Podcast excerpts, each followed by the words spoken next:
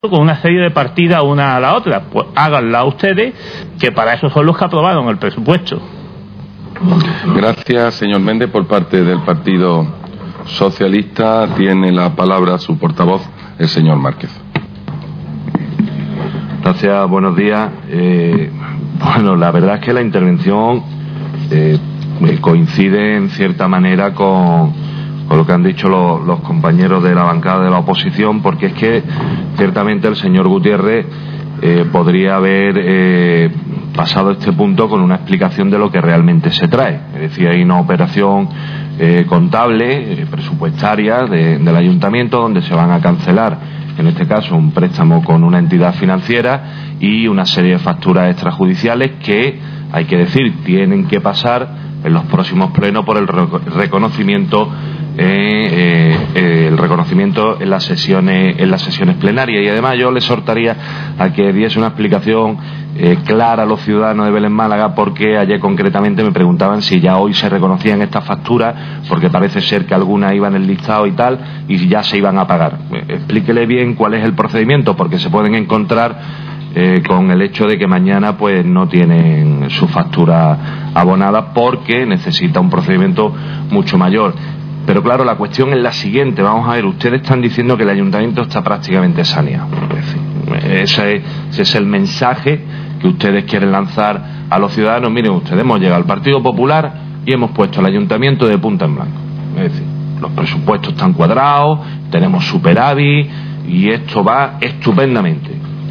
Hombre, yo creo que eso es un mensaje que se le lanza a los ciudadanos eh, literalmente para engañarlo. Es decir, ustedes le tienen que decir que tienen cerca de 38 millones de euros de facturas extrajudiciales que están por ahí danzando.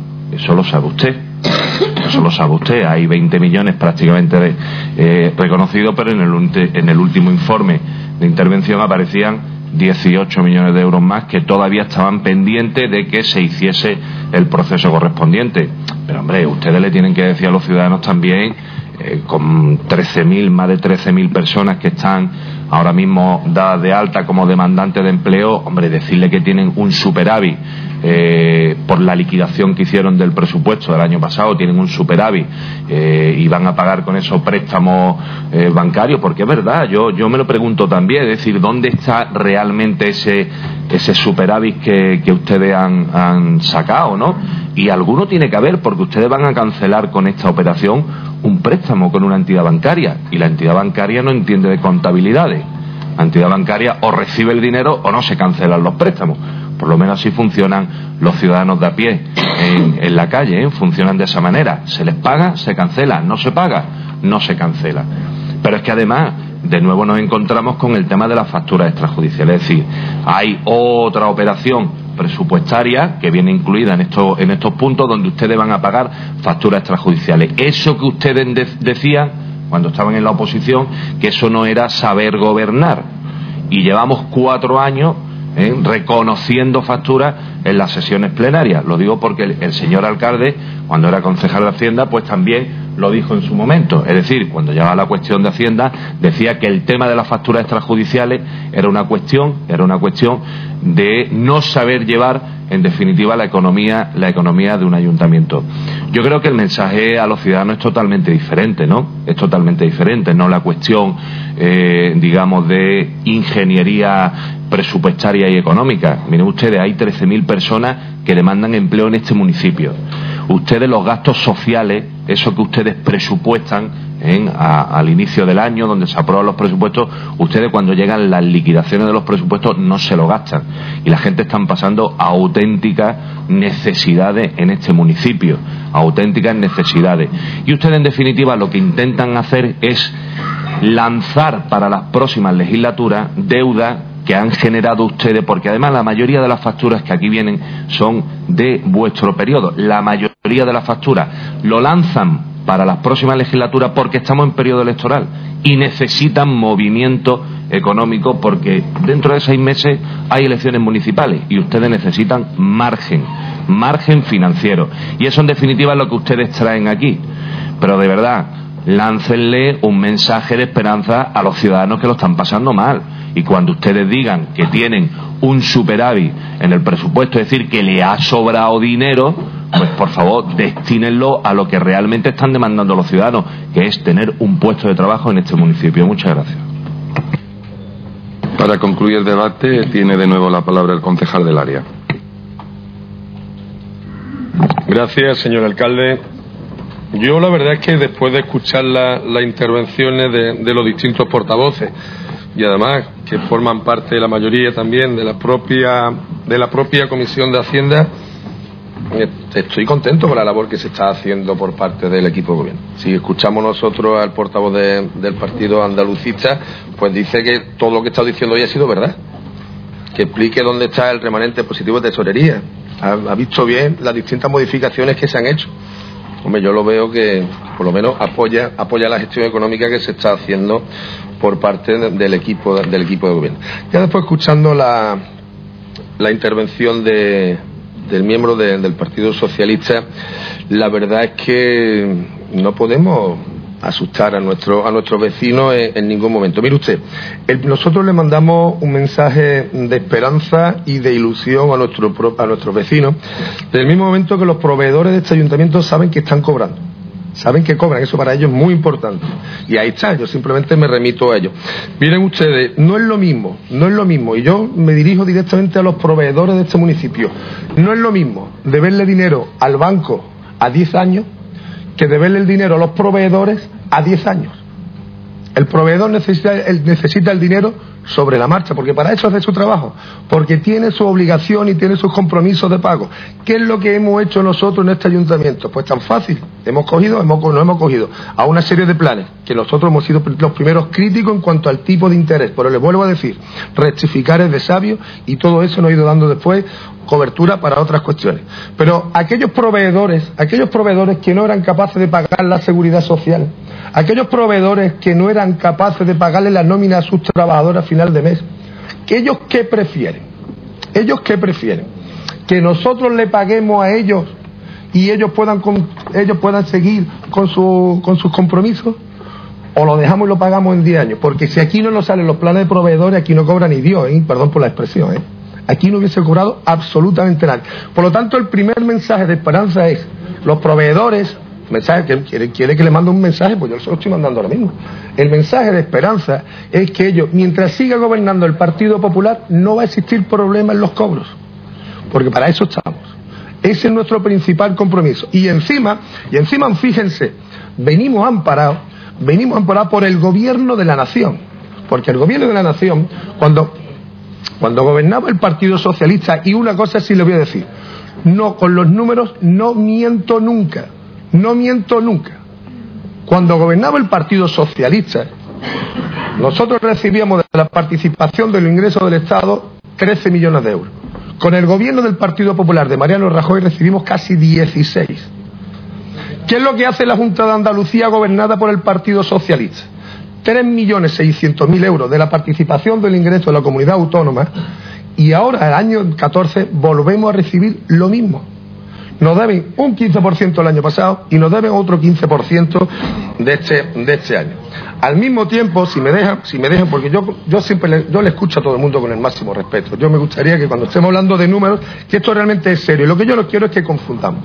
Porque, señor Marque, que usted vuelva a decir, después de estar tres años formando parte de la Comisión de Hacienda, que tenemos 38 millones de euros de factura extrajudicial, no confunda, no confunda, vamos a ver. Le presenté un certificado por parte del interventor, un certificado donde se ponía cuál era la cantidad de facturas extrajudiciales. No confunda 20, le suma 18, es que usted aquí nos, nos vuelve a locos.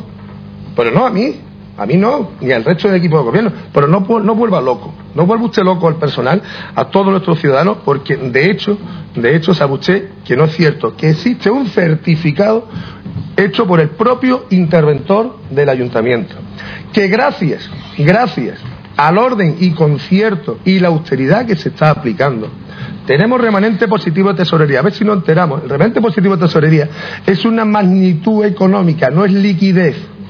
No es liquidez pero es un remanente que nos permite que a determinadas personas que en momentos, en momentos que se le hace, se le hace un compromiso de, trabajo y no se le puede pagar, nos da cobertura para poder utilizar esa magnitud y poder, y poder pagar. Yo no sé en el que le habrá dicho a los futuros, a las personas o a los proveedores que se pueden beneficiar de estas modificaciones, que nos, de estas modificaciones presupuestarias que nosotros estamos haciendo, puesto que las facturas solamente lo conocen los miembros de la Comisión de Hacienda y yo como concejal de Hacienda. Y yo no he hablado con nadie. No le digamos, ahora pues mire, pues te van a pagar pasado, te van a pagar ustedes. Todo era una obligación que nosotros teníamos y entonces a ninguno de los proveedores pues se le ha dicho, mire usted, se le va a pagar mañana o se le va a pagar pasado. Con respecto, con respecto, vamos a seguir, vamos a seguir dándole esperanza, vamos a seguir dándole esperanza a nuestros ciudadanos. Fíjense, fíjense Vamos a seguir dándole esperanza a, nuestro, a nuestros ciudadanos. Ya de entrada ya estamos hablando de los proveedores, pero ahora vamos a hablar del empleo. Vamos a hablar del empleo, tanto que se nos llena la boca, se nos llena la boca de hablar de empleo. Fíjense, nosotros recibimos el año pasado con la inclusión social 394.000 euros. 394.000 euros para la inclusión social. Bien, de esa de, hubo pues alrededor de 500, alrededor de 600 familias que solicitaron pertenecer a ese programa de inclusión social. Pero claro, a la Junta de Andalucía, nada más que, nada más que te daba 394. Se podían beneficiar solo y exclusivamente 132 familias. Es compromiso de este equipo de gobierno y del alcalde que le habla. Por cierto, alcalde, mire mucho. Mire mucho, es que llevamos, ¿eh? que llevamos, llevamos, toda la, llevamos toda la feria juntos y ahora dice que no nos miramos. Ya está buscando. Fíjense, ya, perdón. Por, por, el inciso. Pero vamos a hablar, vamos a hablar en serio, vamos a hablar en serio sobre este tema. La Junta de Andalucía, la Junta de Andalucía, con el dinero, ojo, eh, con el dinero que no nos manda a nosotros para que nosotros lo dispongamos como queramos, porque nos faltan 400, 600 mil euros, sabe usted que perfectamente así como yo lo estoy diciendo. Sabe que yo, sabe que yo no miento en esto. Yo no, yo, yo no miento. Yo no, no miento. Digo la verdad siempre porque los números son fríos. por favor, por favor, guarde. Vuelvo a decir que ahora qué es lo que hacen solamente se pueden beneficiar 132 familias. Y como les decía, es compromiso por parte de este equipo de gobierno que todas aquellas personas, por décima arriba, décima abajo, tienen derecho a trabajar. Y les puedo garantizar que están todas trabajando. Los últimos 26 contratos se van a firmar mañana. Y ahí los tienen, ahí los tienen. Trabajaron 100 personas empezaron a trabajar en el mes de julio que han terminado en el mes de septiembre. 68 personas empezaron a trabajar hace 20 días y terminarán cuando les corresponda, sus tres meses correspondientes. Y el resto, y el resto de esa inclusión social empezarán a trabajar mañana día 1 de octubre. Por eso, lo que no queremos es que les engañen. Dentro de lo que hay no podemos hacer más. Luchamos contra viento y marea muchísimas veces pero nuestros compromisos normalmente siempre lo intentamos, lo intentamos de, hacer. Y yo, bueno, al señor Marín ya es que no le quiero decir más nada, pues independientemente de que ha visto usted que el alcalde me mira, usted sabe que el alcalde y yo no miramos, usted sabe que el alcalde y yo no, no, miramos bien. Y, pero, hombre, y, también, y también, que se ajuste al tiempo, al tiempo también, por favor, vaya a concluir. Sí, gracias. ¿Eh? Gracias, señor alcalde. El discurso nuevamente del portavoz de Izquierda Unida vuelve a ser un discurso, por, nuevamente, una, una, propaganda electoral. Nosotros en ningún momento, en ningún momento nuestras intenciones son de hacer, hacer ningún tipo de propaganda. Yo ya se lo he explicado. Fíjese usted, usted sabe, usted sabe lo que hubiese pasado en este ayuntamiento si a, las a los 55 millones de euros que nosotros le debemos a proveedores, o mejor dicho, le debíamos a proveedores, todo lo hubiesen reclamado con interés. ¿Usted sabe lo que hubiese pasado? ¿Eh? ¿Usted sabe lo que hubiese podido ¿Usted sabe lo que hubiese podido pasar? Porque fíjese, por ejemplo, a la empresa de la limpieza, que solo y exclusivamente se le debían dos mil millones de pesetas. Si hubiesen reclamado los intereses, ¿cuánto no lo hubiese tenido que, pagar? Y sobre todo, ya para terminar, señor alcalde, señor Marín, me gusta que usted confíe en Caritas y que crea los datos de y que crea los datos que dice Caritas. Usted sabe que nosotros pues, confiamos mucho en la labor social que realmente se está haciendo de Caritas y que usted utilice el dato me ha parecido bien. Muchas gracias, señor alcalde. Gracias. Vamos a pasar a la votación, por favor. Por favor, por favor. Vale, ya se ha concluido, estamos en fase de votación. Vamos a pasar a votar los puntos 2, 3 y 4 conjuntamente. Y para ello, ya con las exposiciones no se han quedado, están todos, como hemos dicho, íntimamente relacionados. Por tanto, pasamos a la votación. Votos a favor de los dictamen contenidos en las propuestas de la Comisión de Hacienda. Votos en contra. Abstenciones. Izquierda Unida, eh, Partido Socialista y Partido Andalucista. Por tanto, habiendo obtenido la mayoría suficiente, quedan aprobados los mismos. Y continuamos con el siguiente punto del orden del día.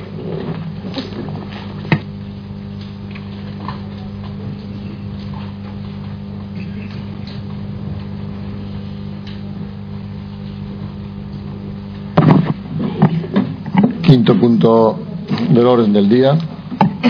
Dictamen de la Comisión de Pleno de Hacienda y Especial de Cuentas de fecha 23 de septiembre de 2014 relativo a propuesta de la concejala delegada de Empresa y Empleo para la aprobación del proyecto de modificación presupuestaria bajo la modalidad de crédito extraordinario número 1-2014 del presupuesto del Organismo Autónomo Local de Desarrollo Integral del municipio para 2014. El dictamen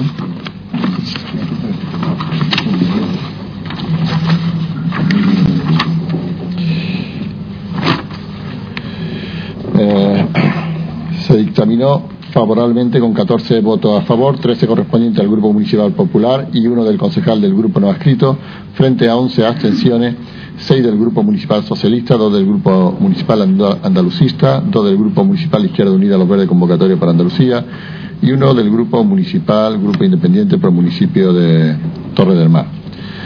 El dictamen dice lo siguiente. Primero, aprobar inicialmente la modificación presupuestaria de crédito extraordinario número 1-2014 dentro del presupuesto del Organismo Autónomo Local de Desarrollo Integral del municipio de Málaga del ejercicio 2014, de acuerdo con el detalle y memoria que consta en el expediente. Segundo, aprobar inicialmente la citada modificación, exponerla al público previo anuncio en el Boletín Oficial de la provincia por plazo de 15 días, durante los cuales los interesados podrán examinarla y presentar reclamaciones ante el Pleno.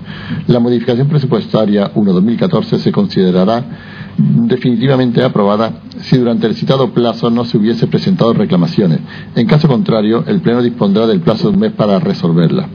Una vez aprobada definitivamente, se, insertará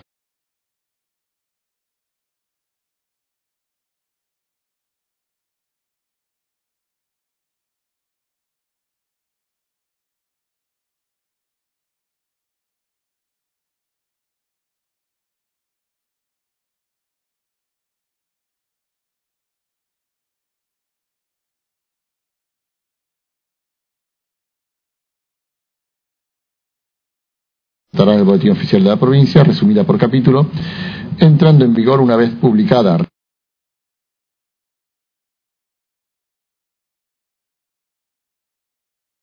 El mismo tratamiento que tenemos que seguir. Nada más. Gracias. Gracias por parte. Tiene la palabra el señor Lo prosigue. Sí, gracias, señor alcalde pues eh, me manifiesto igual que la Comisión de Hacienda, pues viendo los informes favorables de tesorería y de intervención, pues mi voto va a seguir siendo favorable, voy a votar que sí. Gracias. Señor Peratencia, tiene usted la palabra. Gracias, señor alcalde. Yo me voy a ceñir estrictamente al punto, igual que el anterior, aunque vemos que algunas veces pues se hace bastante propaganda electoral, ¿no? El punto está claro. En este caso también lo que trae es una propuesta de crédito extraordinario con un importe de 558.000 euros con cargo al remanente de, tesorería debido al déficit del ejercicio 2013 en el OALDI en este caso también. Como bien dice el artículo 32 de estabilidad presupuestaria y sostenibilidad financiera, igualmente debe aplicarse a reducir el endeudamiento financiero neto mediante amortizaciones anticipadas de préstamos. Ya, que este organismo pues no tiene deuda, se transfiere al ayuntamiento para el pago de préstamos con cargo al citado remanente de tesorería neto, el cual pues tenía un importe de 1.187.000 euros aproximadamente. Este importe de 558.000 euros se aplicará al préstamo de Nueva Galicia ya que desde un punto de vista estrictamente financiero, que es lo más lógico, es un gasto de obligado cumplimiento y tenemos que asumirlo. Aunque nos preocupa, vuelvo a decir nuevamente, la liquidez para asumir los pagos y tener que acudir al remanente. Muchas gracias. Gracias, señor Pelatencia. Señor Marín tiene la palabra por el Grupo de Izquierda Unida. Sí, aquí estamos prácticamente en lo, en lo mismo que hemos comentado anteriormente y simplemente eh, decirle que sí me reafirmo en lo que he dicho, incluso se podían haber dicho muchas más cosas. Eh, yo lamento que el Partido Popular eh, sistemáticamente haga esa utilización del gobierno simplemente para desinformar a la, a la ciudadanía. nosotros en ningún momento hemos dicho que los proveedores no cobren, en ningún momento. Lo que digo es que la política del Partido Popular beneficia a los grandes, porque a los pequeños, a los que usted habla, que por cierto ha puesto como referencia no a los pequeños comercios de nuestro municipio, sino a una gran empresa como es Altenia, lo pone como referencia, parece que su referente es Altenia y algunas otras empresas grandes, que los pequeños comercios o pequeñas eh, eh, empresas locales que no son muy referentes para usted, pero lo que le vengo a decir es que el gobierno del Partido Popular ha hecho esa política de engordar la cuenta corriente a la banca, aparte de todos los millones que le ha metido eh, y que pagamos los españoles. Pero ha hecho más, ha permitido y consentido que eh, la financiación que las empresas tenían con pólizas de crédito para el corriente, para el circulante de, de los negocios, eh, caiga y se elimine.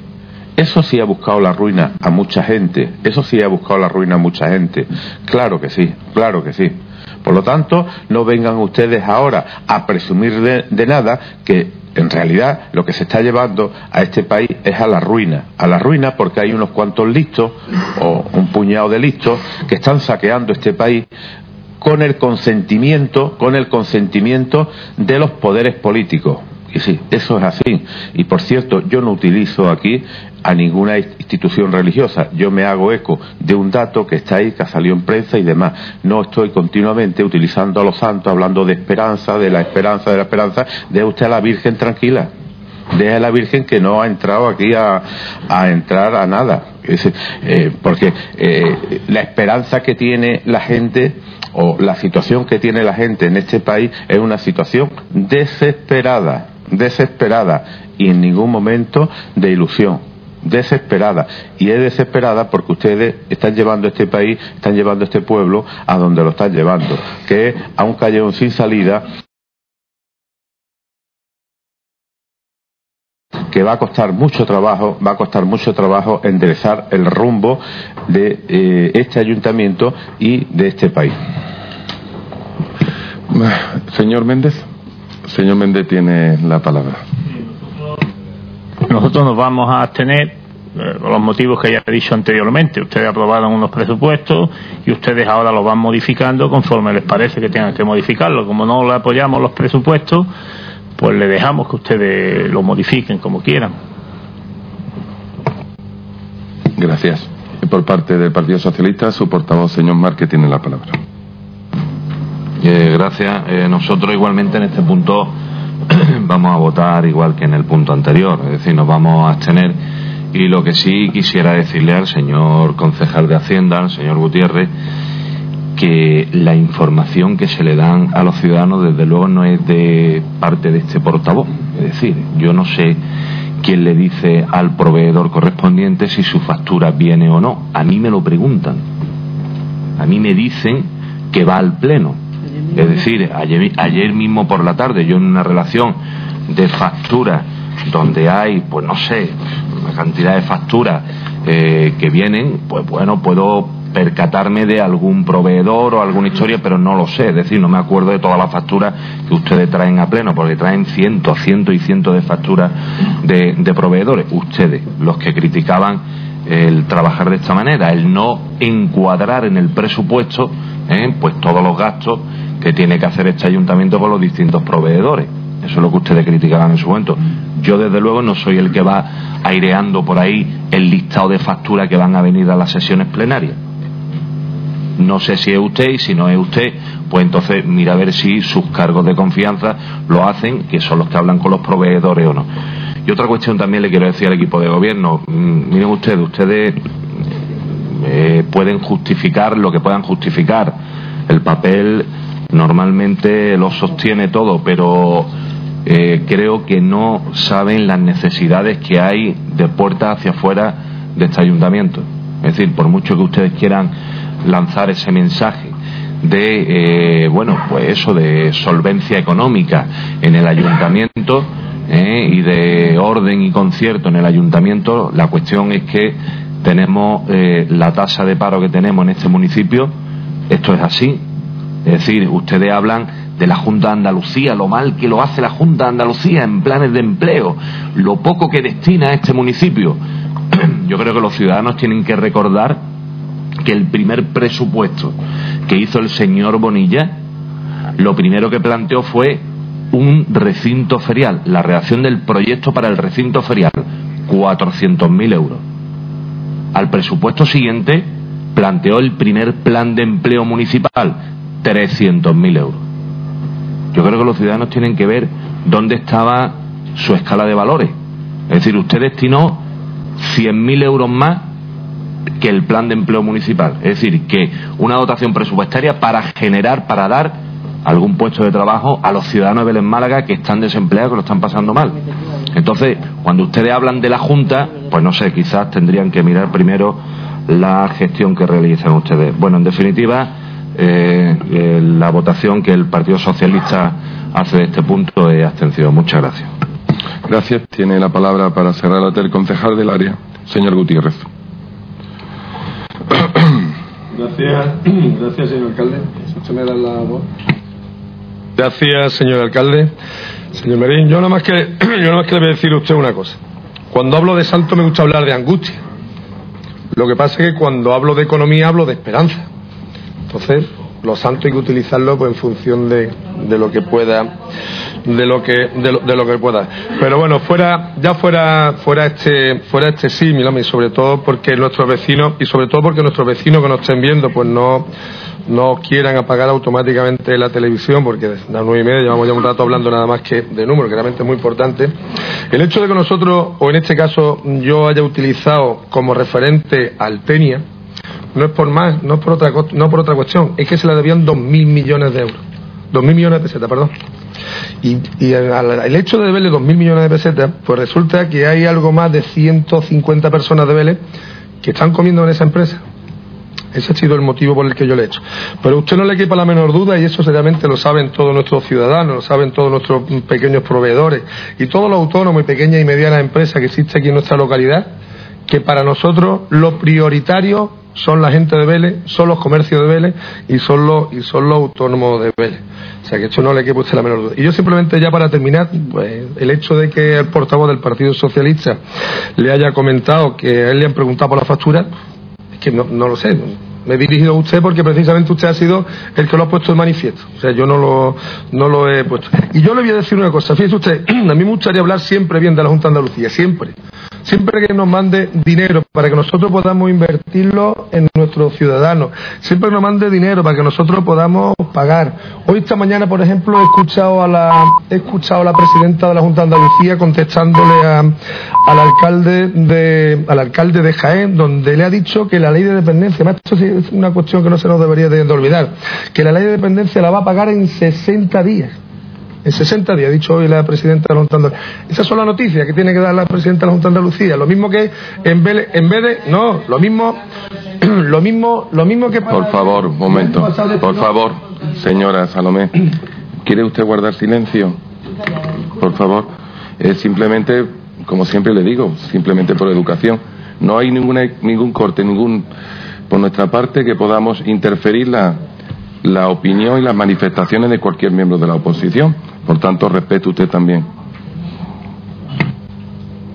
Le decía que a mí no me gustaría nunca hablar mal, al contrario, si yo lo único que quiero son recursos para la gente de, para la gente de nuestro pueblo, pero fíjense, ahora este plan de exclusión social, que por cierto, a los que nos estén viendo ahora mismo les digo que el plazo está abierto hasta el próximo día de 10 de, 10 de octubre. El año pasado fueron 392, este año le han quitado 50.000 euros. O sea, esa es la confianza y eso por eso tenemos que hablar mal por obligación. Por obligación tenemos que hablar mal. La Junta de Andalucía tiene que creer más en el municipio de Belén Málaga, tiene que creer más en los beleños. Y bueno, y además yo le digo que la noticia esta mañana que he escuchado de Susana Díaz pues me, parece perfecto y una, independientemente, la lista tan grande de espera que hay de, de, de independencia. Pues se pondrá todo el mundo contento, pero lo más importante es que llegue el pago a los 60 días, como esa mujer ha dicho.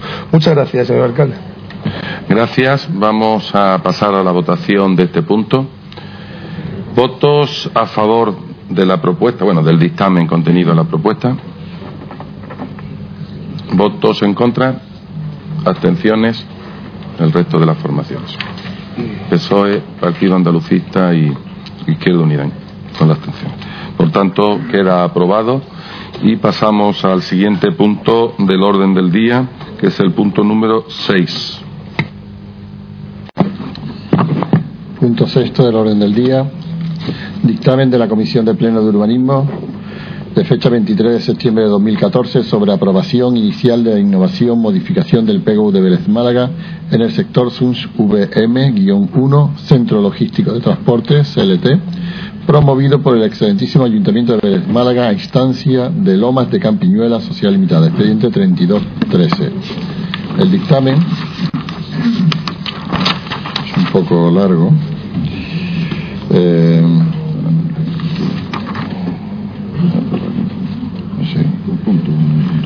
vamos a ver.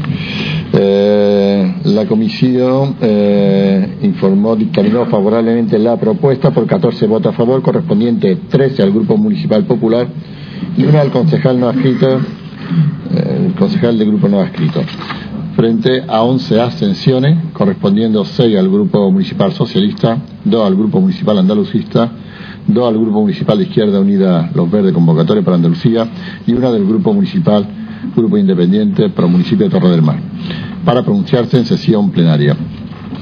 Eh, lo que se dictaminó favorablemente es lo siguiente, que el Pleno adopte el siguiente acuerdo. Primero, aprobar inicialmente la innovación modificación del PGU de Vélez Málaga en el sector SUNS VM-1, Centro Logístico de Transporte, promovido por el excelentísimo Ayuntamiento de Vélez Málaga a instancia de Lomas de Campiñuela Sociedad Limitada que incluye el estudio de impacto ambiental presentado en fecha 11 de julio de 2014, registro de entrada 35.852 y anexo. El acuerdo de aprobación inicial determinará la suspensión por el plazo máximo de un año del otorgamiento de aprobaciones, autorizaciones y licencia urbanística en las áreas en las que las nuevas determinaciones para ellas previstas supongan modificación del régimen urbanístico vigente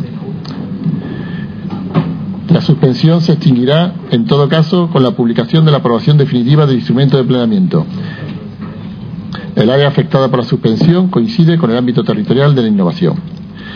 Después también, el segundo punto, es someter el expediente a información pública por plazo de un mes mediante la publicación en el boletín oficial de la provincia y en uno de los diarios de mayor difusión provincial y en el tablón de anuncio, de anuncios del municipio, del municipio afectado. Eh, durante la información pública se pondrá resumen ejecutivo previsto en el artículo 11 del texto refundido de la Ley del Suelo. Además, deberá, deberá constar en el expediente los titulares del dominio de derechos reales sobre los terrenos afectados por la innovación durante los cinco años anteriores a la iniciación del expediente, según conste en el registro o instrumento utilizado a efecto de notificaciones a los interesados de conformidad con la legislación en la materia.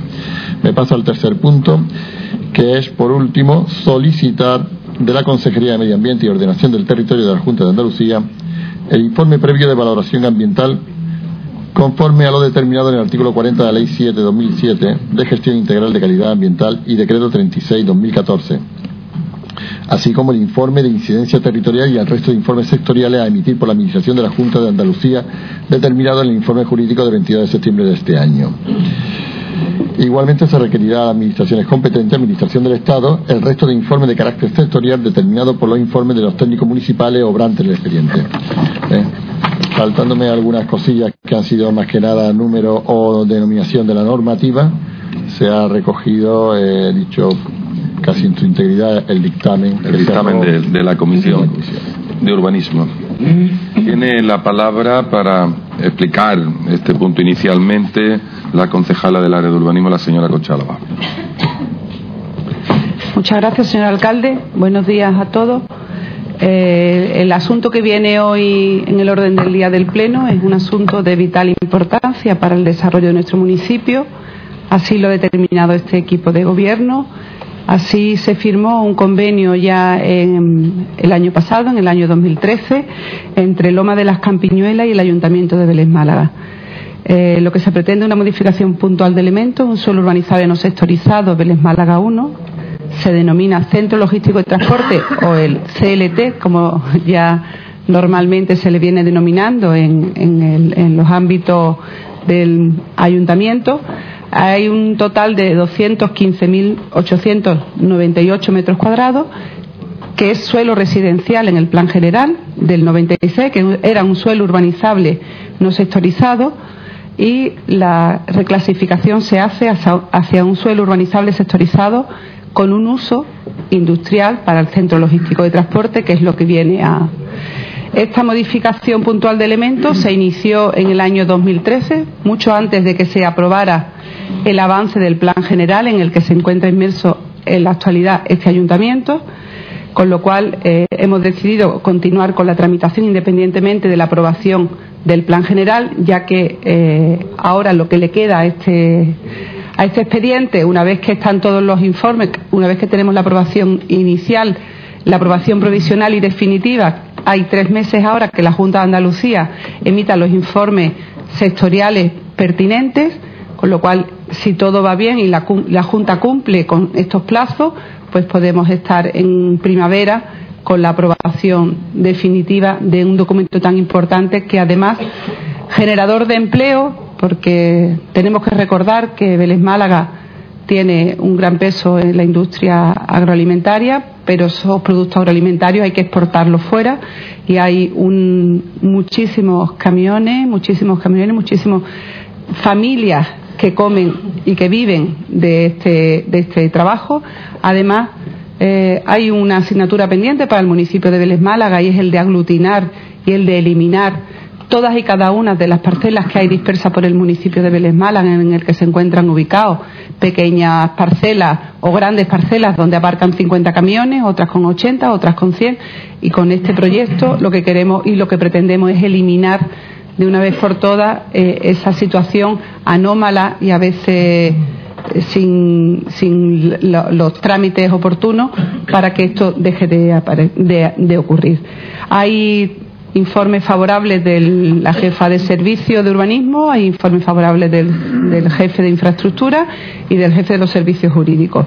Ahora, una vez que esto pase por pleno, que evidentemente y teniendo en cuenta y esperando que la oposición reconsidere su voto y no se abstenga en un tema tan importante como este, ya que según hemos podido observar todas las personas que estamos aquí, los que están en su casa oyendo, a la oposición le interesa tanto la generación de empleo, yo espero que también le interese un asunto tan importante como este y contemos con el apoyo, ya que eh, es un tema fundamental para todos los veleños y las veleñas. Eh, ahora, una vez que pase por el sometimiento del Pleno. Tenemos un mes de exposición al público, un mes en el que estará eh, en el Boletín Oficial de la Provincia, en la prensa y en los tablones de anuncio de este ayuntamiento.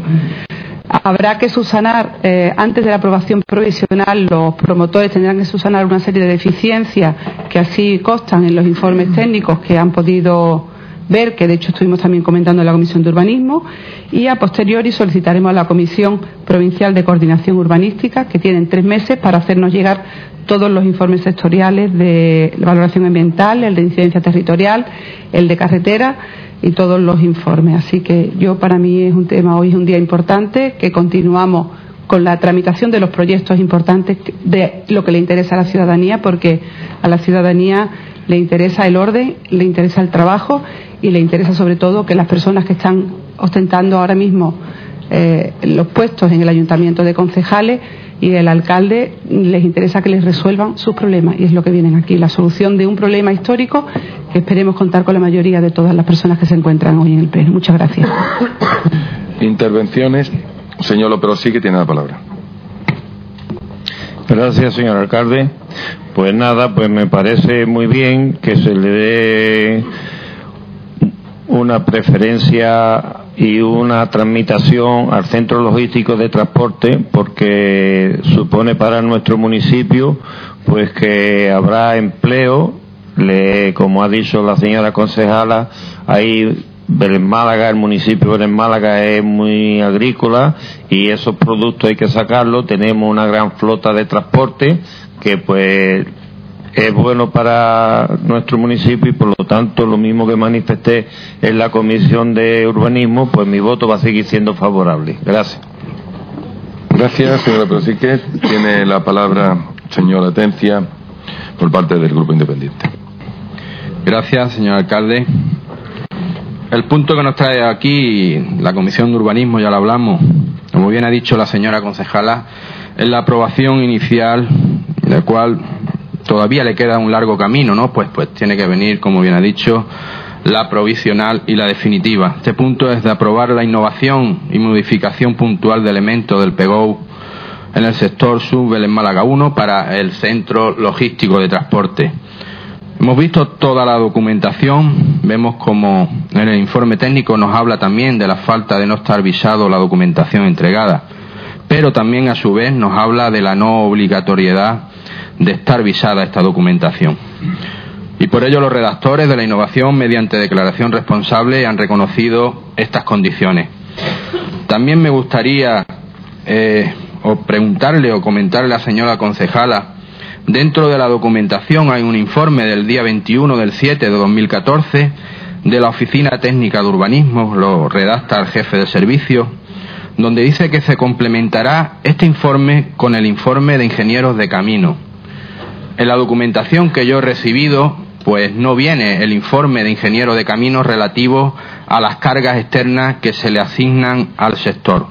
O sea, que se deben pagar los promotores por la innovación que se realice en el plan general para que se haga este centro logístico. Yo me gustaría, señora concejala, eh, preguntarle por qué eh, de este informe en la documentación que se nos mandó, pues no, no lo tengo, por lo menos en la mía no, ¿no? Cuando recibí este punto, una de las preguntas que me surgía es que si el Partido Popular estaba inmerso en el nuevo PEGO, ¿por qué venía este punto ahora, no? No hace mucho empezamos con el recorrido con la aprobación del avance, avance que en sus zonas estratégicas pues viene ya incluido el centro logístico de transporte. Solo podía parecerme pues dos cosas, una, o que el avance es más que el PEGO no va a salir en esta legislatura, ya que a esta fecha aún estamos en el avance, cuando aún nos queda todavía la aprobación inicial, la provisional y la definitiva, todo esto nos llevaría a, que una de las promesas que ustedes habíais cumplido era la de realizar el PGO y no va a ser posible. Y otra pregunta que me gustaría también hacerles es que si esta innovación o modificación la lleváis a cabo porque se pudiera prolongar en el tiempo, ¿no? Como bien ha dicho también la señora concejala, se firma un convenio urbanístico para tal innovación y clasificación como suelo urbanizable sectorizado aprobado este convenio el 27 del 12 de 2013. Bueno, decir poco más. Ustedes antes estas modificaciones, estas innovaciones lo llamaban pues urbanismo a la carta, ¿no?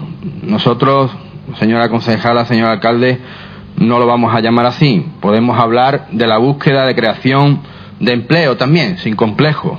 Desde el Grupo Independiente siempre hemos contribuido pues al desarrollo del municipio y hemos trabajado también por el empleo y no como otros se empeñan en trazarnos de otras cosas, ¿no? Eso sí, puntos como este estaremos expectantes y vamos a fiscalizarlo siempre que se cumplan la legalidad urbanística. No vamos a ser nosotros quien ponga piedra en el camino cuando la situación por la que pasamos es la que es. Por lo tanto, nosotros sí vamos a aprobar este punto. Muchas gracias.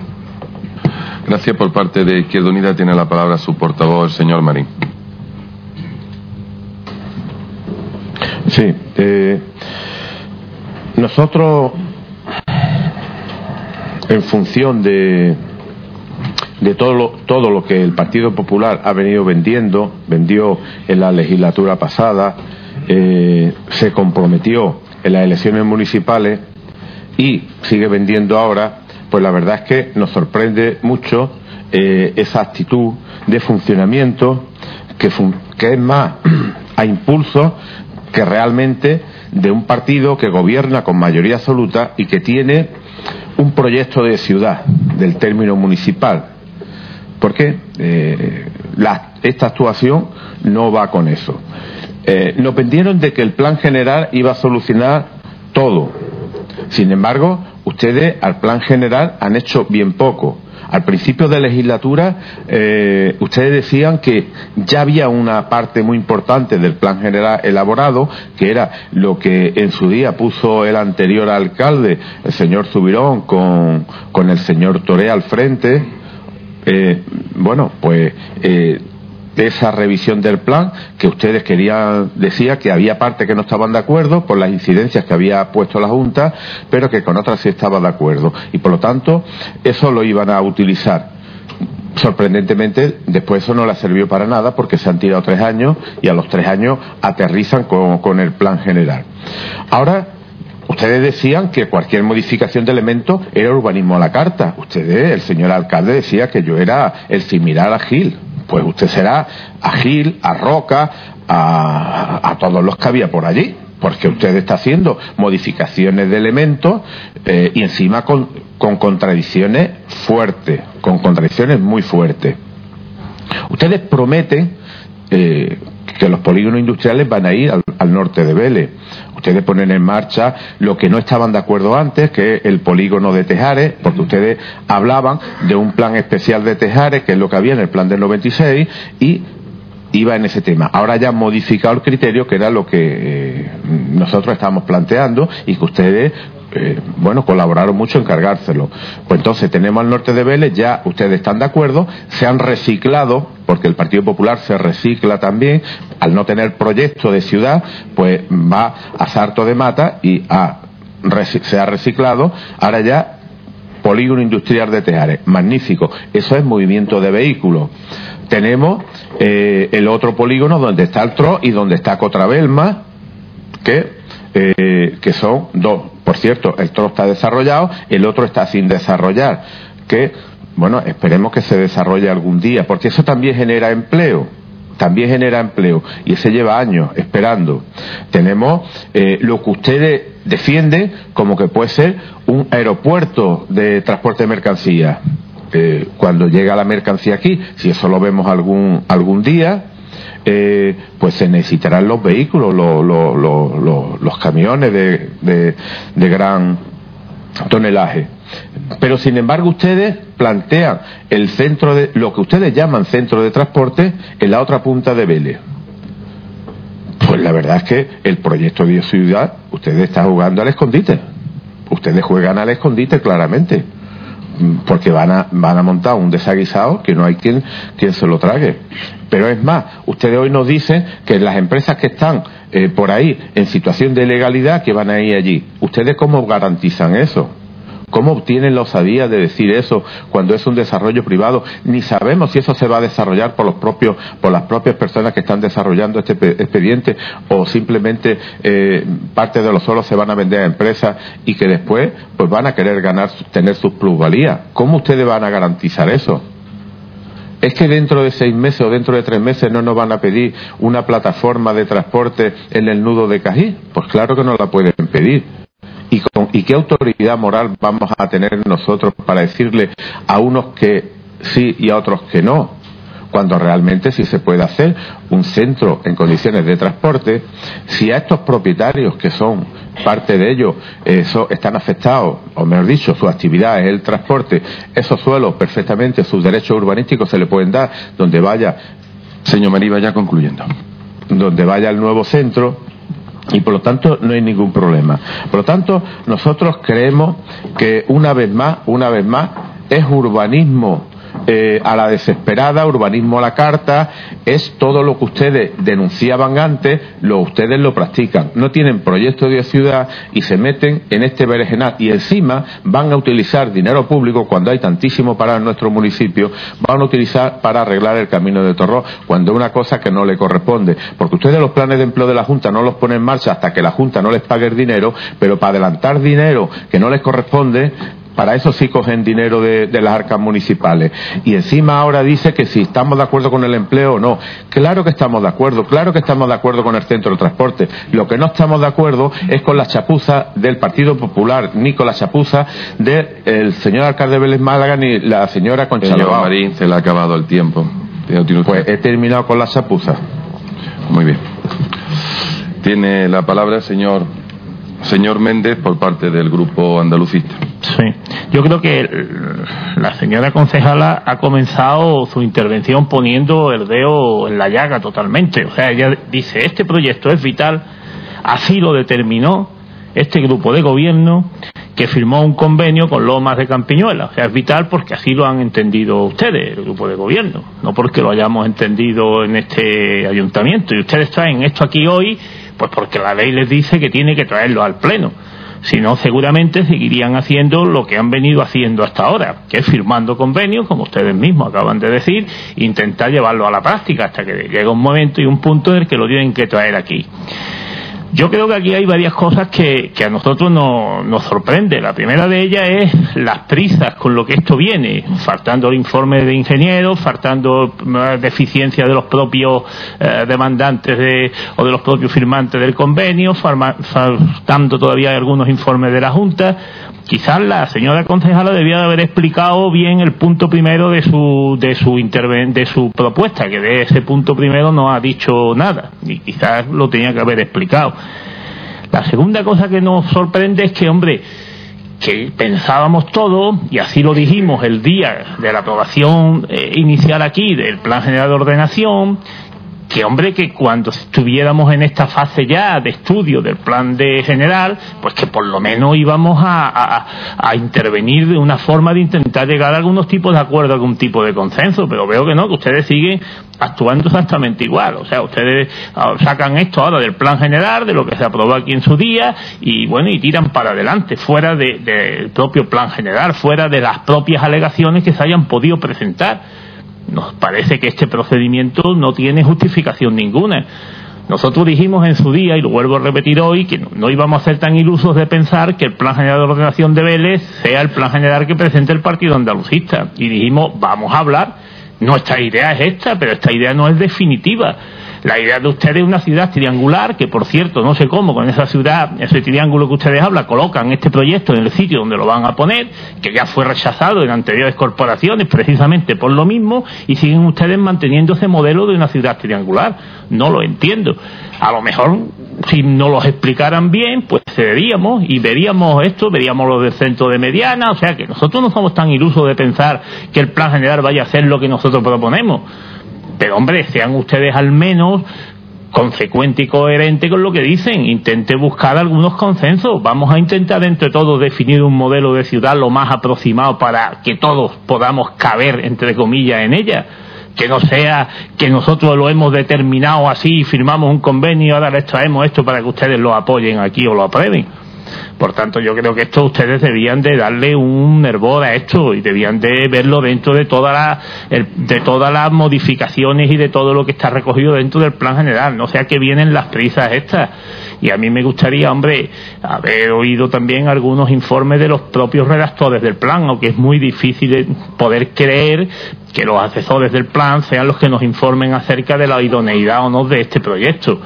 O sea que hay cosas que, que la verdad que no, que creemos que, que podían hacerse de otra forma. Porque además podía ocurrir una cosa, podía ocurrir, y antes se ha dicho, que no dé tiempo a aprobar el plan general. Podía ocurrir perfectamente. ¿Qué pasaría con la próxima corporación? ¿Qué ocurriría? ¿El próximo gobierno seguirá con esta misma idea? Cambiará la idea, le están ustedes haciendo un flaco favor no buscando este consenso entre la mayor número de fuerzas políticas a los propietarios o a los impulsores del proyecto. Yo sinceramente creo que le están ustedes haciendo un flaco favor cuando hay una disposición, al menos por parte del grupo este, del grupo que represento, a poder porque les vuelvo a repetir que no somos tan ilusos de pensar que el modelo de ciudad sea el que Marcelino Méndez y José Luis Gámez quieran poner. Pero hombre, por lo menos que se nos oiga y que hablemos y que se nos explique el por qué eso va situado ahí y no en el norte, por qué, en fin, las cosas normales y corrientes y más cuando se está en esta fase de revisión del Plan General de Ordenación Urbana. Por parte del Grupo Socialista tiene la, la palabra, en este caso, soportó la señora Cintia García. Buenos días a todos. Señora Abao, dijo usted textualmente en la Comisión de, de Urbanismo la semana pasada y lo ha vuelto a repetir hoy otra vez, que esta modificación de elementos del plan general se inició mucho antes de que se aprobara el avance del plan general. Sabe que le pregunté en la misma comisión de urbanismo y en qué fecha se había producido, digamos, el inicio de esta modificación de elementos. Y me contestó que fue en julio de 2013 con la firma del convenio urbanístico. Bien, eh, un convenio urbanístico, señora Lavado, no es ni más ni menos que un acuerdo entre ambas partes, entre dos partes, en este caso entre el ayuntamiento y los propietarios de los terrenos, donde se quiere instalar el centro logístico de transporte. En cambio, lo que traemos hoy aquí es un plan de sectorización, es decir, una recalificación de terreno para pasar de residencial a industrial, es decir, un instrumento de planeamiento. Un convenio urbanístico no es un instrumento de planeamiento. Claro que a lo mejor si le cambiamos el nombre le llamamos pelotazo urbanístico, que es como decía ahí antes, que se llamaba todo esto cuando estaba ahí en la oposición, eh, a usted ya sí le suena. Pero vamos, si tiene alguna duda de urbanismo, supongo que le podrá preguntar a, a, vuestro, a vuestro fichaje estrella de este, de este mandato, el señor Sánchez Torres. Digo esto porque el Partido Socialista también ha surgido la misma duda que el resto de la oposición. ¿Cómo es posible que aprobáramos el avance del Plan General en mayo y que en ese mismo pleno se aprobara un año de suspensión de, de, licencia y toda clase de aprobaciones y hoy traigamos aquí una modificación de elementos trayéndolo a la Comisión de Urbanismo por asunto urgente. Al Partido Socialista no nos convenció en absoluto la respuesta que le dio usted, porque decía que tenía que tomar esta decisión porque la Junta se demora en los plazos. Cuando el que se ha demorado en los plazos con respecto a este tema del Centro Logístico de Transporte ha sido ni más ni menos que el Partido Popular. Yo tengo aquí un recorte del diario Sur del año, del año 2012, 6 de octubre, donde dice que Vélez anuncia la ejecución de un centro logístico de transporte junto a Baviera Golf. Más adelante dice el alcalde que ahora nos queda buscar la financiación y empezar la calificación de esos suelos, que pasarán de uso residencial a uso industrial. Es decir, lo que traemos hoy aquí a pleno, dos años después. Y suelta el cuento de que la Junta es la que se demora en los plazos, cuando traemos estos dos años después de anunciarlo en, en 2012. Hemos preguntado también a expertos en urbanismo eh, qué les parece todo esto de que se traiga una modificación de elementos después de aprobar un avance del plan general. Y la verdad que es que reconoce que no es, no es algo normal, si no tiene un fin claro. Y el fin claro lo tenemos nosotros, el Partido Socialista, y es que no es lo mismo ir con las manos vacías a la feria de transporte dentro de tres días que ir con esto en las manos. No es lo mismo ir diciendo hemos iniciado el trámite para que se instale el centro logístico de transporte, aunque se lo hayan ustedes prometido dos años antes. Nosotros, el Partido Socialista, no estamos en contra de la forma del Partido Popular con todo el tema del centro logístico de transporte, porque la habéis demorado en el tiempo y porque lo estáis haciendo todo a última hora. Pero el Partido Socialista sí estamos de acuerdo con el fondo. Queremos que se instale el centro logístico de transporte en Vélez Málaga y vamos a votar a favor no solamente porque el Partido Popular lo diga, sino porque somos coherentes y nosotros sí lo llevamos en nuestro programa electoral. Muchas gracias. Tiene la palabra la concejala del área para concluir el debate. Muchas gracias, señor alcalde. Bueno, voy a empezar respondiendo a Izquierda Unida y al Partido Socialista, ya que ahora mismo se encuentran los dos gobernando. Bueno, eh, gobernando la Junta de Andalucía, digo no gobernando, porque últimamente lo único que están haciendo es paralizando las tramitaciones que le interesan a los ciudadanos y las ciudadanas. Eh, eh, nos hemos visto inmersos en tres grandes cambios en esta legislatura, desde el año 2011 hasta ahora. Eh, recientemente, hace un mes y medio aproximadamente, la Junta volvió a legislar sobre cómo se debe de interpretar la aplicación de la norma 45 del POTA, donde se define el límite de crecimiento de los municipios del 30% y del 40%. Los técnicos del Ayuntamiento de Les Málaga y el propio alcalde hemos ido a visitar a la consejería varias veces, tres veces, no en el año 2014, 2012, 2013 y 2014, porque han cambiado repetitivamente. Parece ser que es lo que le gusta hacer a la Junta de Andalucía, paralizar los proyectos de crecimiento en los municipios costeros y en toda Andalucía. ¿Por qué? Pues muy sencillo, porque el 80% están gobernados por el Partido Popular. Y hay esa tendencia, y eso y la verdad, y aquí vienen los datos, y eso los voy a decir ahora mismo. Decreto litoral. Ha paralizado el crecimiento de toda la costa en 500 metros. No solo paraliza esos sectores, sino que paraliza a todo el municipio. El inventario que ha habido que hacer en el suelo rústico, que jamás se le ha pedido a los municipios, jamás. Se ha pedido ahora que los municipios están gobernados mayoritariamente por el Partido Popular. Y el Partido Popular de Vélez Málaga lo ha hecho, ha hecho ese inventario y ha hecho un trabajo que durante más de un año hemos tenido que estar visitando uno a uno todos los núcleos en el campo y haciendo un inventario que jamás se había hecho, donde hemos tenido que definir los hábitats rurales diseminados. Esos, esos tres grandes eh, proyectos que han sido impuestos yo sé que algunos se ríen porque saben que realmente desde sus grupos políticos que gobiernan en la Junta de Andalucía, esas son las directrices que dan, paralizar a los ayuntamientos del Partido Popular. Y eso es lo que ocurre con proyectos importantes como este. ¿Por qué se tarda tanto? Porque es que tenemos que ir dos, tres y cuatro veces hasta que por fin, un año y medio después, sale un decreto en el mes de julio del 2014 donde nos dicen a los ayuntamientos cómo tenemos que interpretar y cómo tenemos que contar el 30% de crecimiento en vivienda y el 40% en superficie. Y eso no es paralización de la Junta de Andalucía. Vamos, eso no, me lo, tenemos que tragar porque ustedes lo están diciendo. Pues no, señores, no es así.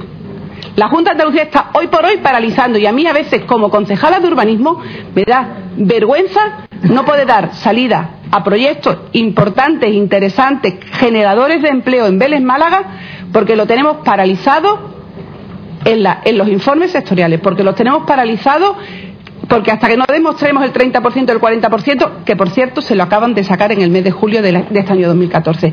Y esa es la realidad. Yo se lo digo y se lo repito, señor Marín, en cada pleno le vuelvo a decir lo mismo, usted vuelve a decirlo.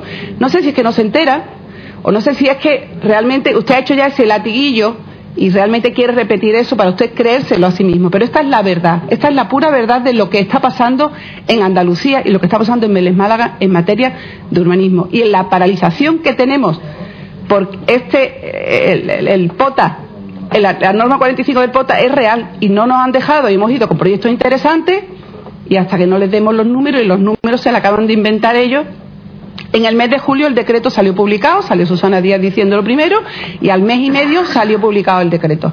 Esa es la realidad. Y por eso los proyectos no salen adelante. Y si no, mm, véanlo, tienen de hemeroteca y verán de lo que estamos hablando. Yo quiero agradecer, eh, por un lado, al Grupo Independiente, al señor López Rosique, al Partido Socialista, que independientemente de las formas, eh, sean, sean y por favor, silencio. Y vaya concluyendo, señora Alba. Por favor. Eh, yo con respecto, hay una, una, cosa, una acusación que se ha hecho sobre una documentación que no aparecía en el informe. Mira, yo eh, desde este, en esta legislatura se puso en marcha en el mes de agosto del año 2011, al mes de tomar posesión de este equipo de gobierno, una nueva forma de comunicación con los portavoces o con los distintos concejales de la, de la oposición o del mismo equipo de gobierno. Y era escanear la documentación que venía al Pleno. Evidentemente no se escanea toda la documentación. El propio secretario ha dicho la dificultad de determinados expedientes como este. Este expediente puede tener 300, 500 o 1000 folios para que, eh, el técnico de los distintos técnicos informan. Evidentemente no se escanea toda la documentación, se escanea el informe jurídico, se escanea mi propuesta, se escanea el informe de la Oficina de Planeamiento, si el resto de informes estaban en la comisión. No digan que se ha venido esto a pleno sin el informe pertinente, porque aquí lo que pasa que hay algunos portavoces que hablan de oídas. Señor Méndez, el informe estaba. Lo que ha dicho el señor Atencia es que no estaba escaneado, pero en la comisión estaba. Y el informe del ingeniero está. Lo que ocurre es que usted o distintas eh, personas de la oposición tienen que mirar la documentación, para eso se celebra la comisión, y ahí pueden pedir todo cuanto concluya, por favor. quieran tener. Eh, este equipo de gobierno, si se distingue por algo, se distingue por la seriedad y por la transparencia. Tenemos un reconocimiento en cuanto a transparencia.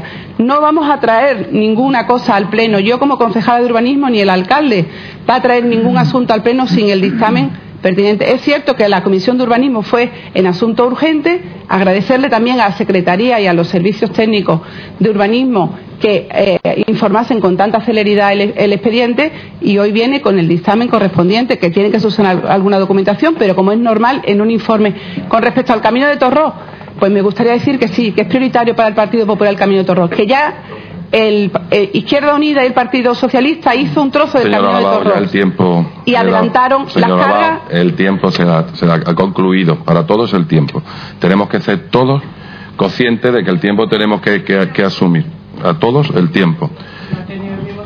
Este, todo el tiempo estoy diciendo al señor Marín le he dado más tiempo todo en el primer punto que hablamos exactamente igual. Le pido a todos que seamos concretos. Pero hay algo, vamos a ver, yo yo muchas veces me sorprende sobre las calificaciones que hacemos de los proyectos. Y es que, claro, aquí estamos con los temas técnicos, aquí hay que hablar de política. Y yo voy a dar de política, de lo que es política. Mire usted, voy a ir al centro de transporte con mucha honra, por haber cumplido perfectamente mis compromisos con la loma de Campiñuela es contra Belma. ¿Sabe usted que esto no sabe usted por qué eh, Loma de Campiñuela compró ese suelo? Porque en la época del alcalde José Manuel Salcedo, José Manuel Salcedo se iba esos terrenos a buscarle una ubicación para ese centro de transporte. José Manuel Salcedo, fíjese usted lo que se ha tardado para ello, lo que se ha tardado, fíjese usted. Por tanto, con mucha honra, porque se trata de un centro logístico y área de transporte. Y un área de transporte y un centro logístico tiene que estar al lado de una autovía, de una carretera, de una carretera de alto rendimiento. Por tanto, ahí está. ¿Por qué se tramita independientemente del avance? Porque es un proyecto estratégico de oportunidad. Va totalmente separado. Tiene que ir totalmente separado porque tenemos que aprobarlo. ¿Por qué se tarda? La señora Lavado lo ha explicado. Perfectamente. La ha explicado perfectamente. Mire usted, lo que tiene que decirle a los compañeros suyos de la Junta de Andalucía, que los trámites urbanísticos que se aclaren, que tengan vergüenza desde el punto de vista de usted que yo no le he interrumpido, yo no le he interrumpido, que usted lo que tiene que hacer es exigir que los papeles anden, que los papeles fluyan y den respuesta al ayuntamiento. Cualquier plan general, el de Málaga ha tardado ocho años en sacarlo adelante. El plan general de Málaga, ocho años, trabas, modificaciones legales. Cuando se avanza en el plan general, en un aspecto sale una norma que te lo modifica. tenemos que seguir modificando la normativa nuestra para seguir adaptándonos. Esto es un pandemonio legislativo, pero al final los proyectos salen. Y yo me siento muy orgulloso de haber ayudado a la cooperativa Compravemar a hacer realidad un proyecto que va a generar mucho empleo, va a dar estabilidad a todo el sector del transporte, porque era un compromiso para esta ciudad. Fíjate, los pelotazos urbanísticos que para ello con los votos de Izquierda Unida fue las 700 viviendas que ustedes le iban a dar al toro. ¿O no se acuerda usted, señor Marín? Al toro. El convenio político de toro lo paró este gobierno. Este, este gobierno. Fíjate, los pelotazos urbanísticos, cuando yo lo he denominado, son aquellos proyectos residenciales, aquellos proyectos residenciales que se estaban tramitando de forma poco transparente. Ningún proyecto que sea generador de empleo ha encontrado nunca el, no apoyo del Partido Popular. Por tanto, mi enhorabuena, yo quiero terminar, mi enhorabuena a Contrabelma, mi enhorabuena a todos los transportistas de Vélez, porque poco a poco se está haciendo realidad un proyecto que llevaban esperando muchísimos años. Y nos veremos en la feria de transporte. Y algunos tendrán que explicar públicamente el por qué no están de acuerdo en este proyecto. Pasemos a la votación. Votos, votos a favor del proyecto.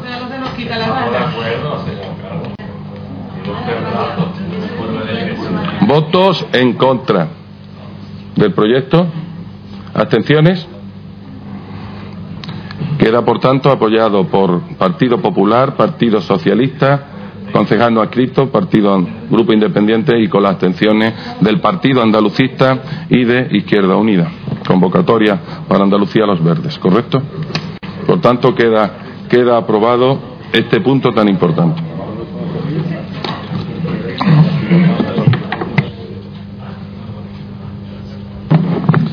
Siguiente punto del orden del día, punto séptimo. Dictamen de la Comisión de Pleno de Hacienda y Especial de Cuentas de fecha 23 de septiembre de 2014. relativo a propuesta del señor alcalde sobre declaración de especial interés o utilidad municipal para la concesión de beneficio fiscal en el impuesto sobre construcciones, instalaciones y obras.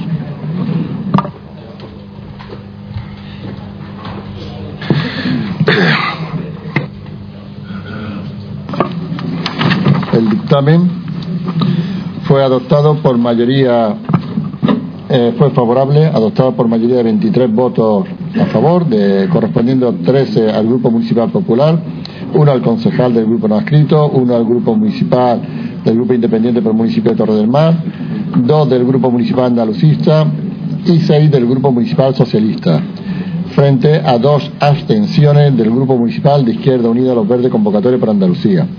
El dictamen que se eleva al Pleno para que adopte el acuerdo siguiente, eh, el acuerdo del siguiente, el que se propone. Primero, declarar de especial interés de utilidad municipal las construcciones, instalaciones y obras que se ejecuten en el Parque Tecnoalimentario de la Costa del Sol Azarquía, porque incentivan el desarrollo económico y el fomento del empleo, concediéndose una bonificación del 95% en la cuota del correspondiente impuesto sobre construcción, instalación y obra.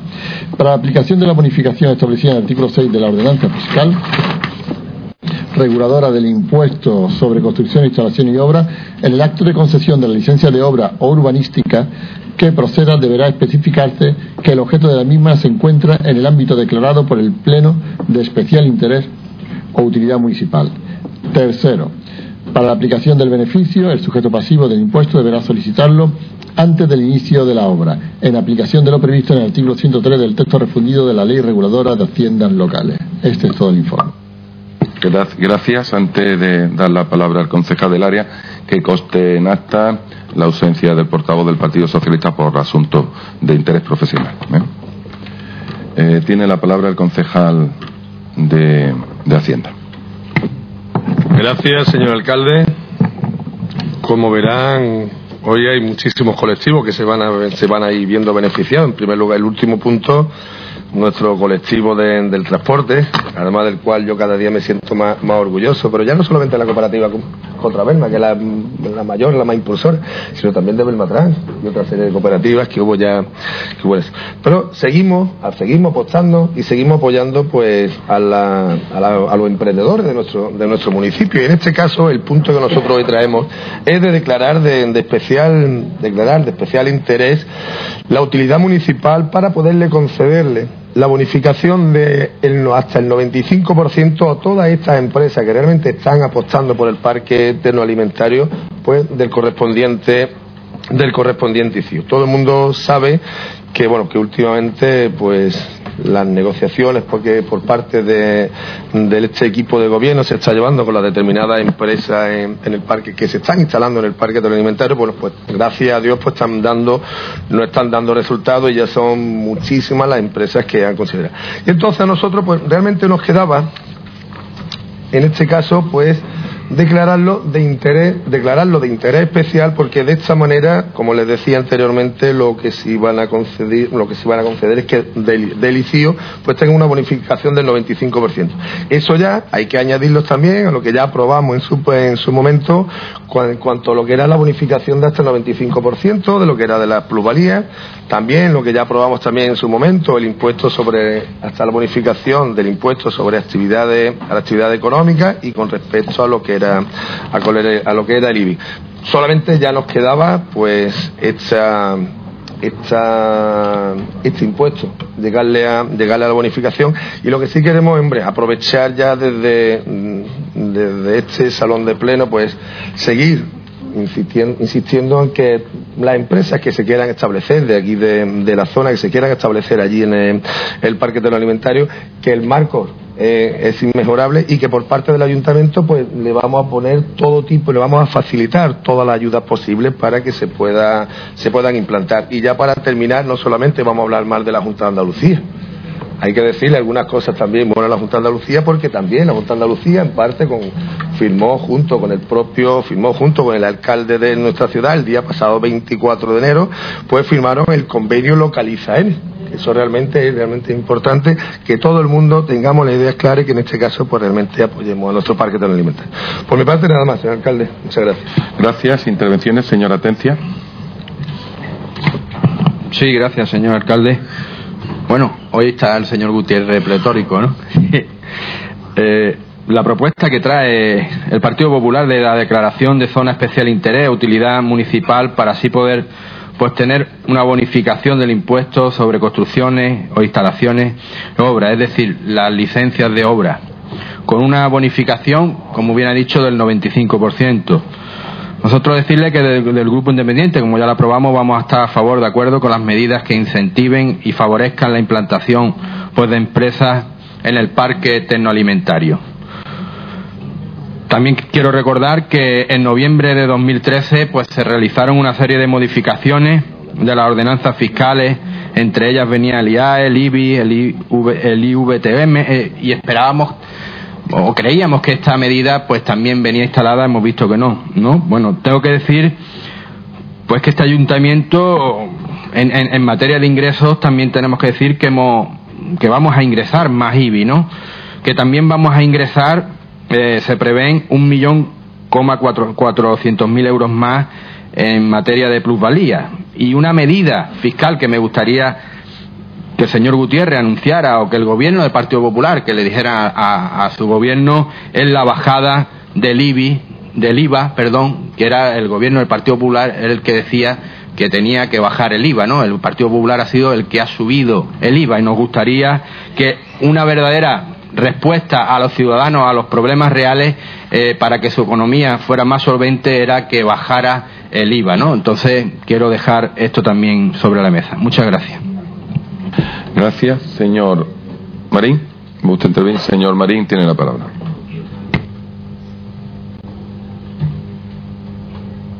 Sí, eh, vamos a ver. Eh, la bajada de esto da la sensación, eh, la propuesta, mejor dicho, que se hace de la bajada de, del impuesto a construcciones y obras, da la sensación como que esto es la, el no va más. Esto es fruto de un convenio con la Junta. Esto es fruto de un convenio con la Junta. Y yo no, yo no sé cómo tiene el arte de que, de, de cabrear al alcalde. Cuando ha dicho que hay que hablar bien de la Junta y tal, el alcalde ha vuelto la cara y no, y no lo ha mirado.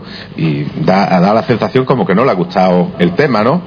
Eh, yo no voy a defender a la Junta ni no voy a defender a la Junta. Eh, es simplemente el dúo que tenemos hoy que parece que la feria no le ha sentado bien. Parece que la feria no la ha sentado bien. Mm, este tema viene a reforzar lo que hemos dicho anteriormente. Eh, mire, a mí se me pasó el tema este. Por ejemplo, eh, el centro, el parque tecnoalimentario, eh, pues bueno, pues ahí se van a instalar una serie de empresas, esperamos que se instale una serie de empresas que son, bueno, pues mucho transporte, mucha utilización del transporte. El transporte cada vez que venga un vehículo, pues tendrá que venir de la otra punta del municipio, de la otra punta. Es decir, tiene que atravesar todo el municipio, cuando lo lógico es que estuviese en una zona de, en una órbita. Yo le voy a recordar algo cuando han hecho eh, mención a que Cotrabelma compró esos terrenos y demás, yo le voy a recordar algo. Eh, en la legislatura 95-99, cuando Cotrabelma compra estos terrenos, eso va a comisión informativa para que el centro de transporte se instale allí. Va a comisión informativa. Y son los votos del Partido Popular, son los votos del Partido Popular los que impiden que eso se apruebe. Los votos del Partido Popular y eso lo saben ellos perfectamente. Y se tienen que ir al norte de Vélez, a una zona ahí, a donde está ah, eh, ubicados ahora mismo, eso que estaba enclavado dentro de lo que era eh, Isla Taray, el convenio urbanístico de Isla Taray, y que hubo una segregación de esas de esos suelos para hacer el suelo industrial y configurar lo que hoy es los dos eh, polígonos industriales que hay allí. O mejor dicho, un polígono industrial en dos fases. Por lo tanto, que no venga ahora el Partido Popular como que es eh, el salvapatria en este pueblo, que el Partido Popular, en función de donde ha estado, ha funcionado.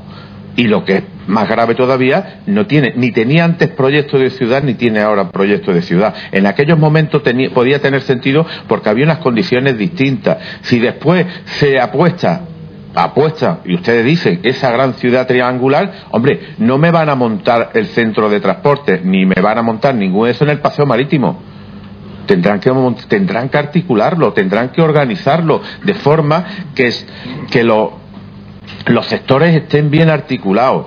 el desdoblamiento de la carretera que va hacia el trapiche que de hecho el proyecto lo estaba redactando la Junta, en el futuro ese desdoblamiento garantiza el que haya una fluidez con la autovía y por lo tanto no hay gran problema. Quiere decir que nosotros estamos perfectamente de acuerdo y ellos lo saben con el centro de transporte, estamos incluso de acuerdo con que sea más amplio para que sí realmente se pueda atender todo lo que se tenga que atender y más y no estamos con la chapuza del Partido Popular. En absoluto. No estamos de acuerdo con la chapuza. Porque el Partido Popular, cuando está en la oposición, está en contra de todo. Está en contra de todo. Y ahora está en contra de toda la chapuza. No hay pie con cabeza. No hay pie con cabeza. Hombre, y termino diciéndole, cuando usted dice que usted aprobó con los votos, con los votos de Izquierda Unida, eh, sea coherente, sea coherente, porque usted realmente estaba cogido con pinza de alcalde. Usted estaba cogido con pinza. Usted estaba cogido con Cierto, cierto. Ese que, demostró, se demostró con la moción de censura. Se Usted, eso lo sabía usted. Lo único que pasa es que usted engañó a la población y engañó a su partido. Usted sabía que era simplemente el enfrentamiento que había entre Izquierda Unida y el señor Subirón pues porque el señor Subirón había perseguido a militantes de Izquierda Unida y eso yo no lo voy a permitir y no lo permití nunca. Claro, claro. Y ahí tenemos la sentencia. Lo mismo que usted ha perseguido a diestro y siniestro en esta legislatura. Ha perseguido a todo el que. Señor Marín, una cosa es el comentario con respecto al convenio y otra cosa que hablemos de persecución. Aquí no hay, salvo. Termine usted inmediatamente. Mire usted, yo no hago comentarios yo intervengo políticamente en esta sesión de pleno, está grabado y si quiere haga usted lo que quiera con eso. Yo intervengo políticamente, no hago chistes ni comentarios.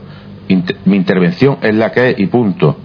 Y le estoy diciendo las cosas muy en serio y mm, bajo mi punto de vista eh, razonadas, porque siempre usted sabía y, y, eso y además se lo dije, se lo dije antes de llegar a... Gracias, señor Marín, que ya se ha concluido el tiempo le he sido generoso, pero aprovechelo usted con respecto al punto, que era lo importante, que era una bajada del ICIO de un 95%.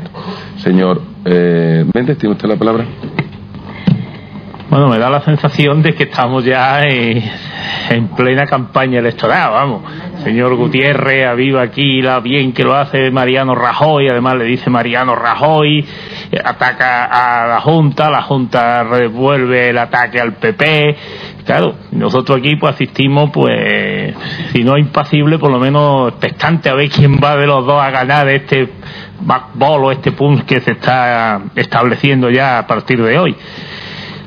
Hombre, nosotros después decimos una cosa, que cuando pase todo esto, pues habrá otros tres años y medio después que volveremos a la realidad normal. Los que estén aquí y demás, pues volverán a la realidad. Y por tanto, nosotros seguimos diciendo que, bueno, que independientemente de este rifirrafe, que puede ser hasta cierto modo lógico y tal, hombre, que habría que intentar buscar los acuerdos, los consensos y hablar entre los grupos políticos para crear una base y sustentar algo que esté sustentado en la realidad de que no se va a modificar o que no va a haber grandes cambios en ese tipo de cosas.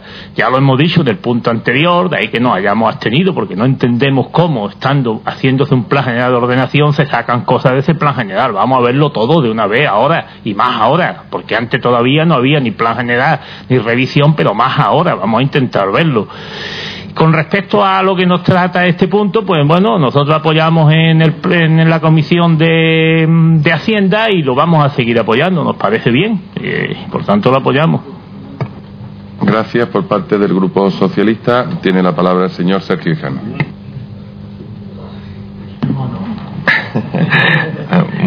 buenos días a todos. Muchas gracias. Eh, sinceramente, eh, apoyar un punto del señor Gutiérrez muchas veces cuesta trabajo. Cuesta trabajo. El de la señora Lavano es que cueste trabajo, es que cuesta sudor y lágrimas. Porque sinceramente, con la intervención de mi compañera Cintia, que directamente hemos dicho que vamos a apoyar el punto, y el ataque que ha hecho, se nos quita la gana de votar a favor un punto, señora Lavado. Ahora y siempre, yo cada vez estoy más convencido de que usted está aquí para atacar al PSOE, simplemente. Y se quita la gana de verdad de votar los puntos. Hemos estado hasta pensándolo, pero somos coherentes. Y para que vea usted que somos coherentes, votamos a favor el punto anterior y este punto también lo vamos a votar a favor. Aunque a ustedes eh, parece que no les guste que le votemos los puntos a favor, para que vosotros veáis que hay muchos puntos que luego traemos aquí la oposición y que también vosotros tenéis que ser coherentes y votarlos a favor. Referente al punto, como dijimos en la comisión, y el señor Gutiérrez dijo que podía haber salido por unanimidad porque tuvo todos los votos favorables, a excepción de la abstención de Izquierda Unida, eh, nosotros estamos de acuerdo. Eh, tenemos que partir de la base que el Parque Alimentario es un proyecto de la Junta de Andalucía donde nosotros pues hemos apostado fuerte, pensamos que, que debe ser bueno bonificar a todas las empresas que quieran instalarse en el Parque Alimentario. Lo que ocurre que, bueno, que esta bonificación, bueno, otras veces también hemos dicho mi compañero Juan Carlos, pues que la bonificación esta también se podría llevar a cabo pues, con la plusvalía de las personas físicas, no solo a las empresas, porque son muchas personas que se encuentran en la situación de que tienen una carga en las plusvalías y bueno, la bonificación de hasta el 95% también se le podría aplicar a las personas físicas y no solo a las empresas. En el parque tono alimentario estamos de acuerdo eh, que su palabra lo dice, parque tono alimentario. Eh, lo que yo no sé ante la reciente información de la semana pasada del señor alcalde, donde se tira en plancha abiertamente y quiere instalar allí Covirán, va a hacer una concesión administrativa según declaraciones, y no sé si eso seguirá así. Hay que decir que el parque alimentario, eh, nosotros creemos y pensamos que Covirán es algo más logístico, no sé en qué situación lo veis vosotros. Lo que sí queda claro que si en el parque alimentario eh, va a instalarse Covirán, habéis tardado tres años y medio. Porque si no recuerdo mal, en la anterior campaña del año 2011, eh, el señor alcalde y el primer teniente alcalde, el ataque que se le hizo a la anterior alcaldesa Salomé Arroyo fue brutal, culpándola directamente de la marcha de Covirán del municipio. Y en declaraciones suyas, señor Gutiérrez, dijo en el 2011 que sí o sí, en julio, julio aproximadamente, estaba Covirán de vuelta, 2011. Es más, usted dijo que si no sabíamos lo que significaba Covirán, Cooperativa Virgen de la Angustia, y siendo usted de la Angustia, de, vamos, estaba aquí Covirán al día siguiente. Ahora el señor alcalde, estamos a seis meses de unas elecciones municipales, tiene que cumplir una de sus promesas, ya cumplió la del arco, que ahí lo tenemos, y ahora quiere cumplir la de Covirán. Han tardado tres años, a ver cómo, a ver cómo queda. Lo que sí sé es que si a Covirán se va a hacer una concesión administrativa en el parque tecnoalimentario, que pienso y pensamos que tecnoalimentario debe ser y no logístico como es Covirán, a ver de qué manera es. Y usted, señor alcalde, se comprometió, aquí mi compañera Salomé Arroyo le dijo que cuando se reuniese usted con Covirán, usted dijo que iba a informar a la oposición de cómo estaban las negociaciones. Una vez más, vemos como la oposición queda olvidada y nos enteramos de sus negociaciones con Covirán a través de la prensa. Solo esperamos que seamos informados de esas negociaciones tan importantes que usted comenta. Repito, el voto del Partido Socialista es a favor, porque creemos que es interesante y es un proyecto socialista, pero que a veces se quitan ganas de apoyar un punto al Partido Popular. Muchas gracias. Tiene la palabra el concejal del área, señor Gutiérrez. Gracias, gracias, señor alcalde. Señor Marín, usted dice que no hace chiste. Usted está deseando hoy que me dé un abrazo con el alcalde que le dé un beso. Es que lleva todo el día más que diciendo que el alcalde no me mira. Se lo contesto con un chiste. Interprétamelo como un chiste siempre. Es que llevo toda la mañana que si no nos vemos, yo, usted, hemos estado, hemos estado, no, no, hemos estado, hemos estado toda la, hemos, hemos estado, hemos estado. ¿Ven? ¿Ven? ¿Ven? Bueno, Pero nosotros para rozar no estamos. Bueno, independientemente ya de eso, porque interpreto que todo esto usted, hombre, yo ya no voy a intervenir más a lo largo del día de hoy, por lo tanto ya no voy a decir más que le dé un abrazo, por eso te quería concluirlo, quería concluirlo con un, con un chiste.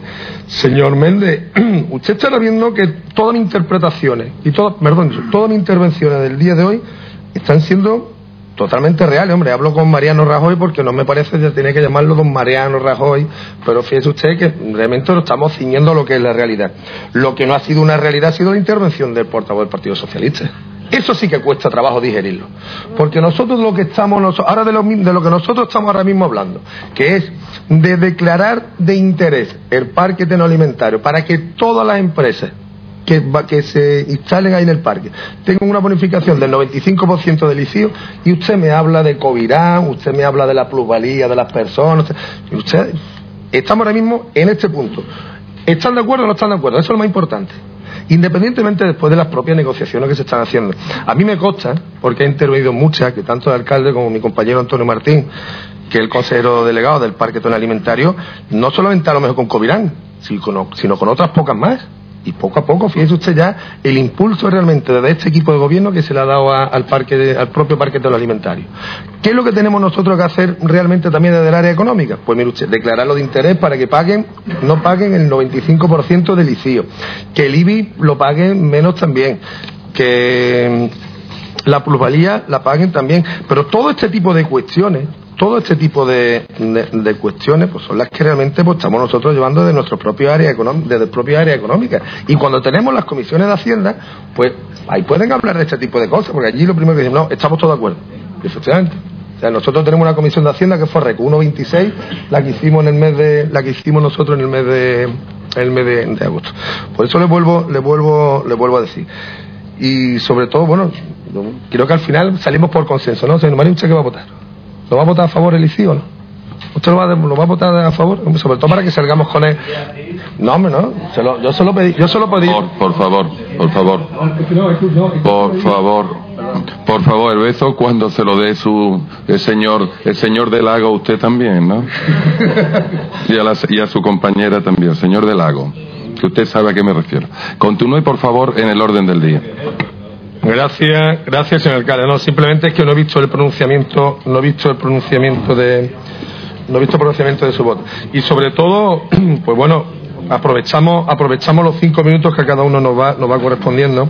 Y usted vuelve a hablar otra vez sobre sobre el transporte, sobre el centro logístico de transporte, yo, yo la verdad es que no me ha, no me ha parecido correcto que, que lo haya votado, que, que se haya abstenido en la, se haya abstenido usted en la, en la votación del punto anterior.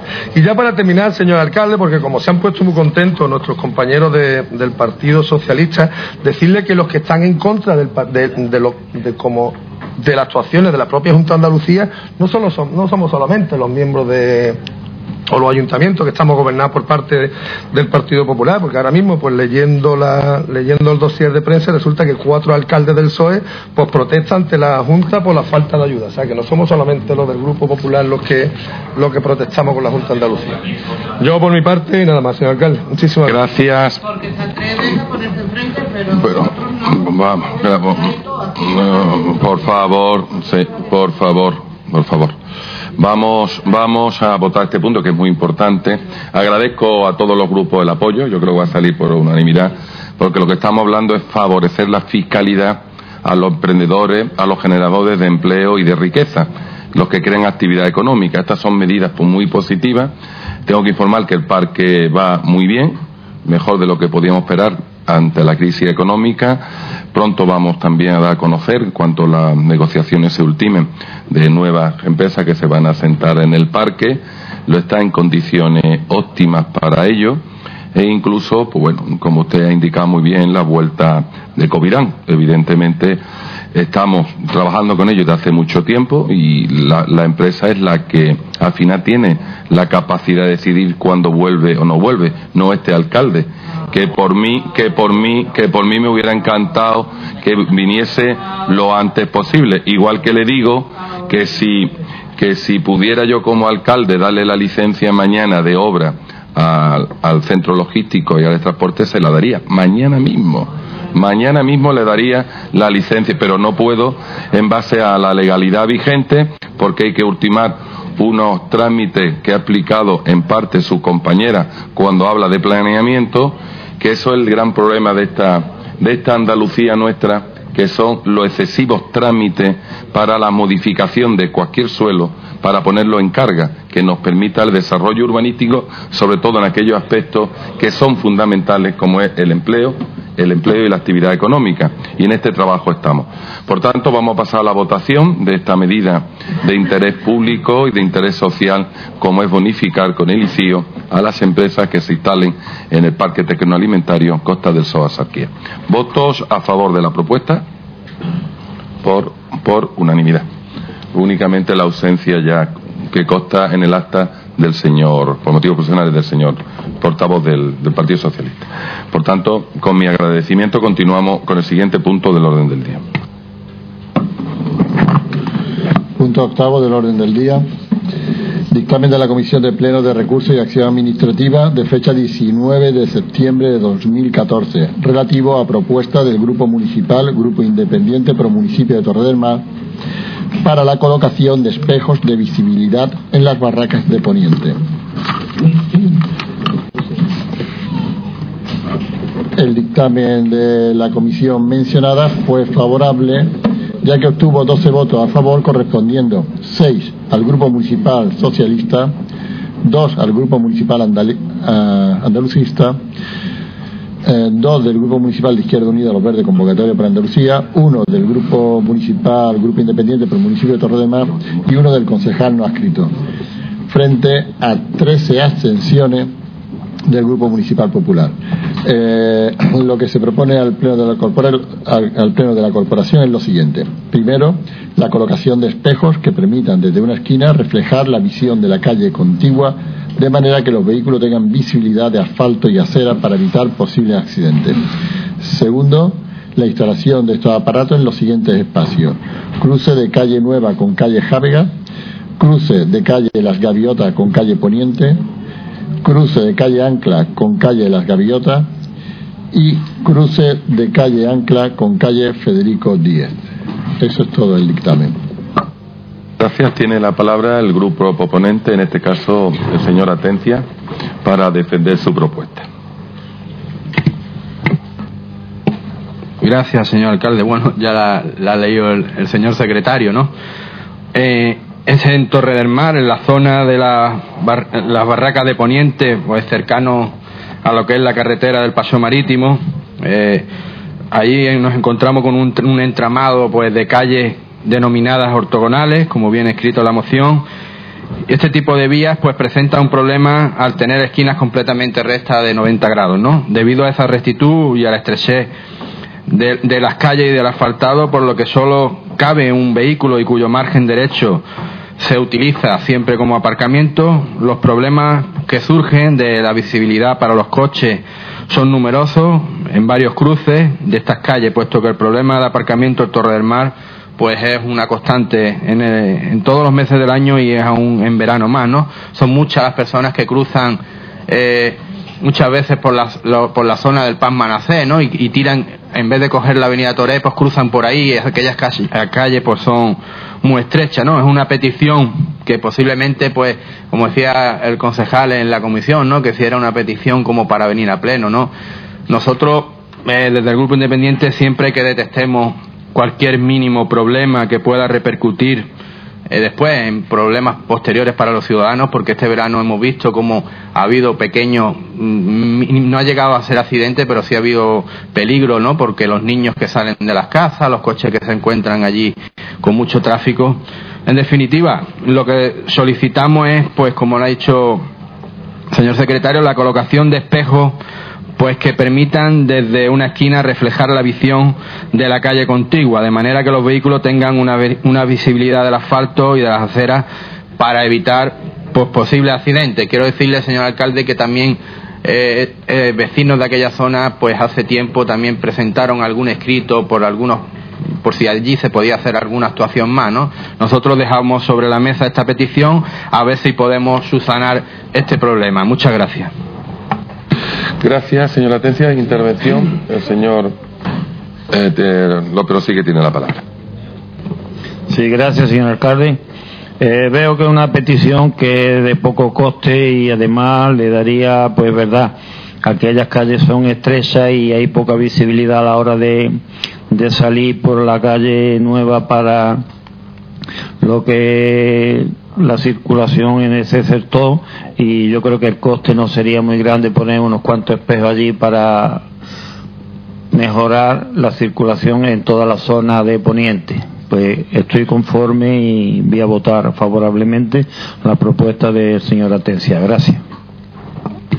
Grupo de Izquierda Unida tiene la palabra su viceportavoz, la señora Eva Fernández.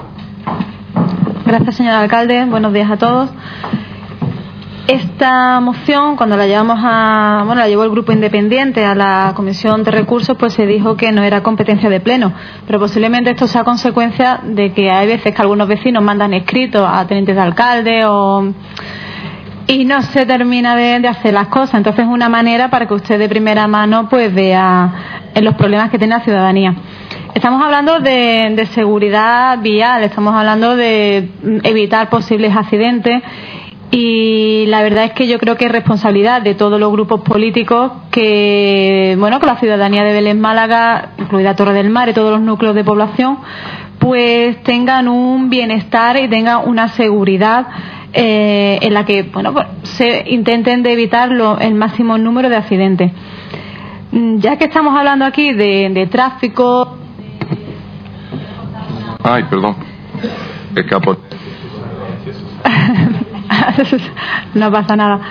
Eh, estamos hablando ya de, seguridad vial, de evitar accidentes, pues ya también se podría proponer que se hicieran, que se pintaran mejor las señales que son horizontales, estas que están pintadas en el suelo, puesto que los pasos de peatones algunos no se ven, otros pasos de peatones que están, se están pintando nuevos eh, da incluso algunas veces a confusión, semáforos que tampoco están en buen estado y, la verdad que estamos es, complicado. Por ejemplo, en calle Blas Infantes hay señales horizontales que prácticamente ni se ven y, y, puede dar pie a que tengamos, a que se sufran en este municipio pues varios eh, accidentes de tráfico, que es lo que tenemos que evitar. Así que nosotros vemos bastante bien esta propuesta del Grupo de Independiente por supuesto la vamos a votar a favor. Gracias. Por parte del Grupo Andalucista tiene la palabra el señor Gámez Martín. Hola, muy buenos días. Bien, eh, el Grupo Independiente nos trae una propuesta localista centrada en, el, núcleo y en una parte además del núcleo de Torre del Mar que probablemente ustedes dirán que están en ello, que el concejal de movilidad pues ya lo ha tenido en cuenta, a pesar de que he visto algún gesto de que los vecinos no han reclamado esa mejora.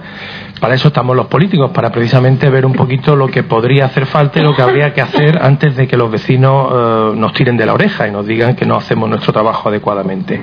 Nosotros le vamos a proponer al grupo eh, independiente una enmienda, una enmienda a su moción, pues para hacerla extensiva a todo el término municipal. Es decir, allá donde haga falta un espejo, pues que se coloque. Allá donde haya un paso de cebra que haya que repintar, que además tenemos ya las elecciones municipales a la vuelta de la esquina. Señor alcalde, señor concejal, píntenlo, píntenlo de blanco, del color que sea, y si es de azul, pues ¿qué le vamos a hacer? Tienen ustedes mayoría. Eh, entonces, eh, controlen ustedes todos los, los elementos que garanticen esa seguridad vial también hay otros elementos que son bastante disruptores del tráfico, como son los contenedores. Los contenedores que a veces están situados en esquinas donde se imposibilita la, visibilidad y muchos de ellos también se encuentran pues en pasos, eh, en rampas, etcétera, ¿no? Creo que, la mejora de la, de la seguridad vial eh, pasa por eh, mantener todos esos elementos, todos elementos, recursos que, están a disposición y que se pueden poner pues para que se garantice la seguridad vial en todo el término municipal. Y si el grupo municipal eh, independiente, el grupo independiente pues eh, acepta esa enmienda, pues magnífico, lo votaremos a favor. Gracias. Tiene la palabra para este punto el portavoz del Grupo Socialista, señor Hijano. Gracias. Eh, bueno, pues nosotros, como es lógico, la moción que trae aquí el Grupo Independiente por un municipio Torre del Mar eh, una moción, ah, como han comentado, localista y demás, pero bueno, eh, es lo que reclaman los vecinos. Cuando un vecino reclama y, y tiene una necesidad y acude a un grupo a un grupo político, bueno, pues nuestra intención es solucionar a ese vecino el problema, si bien mediante las comisiones o si no, pues a través de pleno. Yo estaba pasando por esas calles viendo lo que, lo que, lo que comenta Atencia y es verdad que en muchas calles cuesta un trabajo ahí doblar y hay poca visibilidad. Para cruzar de una calle a otra hay que asomar bastante el morro del coche y bueno, es bastante peligroso. Viendo también en, estas calles, eh, decir que todas esas calles que vienen enumeradas, ninguna tiene paso de cebra. Una cosa que dice, pues ¿cómo va a ser que no tiene paso de cebra? Pues ninguna de esas calles, si os fijáis, no tienen paso de cebra. Sé que no es de ahora, sé que eso viene de mucho tiempo, que nunca había un paso, que nunca había un paso de cebra ahí pintado. Pero bueno, es una buena oportunidad de que si se aprueba esta moción y se va a colocar los espejos, pues que ya se tenga en cuenta y a la vez pues se pinte paso de cebra y se haga el rebaje correspondiente.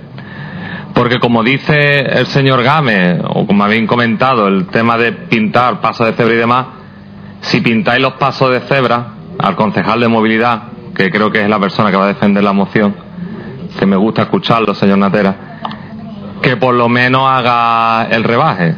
Es decir, se han pintado muchos pasos de cebra, muchos cerca de colegios, pero no tienen el rebaje correspondiente. Creo que sería una buena opción realizar también el rebaje correspondiente. Y como estamos hablando de tráfico y la dificultad que tiene la zona de aparcamientos y demás, quisiera preguntar, no sé quién va, si es usted, señor Natera, ¿sabéis el caos que hay formado en Torre del Mar con la calle del Mar cortada?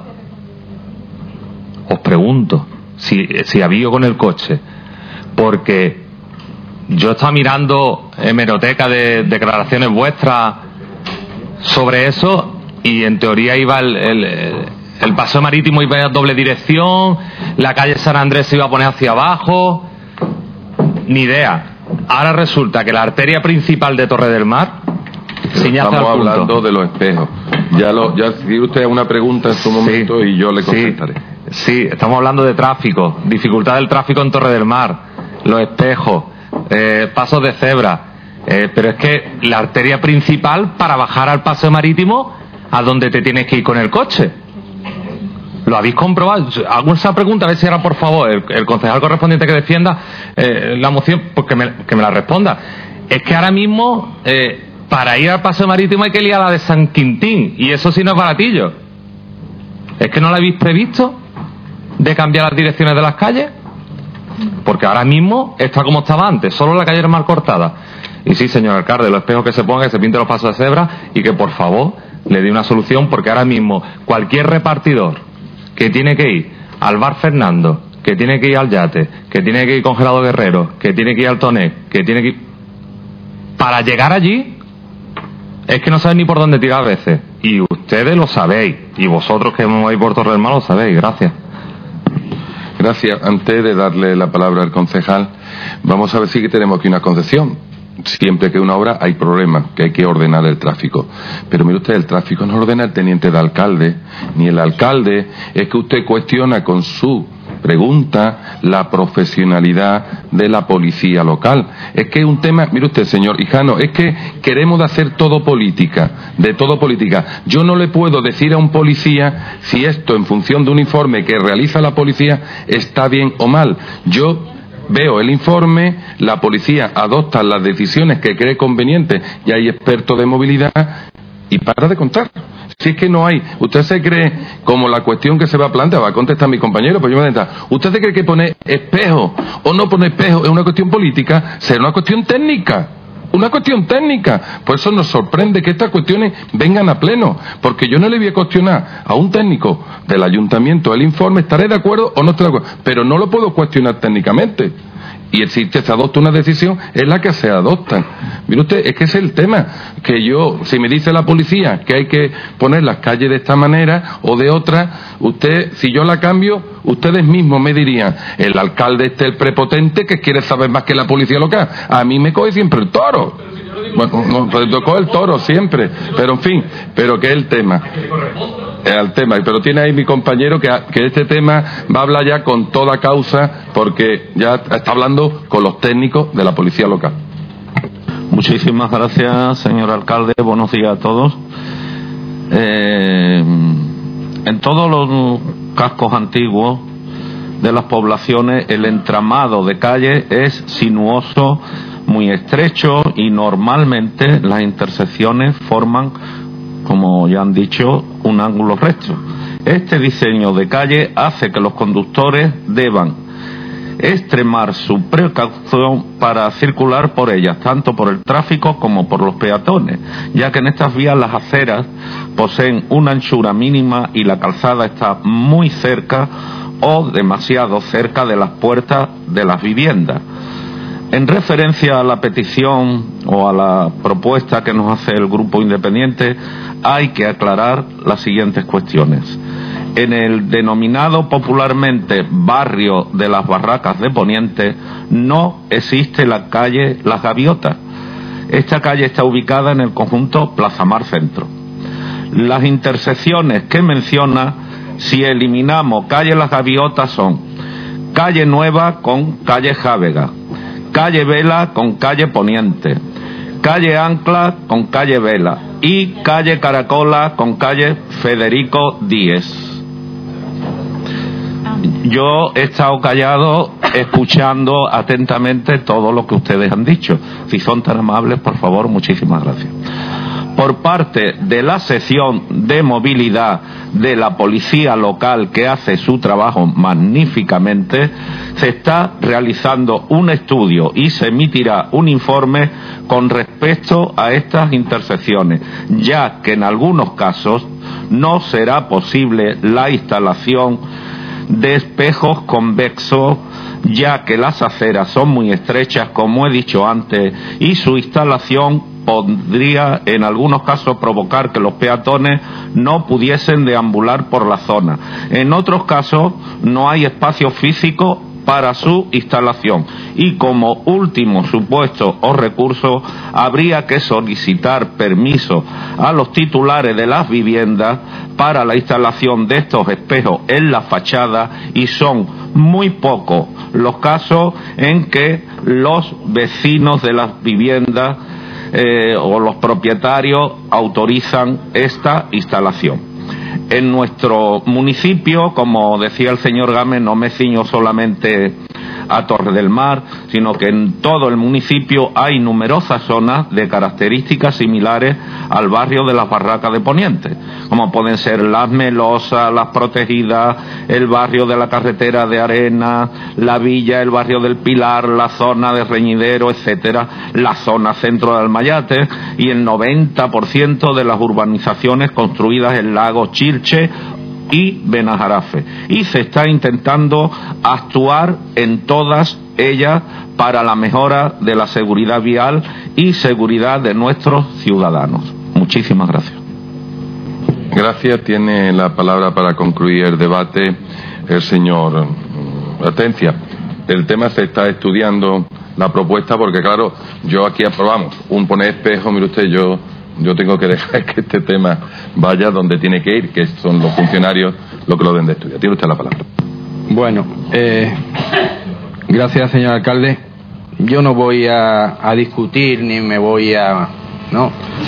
a molestar. No, es una petición que se realiza desde Torre del Mar, en una zona concreta, en una barriada histórica y antigua, ¿no? Donde pues se detecta un pequeño problema, ¿no? Que puede ser en un momento dado un gran problema porque puede que haya algún accidente, ¿no? Poco que decir sobre este tema, ¿no? Es nosotros lo que pedíamos es lo mismo que tenemos los trabajadores y los concejales de este ayuntamiento cuando entramos al parking de este ayuntamiento. Cuando salimos nos encontramos con un espejo para poder salir porque muchas veces no hay visibilidad. Pues lo mismo que pedimos para los vecinos de la zona de la barraca de Poniente de Torre del Mar. Espero y deseo que, bueno, que como dice el alcalde, se va a estudiar esta propuesta para que se vaya así, en tema de seguridad, seguridad vial avanzando, pues que se, se mire eh, y que se le tome en cuenta esta zona porque es, verdad que en verano ha habido ciertos problemas y deberíamos subsanarlo. Para nosotros es muy importante también. Son pequeñas cosas que al final engrandecen eh, este municipio y Torre del Mar pues es una cosa que, necesita. Muchas gracias. Gracias. Ya lo que le he dicho, no podemos aprobar como viene. Usted la retira y tiene usted. Ahora ya, ya está con el área de movilidad está en el área de movilidad estudiándose la propuesta. Pero quiero indicar, claro, yo, su gran preocupación nace, por fin tiene una gran preocupación el grupo independiente por los barrios antiguos, por fin. Porque han estado ustedes muchísimos años y, los espejos no lo han visto, no se han visto nunca. Fíjate usted, es que el gran problema que hay allí, además, y lo hemos conocido aquellos que hemos estado en la procesión de la Virgen del Carmen, que ya lleva dos años que transita por ese lugar, la estreché el propio responsable de movilidad le pregunté, ¿es posible poner espejo? Dice, alcalde, hay calles que no, por la estrechez. Hay que colocarlo en fachada. Hay, y ahora hay que pedir permiso a los, a los propietarios.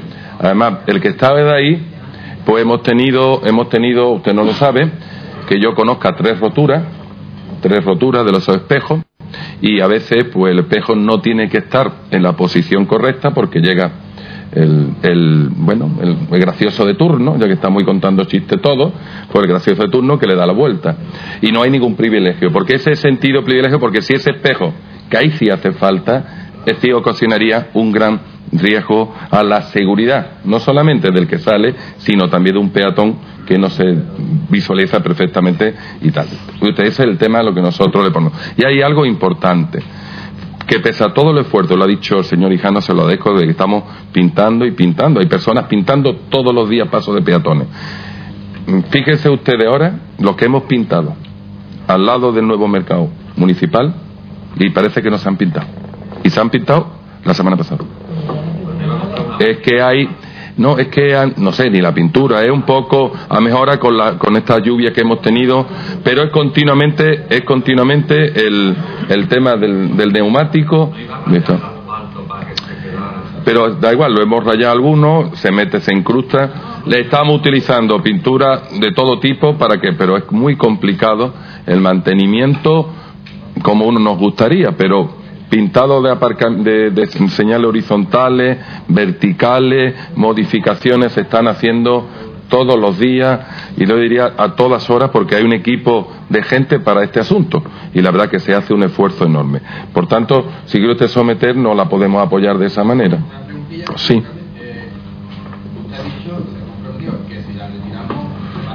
Todo. Además ya le informará, ya le informará el concejal Usted puede llamar concejal del área, el señor Natera, que en cuanto nos diga la policía, se pueden poner tres, tres, que no hay mayor pero usted yo no puedo aprobar algo sin informe. Es que colocar espejo pero ¿en dónde? Mm, vamos a dejar que sean los técnicos quien que como estamos haciendo fíjate usted que la, tal como él ha intervenido es una intervención dada a través del informe técnico que ya ha emitido el área de movilidad. Pues muchas gracias y pasamos al siguiente punto. Sí. No, no, no hace falta.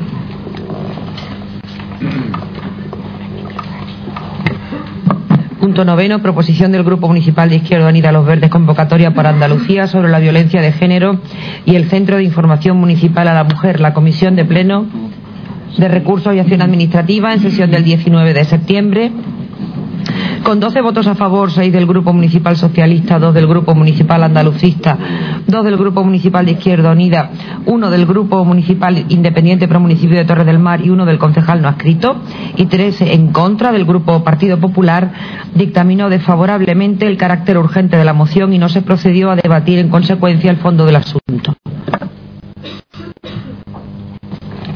Muy bien. ¿Intervenciones? López Perdona. Me doy directamente Antonio. La, la proponente. Tiene la palabra. Gracias, señor alcalde accidental. Eh, bueno, primero quiero empezar mi intervención eh, haciendo mención a que hace unos días, el 28 de septiembre, fue el Día Internacional de los Derechos Sexuales y Reproductivos de, de la Mujer, que por fin, gracias a la lucha feminista, pues se abortó la reforma de la ley del aborto y además se abortó también al ministro eh, Ruiz Gallardón, que mm, digamos que a Dios gracias, o mejor dicho, a gracias a la lucha de esas mujeres que, han estado y también mujeres que han tenido que salir con sus nietas a, volver a pedir que el aborto sea libre, pues eh, se ha cambiado, ¿no? Ahora solamente falta que se despenalice del Código Penal. Dicho esto, pues ya me voy a ceñir al punto para que no me regañe usted.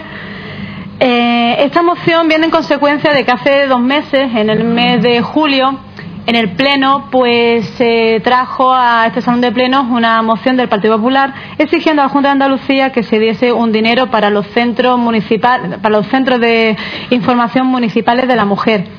Bien, ahí eh, esto sería consecuencia, digamos, por culpa de la reforma que el Partido Popular, em, a mano de Mariano Rajoy, pues esa reforma de la ley de la administración local que quita competencia a, los municipios, a los ayuntamientos.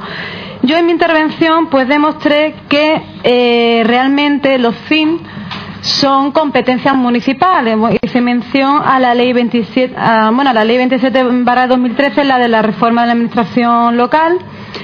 Hice mención a la ley, como por ejemplo la ley orgánica 1 2004 sobre medidas de protección integral contra la violencia de género, que ahí en su artículo 19 nos dice que es competencia de los ayuntamientos la Ley Orgánica 3 2007 para la igualdad efectiva de mujeres y hombres, que también su artículo 21 vuelve a decir que es competencia de los ayuntamientos, y la Ley 12 2007 de promoción de la igualdad de género en Andalucía, en su título preliminar, en artículo 2, dice que es también competencia de los ayuntamientos. Bien, pues yo creo que dejé bien claro que todo esto es competencia de los ayuntamientos, por mucho que el Partido Popular quiera decir que la Junta de Andalucía es el demonio personificado.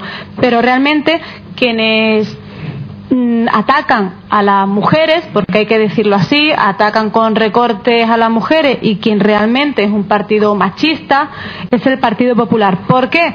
Porque mm, tenemos un Partido Popular que lo primero que hace es dar hachazos a la igualdad y a, las políticas que van en contra la violencia de género. Y encima, para más INRI, pues tenemos que nos han traído como fichaje estrella para Andalucía, para el Partido eh, Popular Andalucía, a Moreno Bonilla, eh, artífice de todos los recortes que se han hecho en, en políticas de igualdad y contra la violencia de género. Bien, aquí nosotros lo que proponemos es algo muy, muy sencillo y es que el Pleno de la Corporación Municipal eh, pues insta al Gobierno de la Nación que acabe con estos recortes en políticas de igualdad de género y contra la violencia de género. Tampoco es nada que el Partido Popular de aquí no pueda votar a favor. Que este equipo de gobierno aumente la partida presupuestaria para el Centro de Información eh, municipal de la mujer, puesto que con 14.000 euros la verdad es que poco pueden hacer eh, las trabajadoras que, están allí. Y, ya además así podría, incluso se, podría contratar a una psicóloga que con los cursos de, de, psicología que decía la concejala, a la que ella también asiste, pues yo creo que no le hace mucho a las personas, a las mujeres que son víctimas de violencia de género.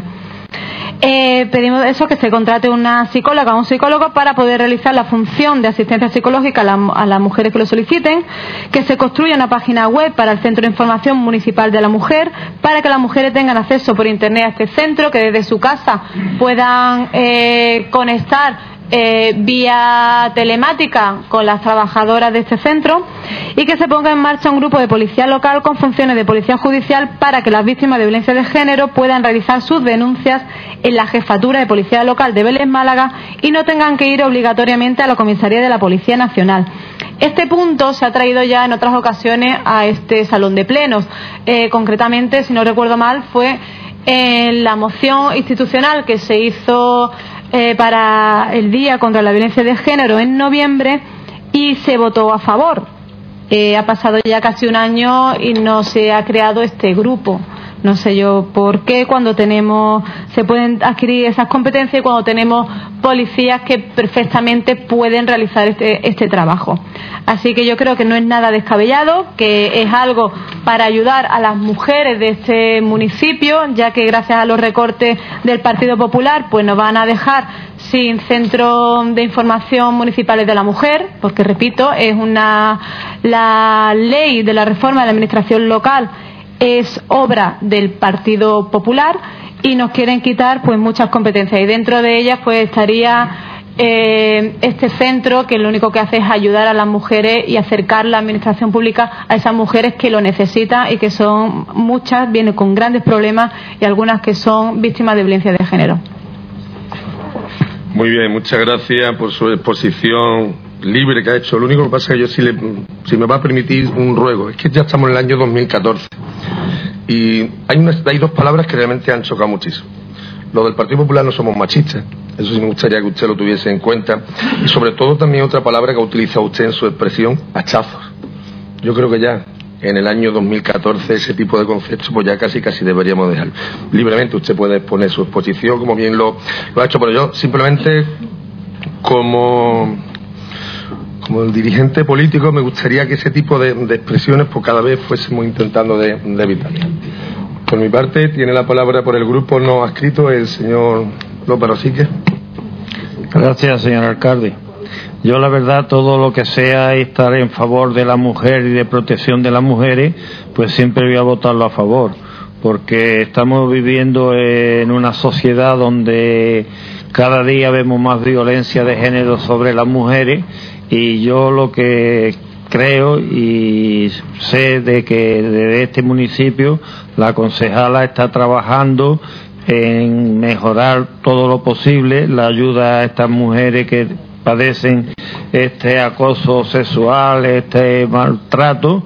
Y si fuera posible pues lo que piden aquí de una psicóloga o un psicólogo para que atienda y una policía local que las denuncias se pudieran desarrollar desde este aquí, desde este municipio y no tuvieran que desplazarse a la Policía Nacional, pues lo veo bien y yo por eso creo que estoy a favor de que se proteja lo máximo posible a la mujer. Gracias. Gracias, señor Rosique. Por parte del Grupo Independiente, su portavoz. Gracias, señor Gutiérrez. Eh, la moción que nos trae Izquierda Unida pues viene una vez más a reflejar pues los, recortes que se han venido surgiendo durante todos estos años en nuestro país. En este caso, los recortes en política de igualdad de género y contra la violencia. Dicen todos los expertos y coinciden que mientras más recursos dediquemos a combatir la violencia de género, menos mujeres sufrirán los efectos de esta lacra. Hemos venido recibiendo recortes constantemente desde el año 2012. En el caso de igualdad, el 47% en los últimos años y el 30% menos en la prevención de la violencia contra las mujeres. En el año 2014 el panorama no ha cambiado, ha empeorado aún más. 28% menos que en el año 2011. Es por ello, nosotros, desde el Grupo Independiente, que vemos bien las prioridades sociales pues que trae la propuesta que ha expresado la señora concejala y no muchas prioridades como hemos venido viendo durante estos años o estos últimos tres años en este municipio como la de escudos, banderas y arco, ¿no? Por lo tanto, nosotros desde el Grupo Independiente Pro Municipio de Torre del Mar estamos a favor de la propuesta de Izquierda Unida. Gracias, señora Tencia. Por parte del Partido Andalucista, portavoz. Gracias. Bien, la violencia machista no solamente es eh, esa situación por la que estos concejales de este, de este pleno se levantan durante un minuto y guardan silencio por respeto a las que han fallecido. Es una actividad que tenemos que realizar cada día todos los ciudadanos, una labor educativa a nuestros hijos, eh, a, nuestros conciudadanos y tenemos que trabajar constantemente para que la situación heredada de otros tiempos en la que la mujer pues era ocupaba un, rol eh, diferente del que del que hoy está ocupando pues eh, se revierta. Tenemos que trabajar en todos los sectores para que la violencia de género la violencia machista pues se vaya reduciendo se vaya reduciendo a cero a esa tolerancia cero a ese vecino que le chilla a la mujer tolerancia cero a esa situación que vemos en las calles tolerancia cero esa tolerancia cero que se ha representado con un no, con un no, no más, nunca más, eh, tenemos que hacerla diaria, tenemos que hacerla eh, cotidiana en nuestro municipio. La moción que nos trae Izquierda Unida es eh, reforzar esos servicios, reforzarlos mediante pues una dotación, o sea, que nos mojemos realmente un poquito con este, un poquito más con este tema. Eh, probablemente la, concejala mm, de la mujer ahora nos hablará y dirá que sí, que mm, están en ello, que hacen lo que pueden, que la Junta Andalucía no cumple sus labores, etcétera, etcétera, pero queda todavía mucho por hacer. Queda mucho por hacer porque, de hecho, cada pleno tenemos que levantarnos aquí, los 25 concejales y los, el personal eh, de la Administración, que, eh, eh, bueno, hacemos que, mm, ese recuerdo desagradable a la ciudadanía de que este problema no lo hemos resuelto. Y esta asignatura hay que aprobarla y hay que aprobarla en esta legislatura si fuese posible. Bien, pues nuestro grupo municipal apoya las tres, las cuatro propuestas, perdón, las cinco propuestas que el grupo de Izquierda Unida nos presenta y tiene nuestro voto. Muchas gracias. Gracias. Tiene, tiene la palabra, en este caso, la señora Salomé Arroyo va a intervenir. Tiene la palabra por el Grupo Socialista su portavoz, la señora Salomé Arroyo. Buenos días, muchas gracias, alcalde. Desde el Grupo Socialista queremos manifestar nuestro agradecimiento y felicitación al equipo humano que componen el Centro de Información a la Mujer de Vélez por la magnífica labor que vienen desarrollando desde los años 90 de su creación. El Grupo Socialista va a apoyar esta moción. Ya lo hicimos en comisión informativa y entendemos que es sumamente importante y una necesidad lo que en ella se pide. Aunque mucho me temo, me gustaría equivocarme, que no va a obtener el apoyo del equipo de gobierno. Y esto que se pide se puede hacer, lo único que hace falta es tener voluntad política. Pero al Partido Popular ha demostrado ya y viene demostrando no importarle, no ser prioritario las políticas de igualdad.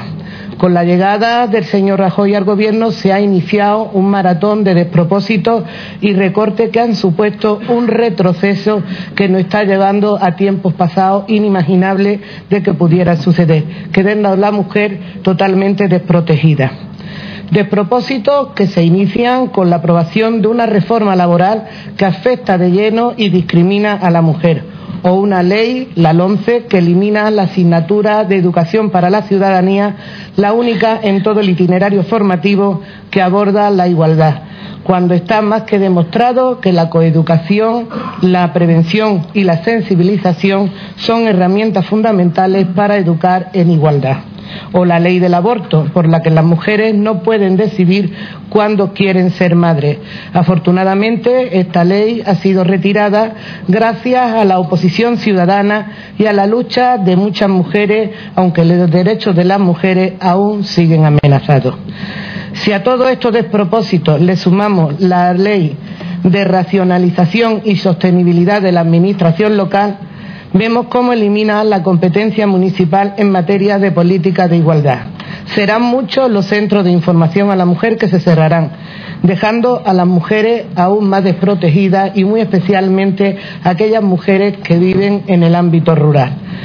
Por ejemplo, en Castilla-La Mancha se han cerrado 85 centros de información a la mujer y 13 casas de acogida. Y no vamos a hablar pues de la comunidad valenciana o la de Cantabria o la de Madrid. Pero hay más. Los programas de formación y fomento del empleo femenino se han recortado en estos tres años del Gobierno en un 97%. En los presupuestos generales del pasado año, la partida de igualdad se redujo drásticamente casi en un 50% un tema tan importante como el de la violencia de género, la partida se redujo, sufrió un recorte del 30%. Pero además la partida destinada a la mejora de la coordinación y a la atención personalizada para las víctimas de la violencia de género desaparecieron de los presupuestos generales del Estado. Es decir, cero euros. Esto por citar algunos ejemplos, hay todavía más. Centrándonos en la moción que presenta Izquierda Unida, lo dice muy bien. Es de vital importancia que el Gobierno central se deje ya de recorte. Desgraciadamente, son muchas las mujeres que sufren maltrato y, más grave aún, son más las mujeres cada vez que mueren a manos de su marido, en marido o pareja si no me falla la memoria, son un total de 40 mujeres las que han fallecido, 10 en nuestra comunidad autónoma y si la comparamos con el año anterior por la misma fecha, este año tenemos tres mujeres más. Por ello es necesario que las distintas administraciones, también la municipal, se sienten y aúnen esfuerzos para erradicar esta lacra social y que de una vez por todas se cree esa comisión de seguimiento que se viene reivindicando por parte de la Junta de Andalucía para reforzar la coordinación institucional.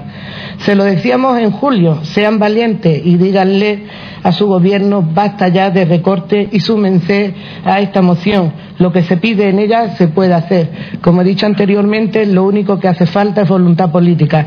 Y por último, yo le haría también un ruego al equipo de gobierno y concretamente a la concejala de mujer y es que hay una comisión creada aquí que se creó hace ya muchísimos años contra la violencia de género, donde están implicados todos los agentes sociales, sanidad, trabajadores sociales, policía, jueces. Durante la anterior etapa que estuvo gobernando el Partido Popular, esa comisión no se reunió ni una sola vez.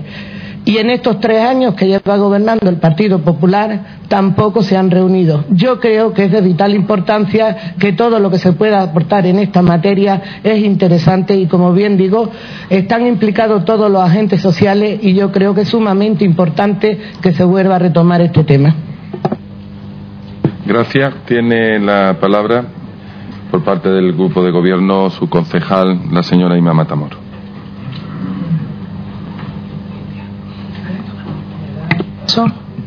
Sí, gracias, señor alcalde. Bueno, eh, a la señora mm, de Izquierda Unida le tengo que decir, lamentablemente, que yo no consiento que insulte a mi partido llamándonos machistas.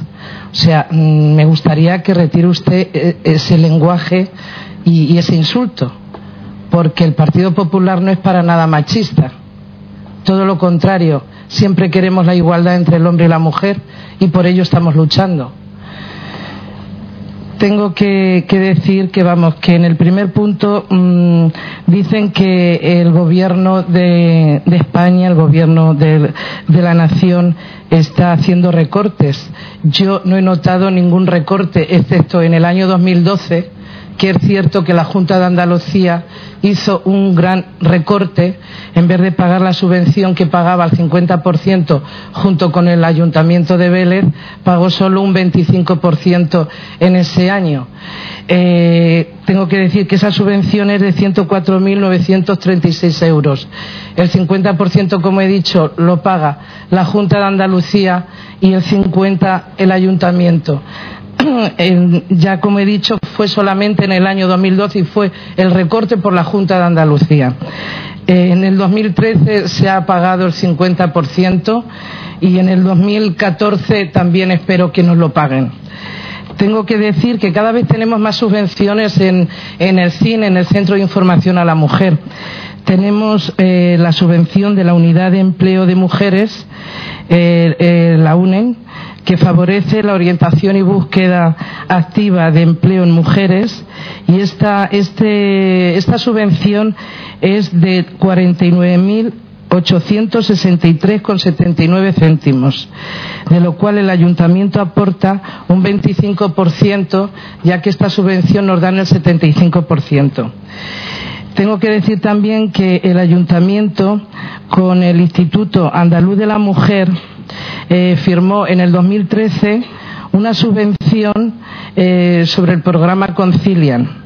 Y ahora mismo estamos en trámites de firmar una subvención con el Ministerio de Sanidad, Servicios Sociales e Igualdad a través del Instituto de la Mujer, el programa Irene que es un, un programa para prevenir la violencia sexual en la población juvenil y adolescente por un importe de 5.000 euros más. Eh, nos financian el 75% de esta subvención con lo cual el CIN cuenta con más subvenciones, como he dicho antes, de, lo acostumbrado hasta ahora. Y no hay ningún recorte en el Gobierno de la Nación que yo haya detectado o notado en los tres años que yo estoy como concejala de mujer. En el segundo punto, eh, de que con 14.000 euros es muy poco en el presupuesto que llevamos de mujer. Tengo que decir que es que 14.000 euros no es solamente eso.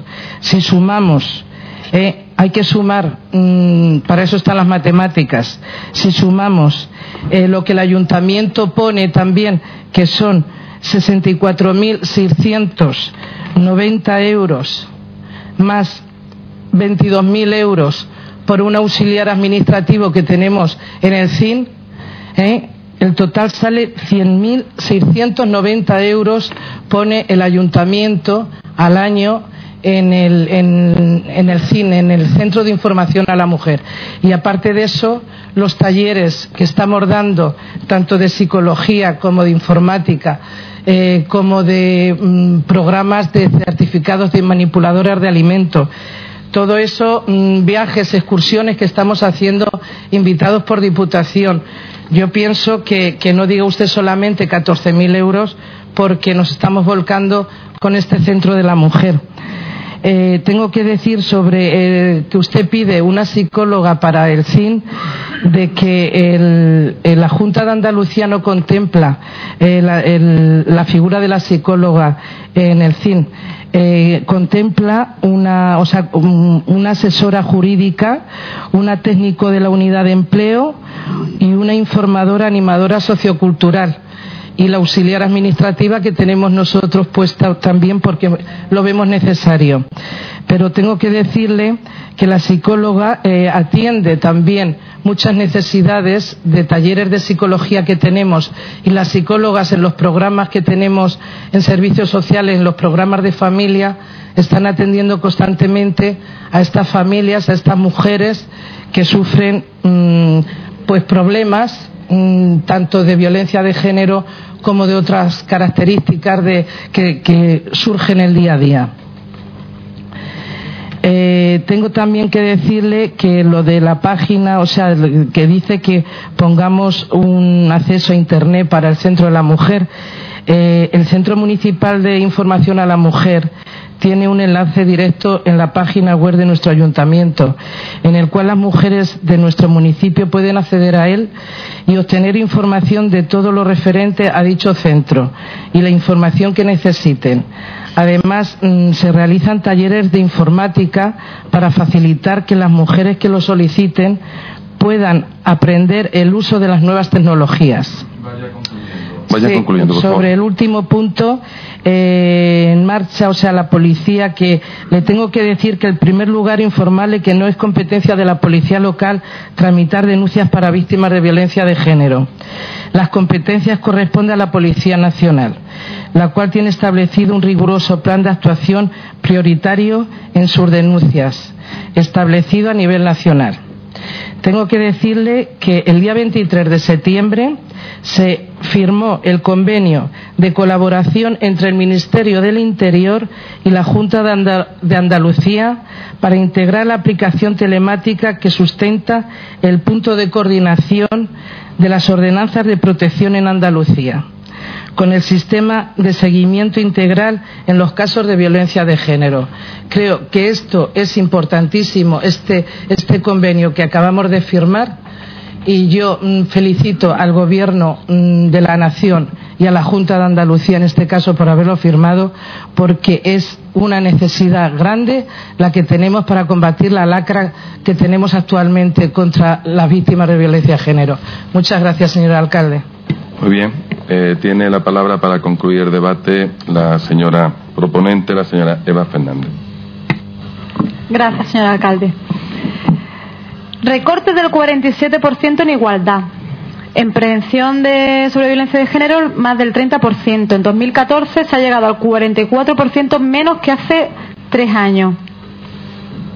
si esto no son recortes o hachazos, o si a lo mejor al señor Gutiérrez le gusta más que diga hiper mega recortes, que no existe en la RAE, pero vaya, para mí son hachazos. Como mujer, yo, mm, para mí, son hachazos lo que se está haciendo a través del Partido Popular a nivel nacional en recortes sobre igualdad y violencia de género.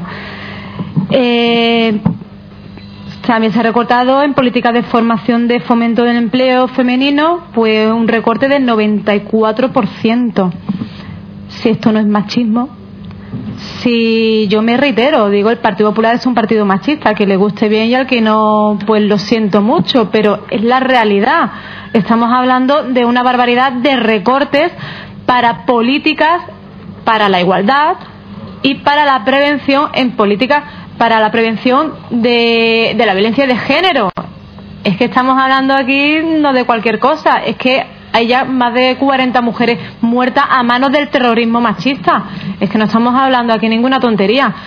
A la señora Inmaculada Matamoro, pues bueno, parece ser que yo no sé las excursiones que hace, no sé yo que, que se trabaja en esas excursiones sobre la igualdad o contra la violencia de género.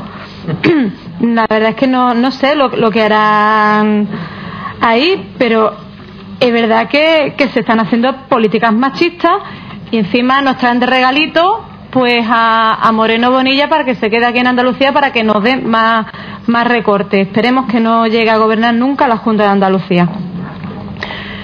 Eh, le digo que la policía local sí que puede tener competencia de policía judicial, se le pueden dar perfectamente. Y una mujer que es víctima de violencia de género no tiene por qué ir a, a, la Policía Nacional. Entre otras cosas, pues mire, se lo voy a explicar. Es muy sencillito, porque a lo mejor usted no lo entiende, se lo voy a explicar muy sencillo. Verá, una mujer víctima de violencia de género va a la policía más cercana, que es la jefatura de la policía local. Va allí y se tiene que poner delante de un señor o una señora que está allí trabajando, que esté de turno, y le tiene que explicar que su marido le ha dado una paliza.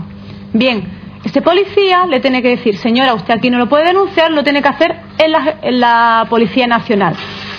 Ahí hay dos opciones. Una, que el policía diga, le vamos a meter en el coche patrulla o en el coche eh, no rotulado, cosa que no se puede hacer porque los coches de policía están dedicados para las personas detenidas y claro, entonces la mujer pues dice, mmm, me tendré que ir para Torre del Mar.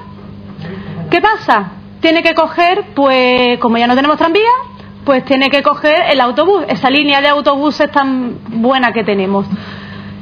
El problema es que la mujer se arrepiente. El problema es que la mujer no va a Torre del Mar a denunciar que su marido le ha pegado. Ese es el problema que tenemos. Es tan fácil como que una persona que está asustada porque es que se supone que la persona que la quería pues le ha dado una paliza. Y es tan fácil como que vaya a la policía más cercana, que son, como se le llama aquí, los municipales, la policía más cercana a la ciudadanía y vaya y pueda denunciar hasta allí.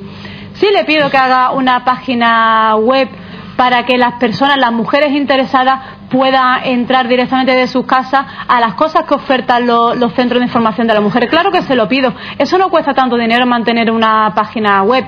No cuesta tanto. Y es una cosa que se puede hacer perfectamente.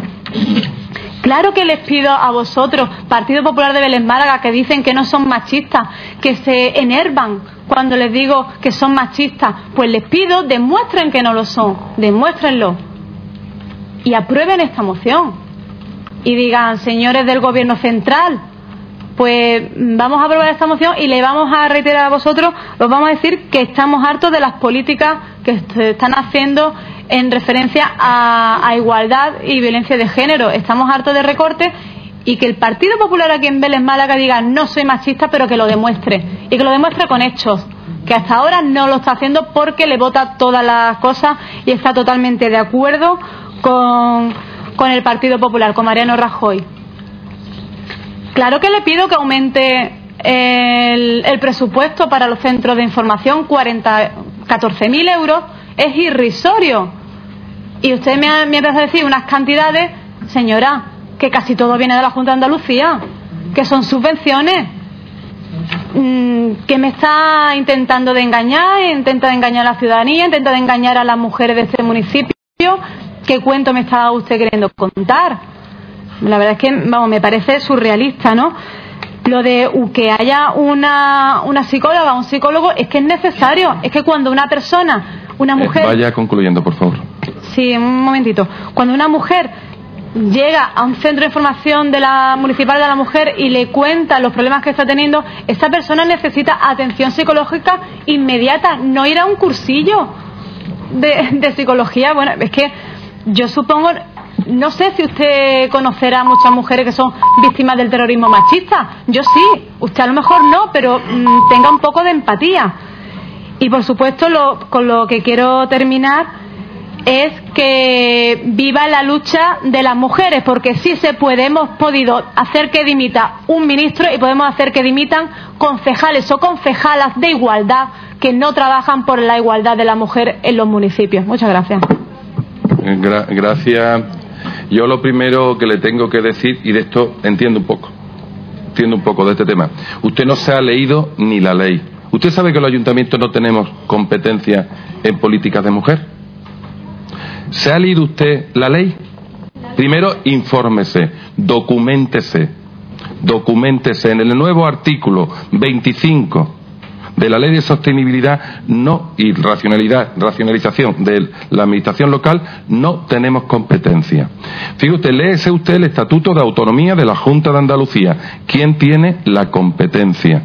La competencia la ejerce y la desarrolla es quien la tiene, que es la Junta de Andalucía. La policía local está haciendo un magnífico trabajo y no vamos a traer aquí, evidentemente, para la publicidad del trabajo que desarrolla contra la violencia de género.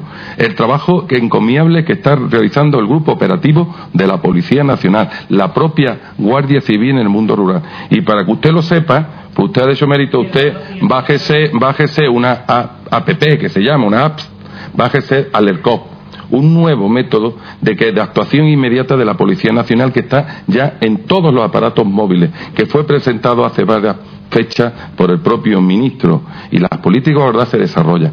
Deje usted ya de argumentos vacíos que sabemos que la lucha fundamentalmente contra esta lacra, que es cierto, de la violencia contra las mujeres, se combate por dos, dos motivos fundamentales. Uno, la educación, la educación que parte de los padres y de los niños en, lo- en los colegios y por otro lado poner medios a la Policía Nacional, medios suficientes para poder combatir.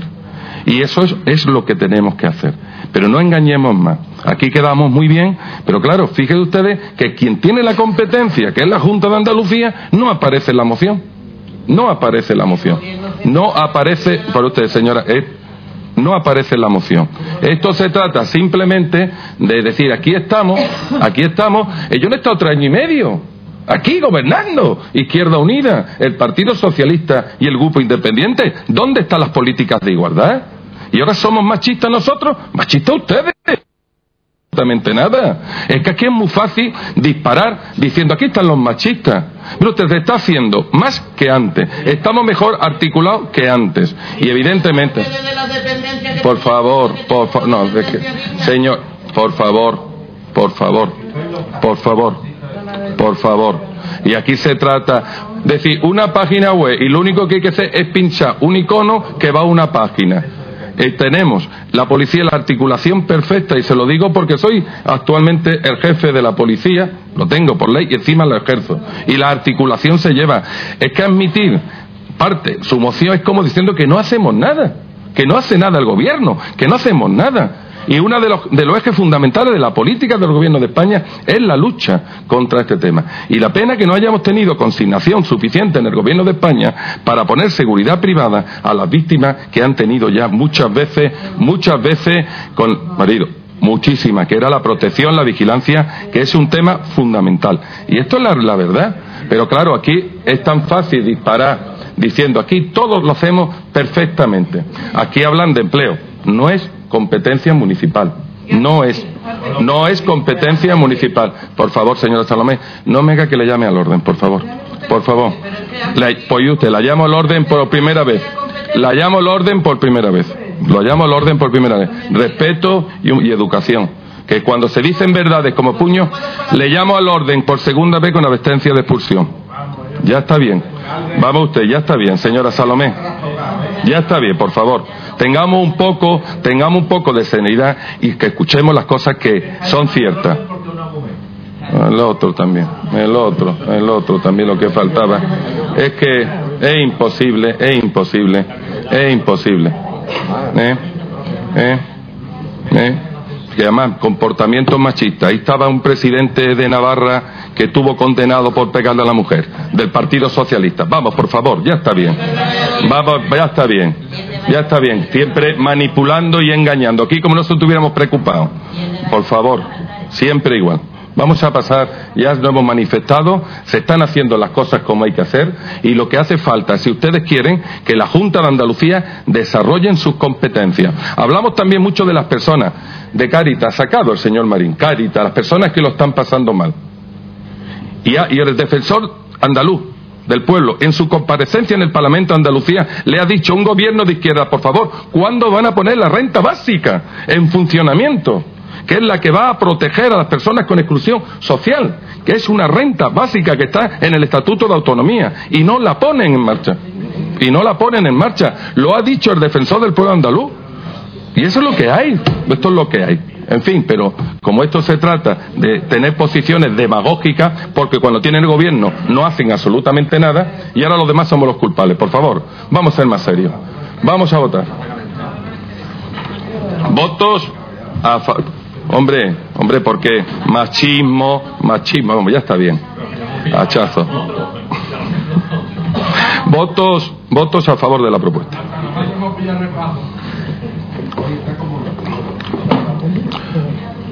Votos en contra.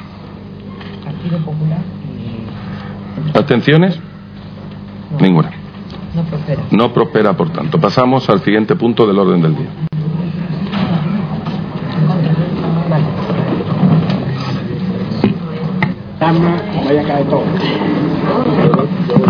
Décimo dictamen de la Comisión de Plenos de Recursos y Acción Administrativa de 19 de septiembre sobre una propuesta del Grupo Municipal Andalucista relativa a que el Ayuntamiento de Vélez Málaga iniciará las gestiones pertinentes para la creación de un centro de investigación, interpretación y recuperación del camaleón común en Vélez Málaga.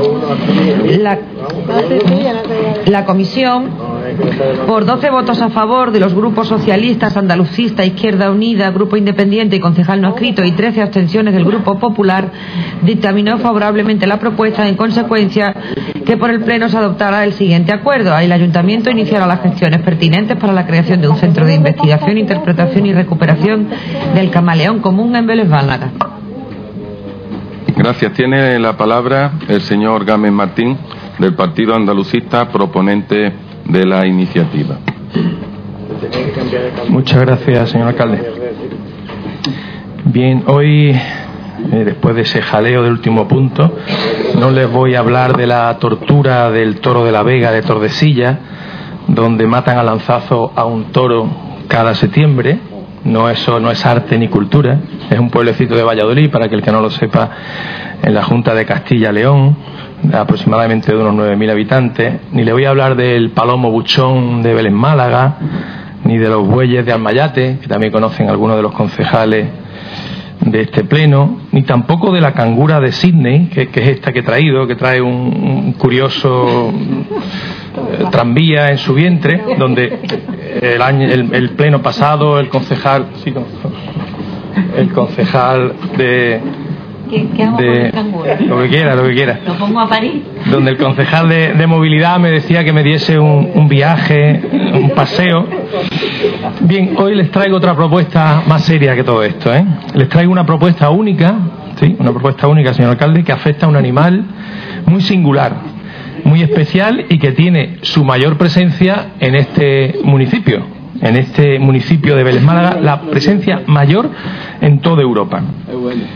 Sí, Vélez Málaga no solo se pone en el mapa por María Zambrano, ni por Juan Breva o Cervantes, que estuvo poco tiempo aquí, como el tranvía, sino que también es el biotopo, el hábitat del camaleón común donde se encuentra con mayor densidad, como le decía, en Europa.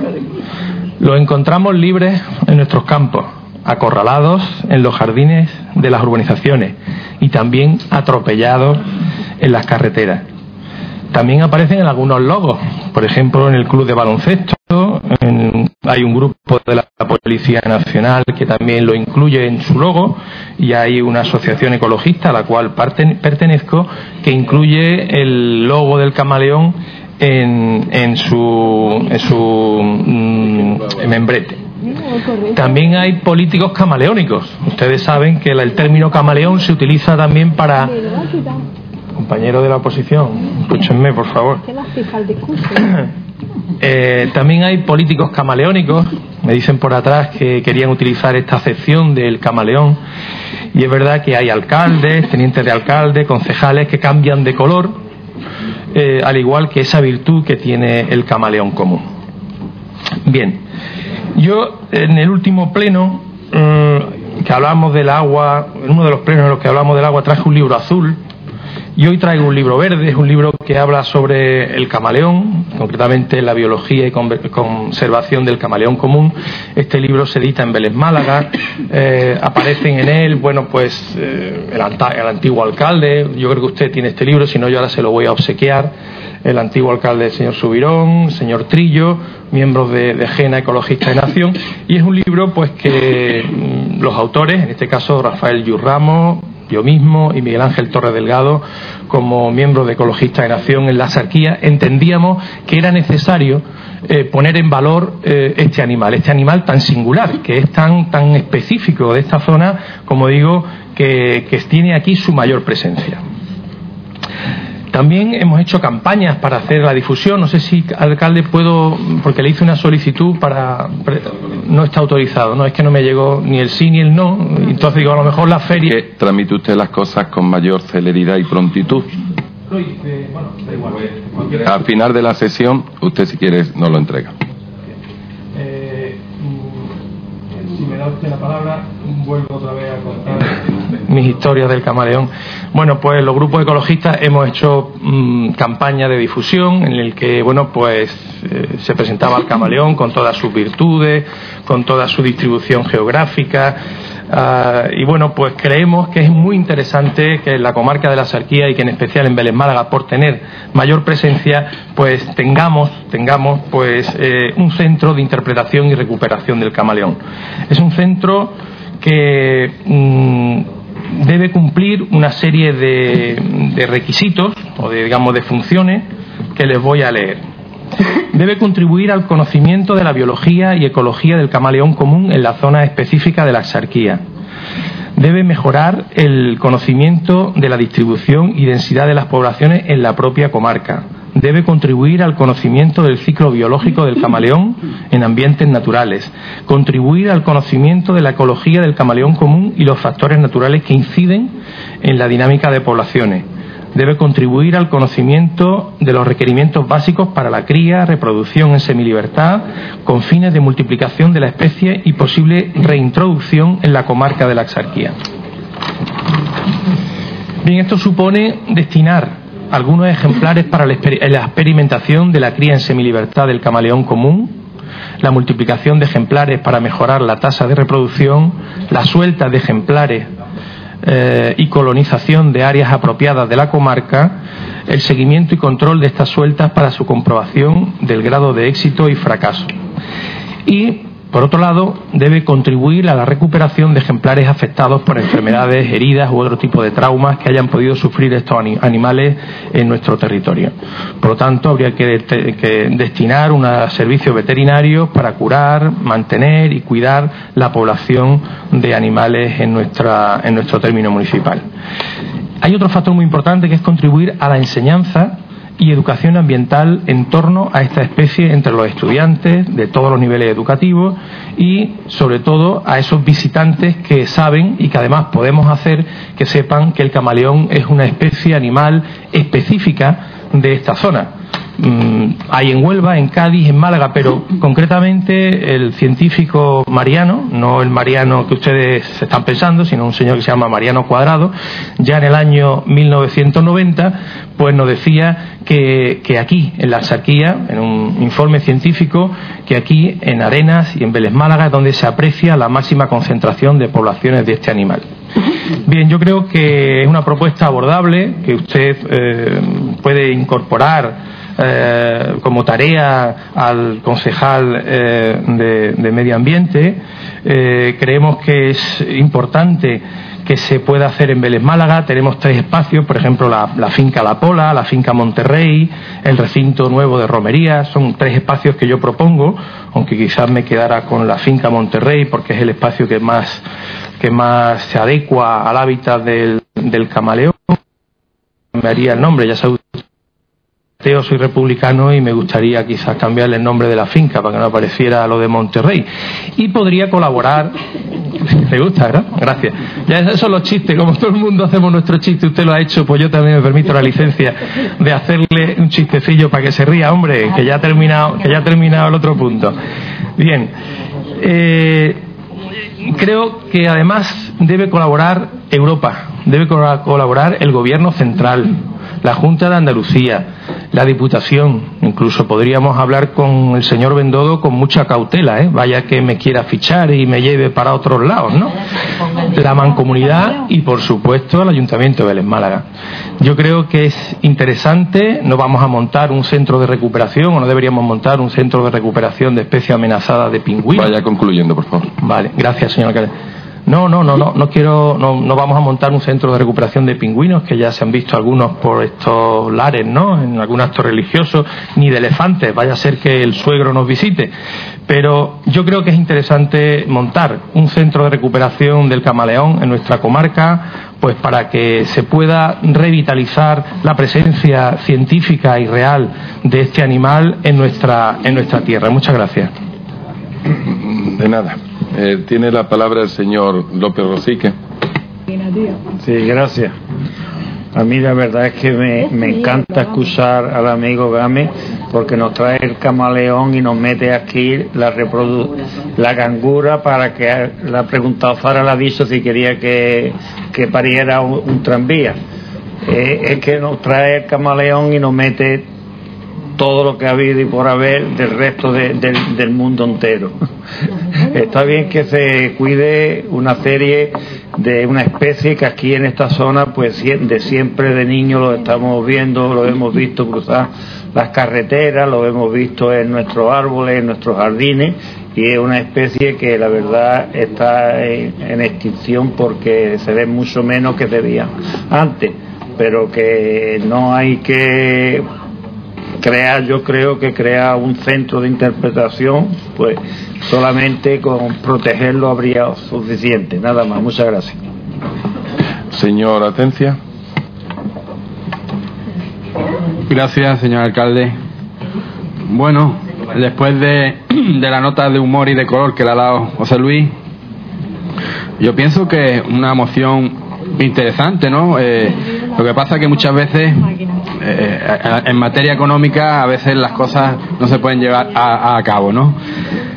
Él pide la recuperación del camaleón común en el municipio, abrir un centro de investigación. Es cierto que es una especie singular y única en el territorio y las únicas colonias existentes pues están en Andalucía y siendo nuestra comarca la de la Zarquía donde tiene mayor densidad pues dicho animal. Una especie amenazada y en peligro de extinción. Nosotros vemos correcta la, creación de un centro de investigación. Ya existe un centro de recuperación de especies marinas en Málaga, pero claro, todo esto, como he dicho anteriormente, eh, necesita de dinero y de money, ¿no? Dicho esto, nos parece importante, por lo tanto, se debería de pedir la colaboración a otras administraciones públicas que se puede llamar Junta Andalucía, Gobierno Central o Unión Europea en cuanto a su financiación para poder hacer realidad un proyecto como este. Muchas gracias. Tiene la palabra la señora Eva Fernández por, Izquierda Unida. Gracias, señor alcalde.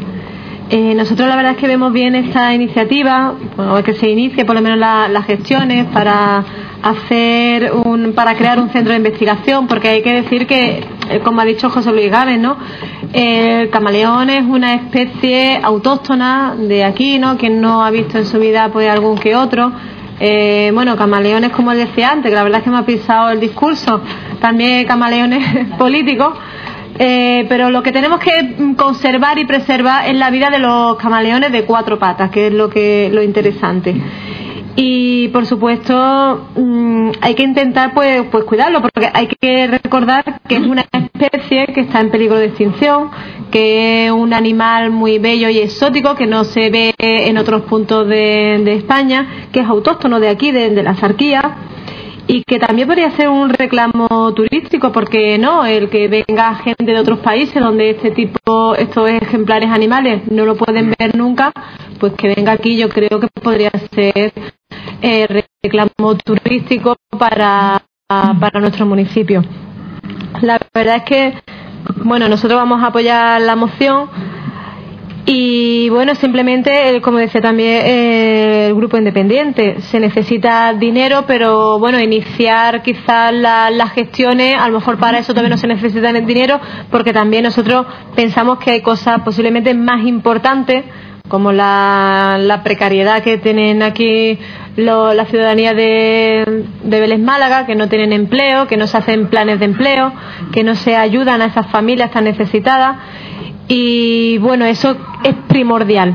Pero el iniciar las gestiones pertinentes, que eso yo creo que no tendrá ningún coste eh, monetario, pues posiblemente sí sea algo muy interesante y que se puede puede llegar algún día a ser una realidad de que tengamos un centro de investigación e interpretación para la recuperación del camaleón y por supuesto nosotros vamos a votar a favor puesto que para nosotros es primordial que se protejan eh, especies en peligro de, extinción. Muchas gracias. Tiene la palabra por parte de, del Partido Socialista el señor Alarcón como portavoz. Gracias, señor alcalde, y muy buenos días a todos y a todas. Hace unos días, en víspera de la celebración de la cumbre, de la cumbre mundial del clima, miles de ciudades de todo el mundo se sumaron a la convocatoria para alertar sobre los peligros del calentamiento global.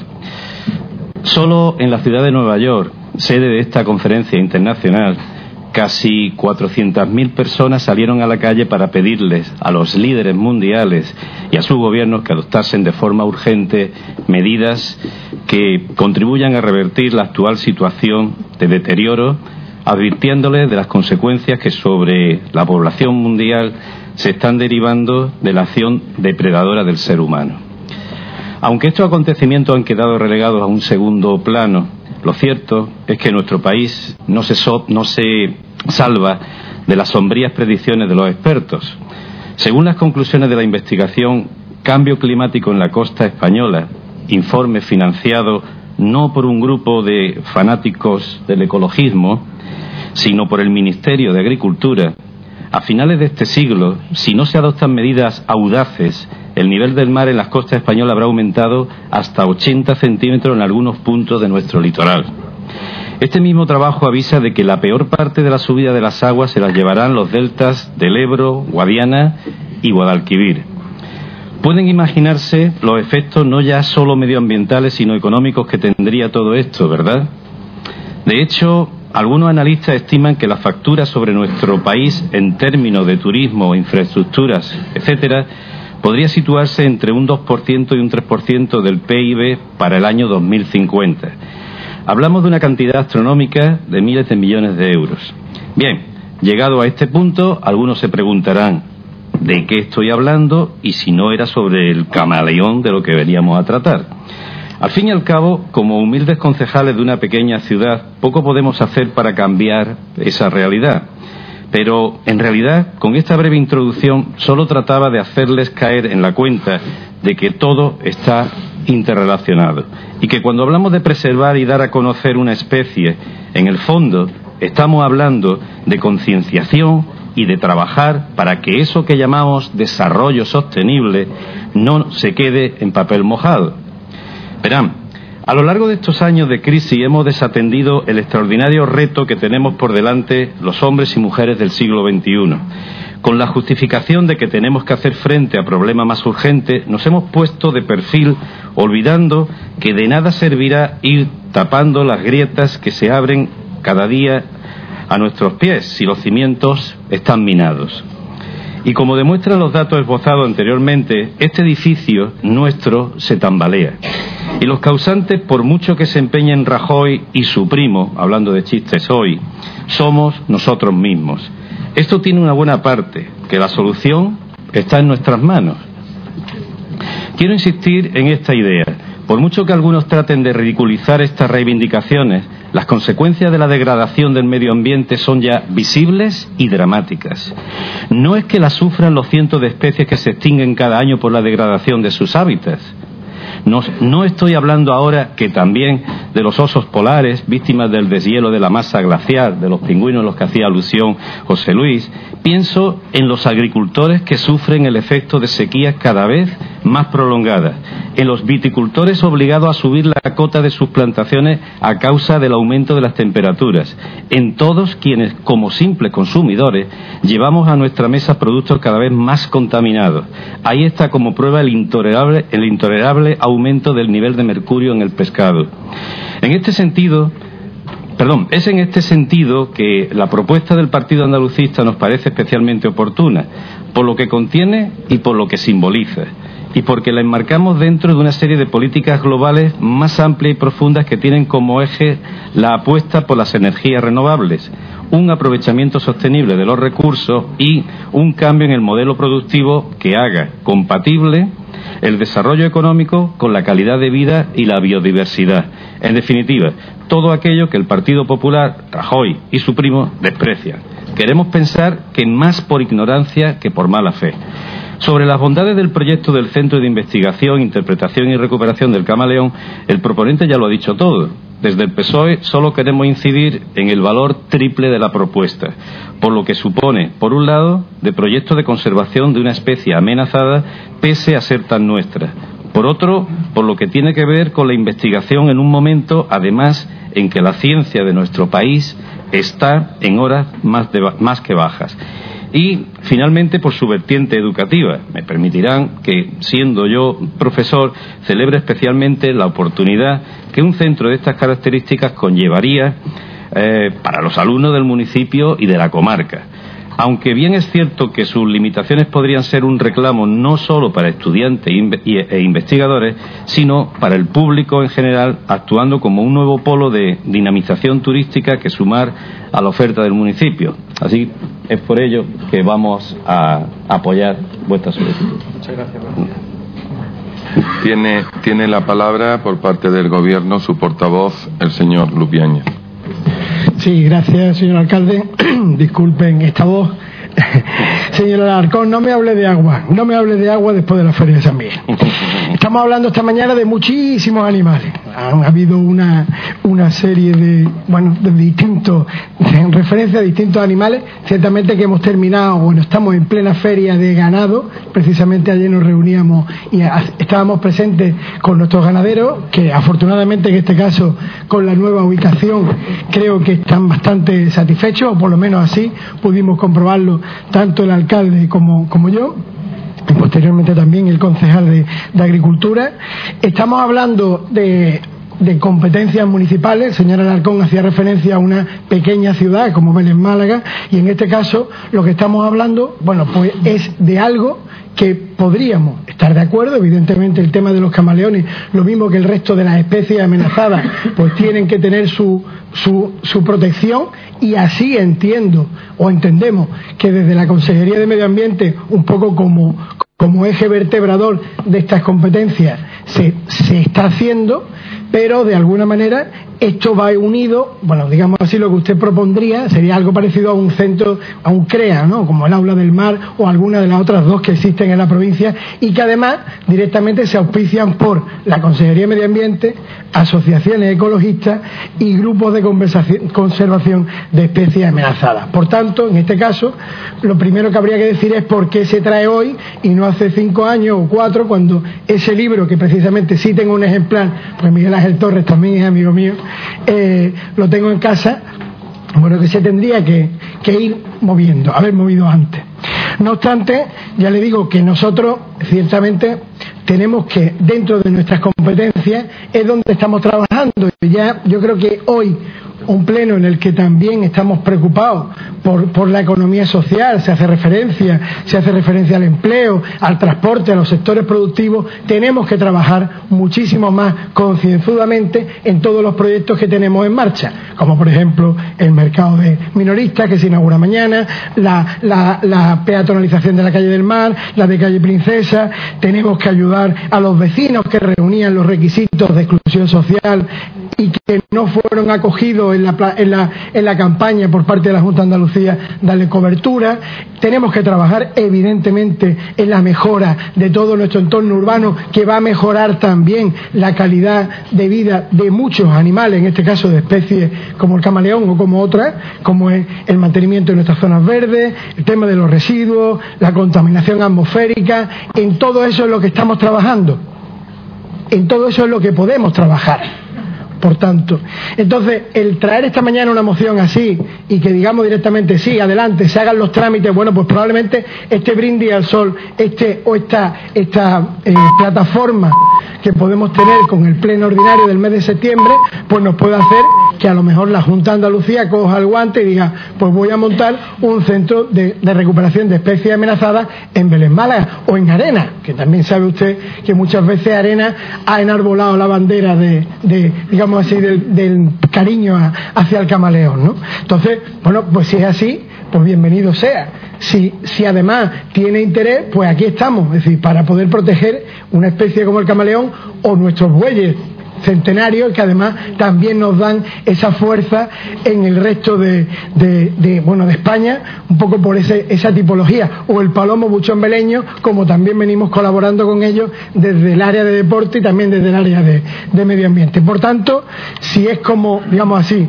como, como declaración de intenciones, pues podría servir. Pero ciertamente, ciertamente, como le digo, a este pleno, que como decía el señor Gutiérrez hoy, venían muchos temas de índole económico y van a venir algunos más de apoyo a distintos sectores, entendemos que es para debatir mociones en las que tenemos plenamente competencia y en esta, como ya le digo, si la Junta de Andalucía o GENA o asociaciones ecologistas organizan, bueno, pues podremos tener la posibilidad, pero mientras tanto tenemos muchísimas cosas que hacer, tenemos muchísimas tareas por delante, no solo porque estemos en pre-campaña, sino porque se están fructificando proyectos en los que venimos trabajando desde hace tiempo y en esa línea en la que vamos a seguir. Gracias. Para concluir el debate tiene la palabra el concejal proponente, el señor Martín. Gracias. En primer lugar, a todos los grupos que apoyan claramente y decididamente este tipo de proyectos. Eh, después, explicarle o aclararle eh, una vez más al, al, equipo del PP que se trata precisamente de eso, aunque se ha leído muy rápidamente el acuerdo. El acuerdo dice así, y lo leo un poco más pausado. El Ayuntamiento de Vélez Málaga iniciará las gestiones pertinentes para la creación de un centro de investigación, interpretación y recuperación del camaleón común en Vélez Málaga. Así de fácil y de cortita, es iniciar las gestiones pertinentes.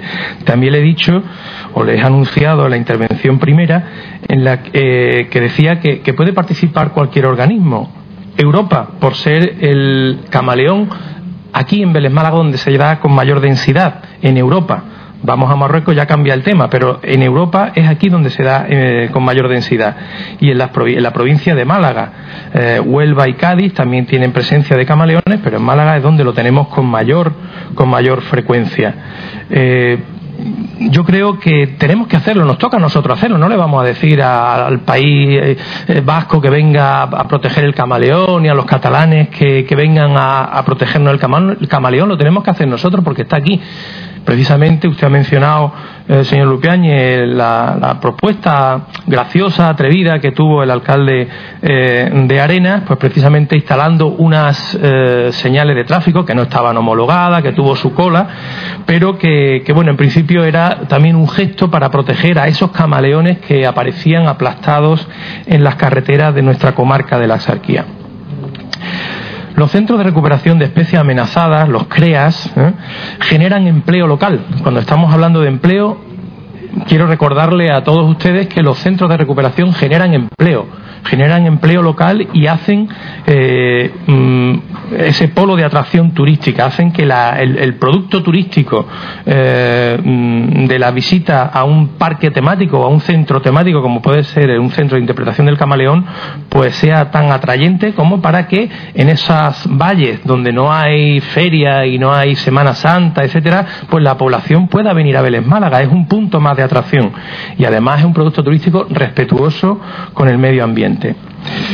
Ustedes conocen la historia de Júzcar, que le gustó tanto porque utilizaban el color azul, ¿no? Ahí están los pitufos y le han puesto tantísimas eh, cosas, ¿no? Eh, en este municipio. Pues ahí ahí también está generando este tipo de iniciativa, una iniciativa diferenciadora, que es lo que hoy buscamos. No podemos ser igual que todo el mundo, no podemos ofrecer el mismo producto. Entonces se incorpora un valor añadido al término de, eh, municipal de Vélez Málaga como una, característica singular, única, que, existe aquí. Y yo creo que, podemos hacerlo. En Málaga tenemos el Centro de, Recuperación de Especies eh, Marinas Amenazadas, el Aula del Mar, tenemos también el Centro de Recuperación Pecho de Venus, que está situado en Tolós, en el Parque Natural de la Sierra de las Nieves, y también el, Parque Natural, en el Parque Natural de los Montes de Málaga está el Centro de Acogida de Buitres Leonados, en la finca El Boticario, que efectivamente está concertada con Federación Andaluza de Asociaciones de Defensa de la Naturaleza.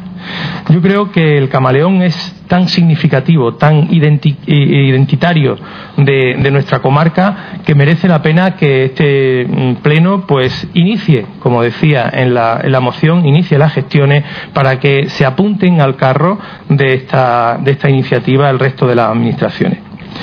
Yo no quiero dejar pasar esta oportunidad pues para, para mm, desearle eh, las gracias en mi nombre y en el de la mayoría de las mujeres y sus parejas al señor Galladón por haber dimitido. Gracias porque este señor fue un gran camaleón. Primero parecía un progre del PP y al final no sabemos si se irá al Opus Dei o a los Kikos. Gracias. Bueno, ya hemos terminado de hablar del camaleón. Usted va a hacer que no. Va a hacer que no. Yo, la verdad, muchas veces, no sé, el, PA final pues se quedará el señor Marcelino y unos cuantos compañeros, porque si esta es la posición política de que usted en Partido de Formación Oral, donde usted se encuentra, la verdad, ustedes hablan continuamente de que hay que preocuparnos de las personas. Este gobierno se preocupa de las personas. Hay que preocuparse en este momento de las personas. Nos someten a una crítica continua por cualquier compromiso electoral que estamos cumpliendo pero exacerbada la crítica, porque invertimos en temas que nos parecen interesantes para la creación de empleo y para la creación de riqueza. Y ahora salimos aquí para hablar de los camaleones. Bueno, la gente de Vélez está ahí, señor Gámez. La gente de Vélez está ahí. Yo creo que está dicho todo. Y yo pensaba la seriedad de la oposición en este tema, que si iba a quedar usted solo. Pero aquí hay 13 concejales responsables ¿eh? de que es el momento de las personas, señor Gámez, de las personas. Perfectamente. Pues ya vamos a preocuparnos de las personas. Vamos a votar.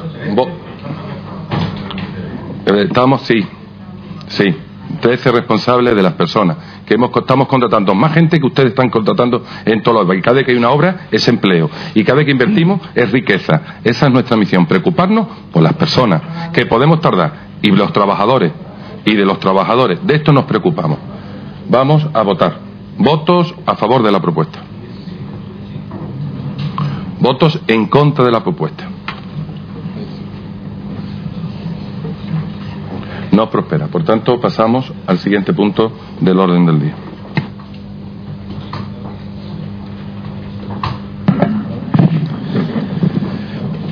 Punto número 11 del orden del día. Dictamen de la Comisión de Pleno de Recursos y Acción Administrativa, de fecha 19 de septiembre de 2014, relativo a propuesta del Grupo Municipal.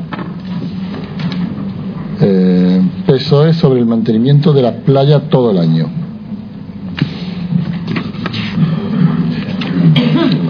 El dictamen fue desfavorable ya que obtuvo 12 eh, votos a favor frente a 13 en contra.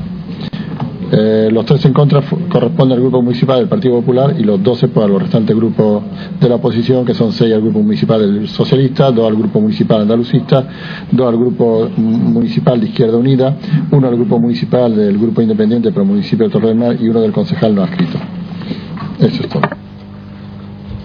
Tiene la palabra para este punto por parte del Partido Socialista la señora Sara Sánchez.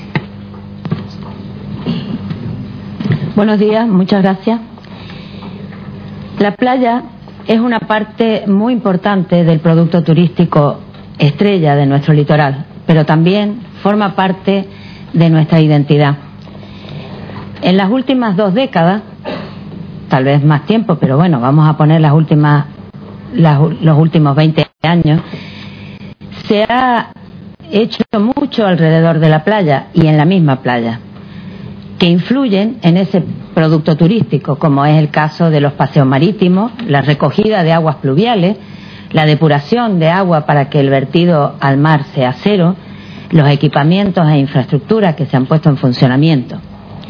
Por tanto, ha habido por parte de, las administraciones y también de los empresarios una apuesta decidida por la calidad.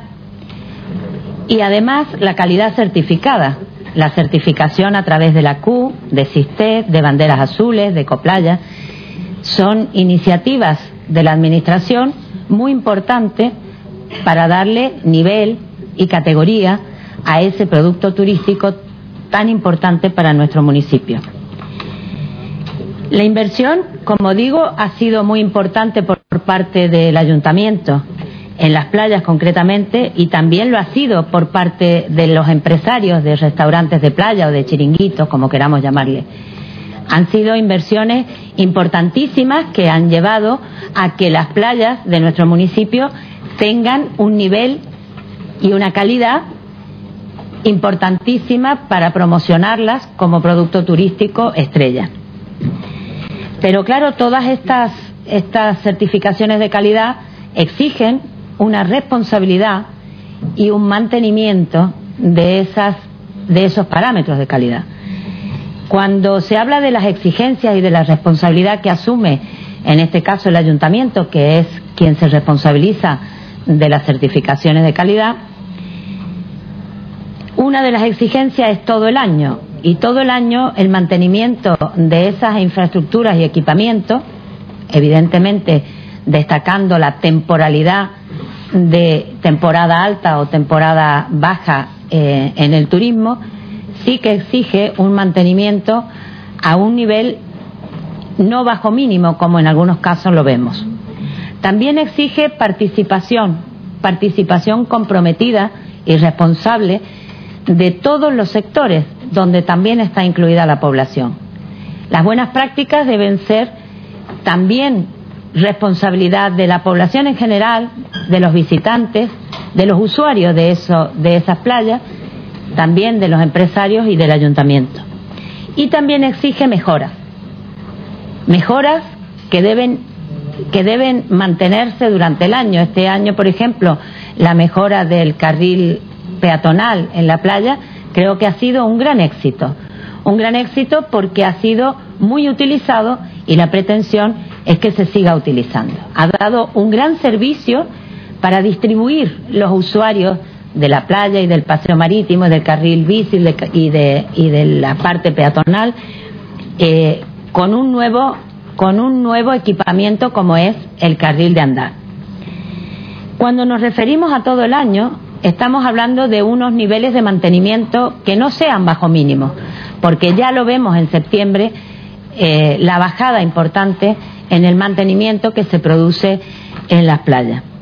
Pero también de actividades, si queremos que la playa siga siendo un espacio natural de uso diario y que forme parte de no solo del producto turístico, sino también de la vida y del encuentro ciudadano, tiene que tener actividades. Y en cuanto a la participación, creo que debemos eh, darle mayor participación a la ciudadanía en el mantenimiento y uso de las playas y también al empresariado.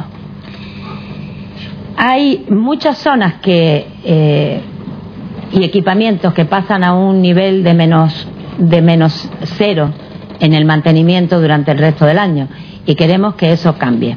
Por eso pedimos estos 10 puntos que proponemos para hacerlo eh, y tenerlo en cuenta en, la, en las playas. Primero, campaña de concienciación del buen uso de las playas y de sus servicios, buenas prácticas ciudadanas para el uso y disfrute de las playas, mantenimiento de limpieza, ordenación y vigilancia de playa, iluminación hasta las 22 horas todos los días, en otoño, invierno, para que se pueda motivar el uso del carril peatonal de Torre del Mar y Caleta de Vélez.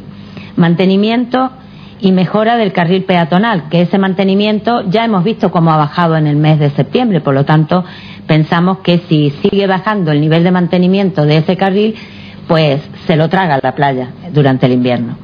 Mantenimiento de aseos públicos, apertura, limpieza, implicar a los restaurantes de playa para que mejoren la trastienda de merenderos, zonas de espeto, almacenaje de leña, etcétera, que algunos de hecho lo han hecho y da gusto ver algunos merenderos, no solo por la fachada principal, sino también por la parte de atrás. Mejoras y cambios en los espacios de cuidadores y alquileres de hamaca, ampliación y mejora de las zonas accesibles, control de uso del agua de riego en espacios privados como merenderos, zona de hamaca, campos deportivos, club náutico y en espacios públicos, para hacer, hacer posible el uso de agua reciclada. Y organizar actividades en la playa en las temporadas de otoño e invierno. Esa es la propuesta que hacemos y esperamos contar con el apoyo de todos. Muchas gracias. Gracias. Por parte del grupo, el grupo no escrito. Gracias, señor alcalde. Yo, en primer lugar, aprovechando esta moción, pues felicitar al equipo de Teniente Alcalde Torre del Mar, delegado de Playa, por la actuación de que he percibido como concejal de este ayuntamiento en Torre del Mar felicitaciones al ayuntamiento y a, los concejales, a los 25 que ponemos esta corporación por el mantenimiento, por las actuaciones, por la limpieza y por las actividades que se le ha dado. También felicito al PSOE por esta moción porque se preocupan porque nuestras playas estén todo el año en perfecto estado.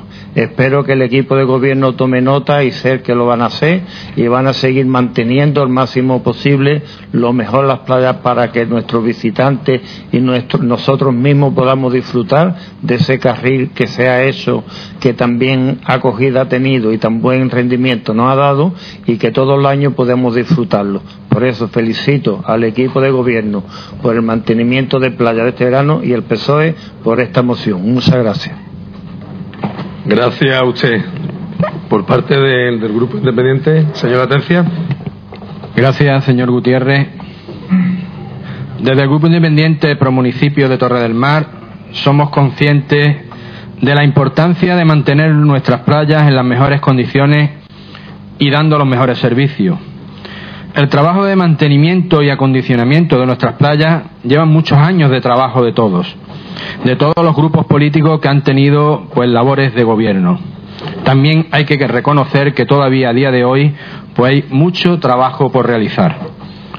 Nuestra formación tuvo que denunciar este concejal allá por, eh, por la Semana Santa de 2013 la acumulación de residuos como cañas y plástico en nuestras playas, lo que provocaba que muchos propios usuarios cuando iban a la playa pues dejaban las basuras en ese lugar, ¿no?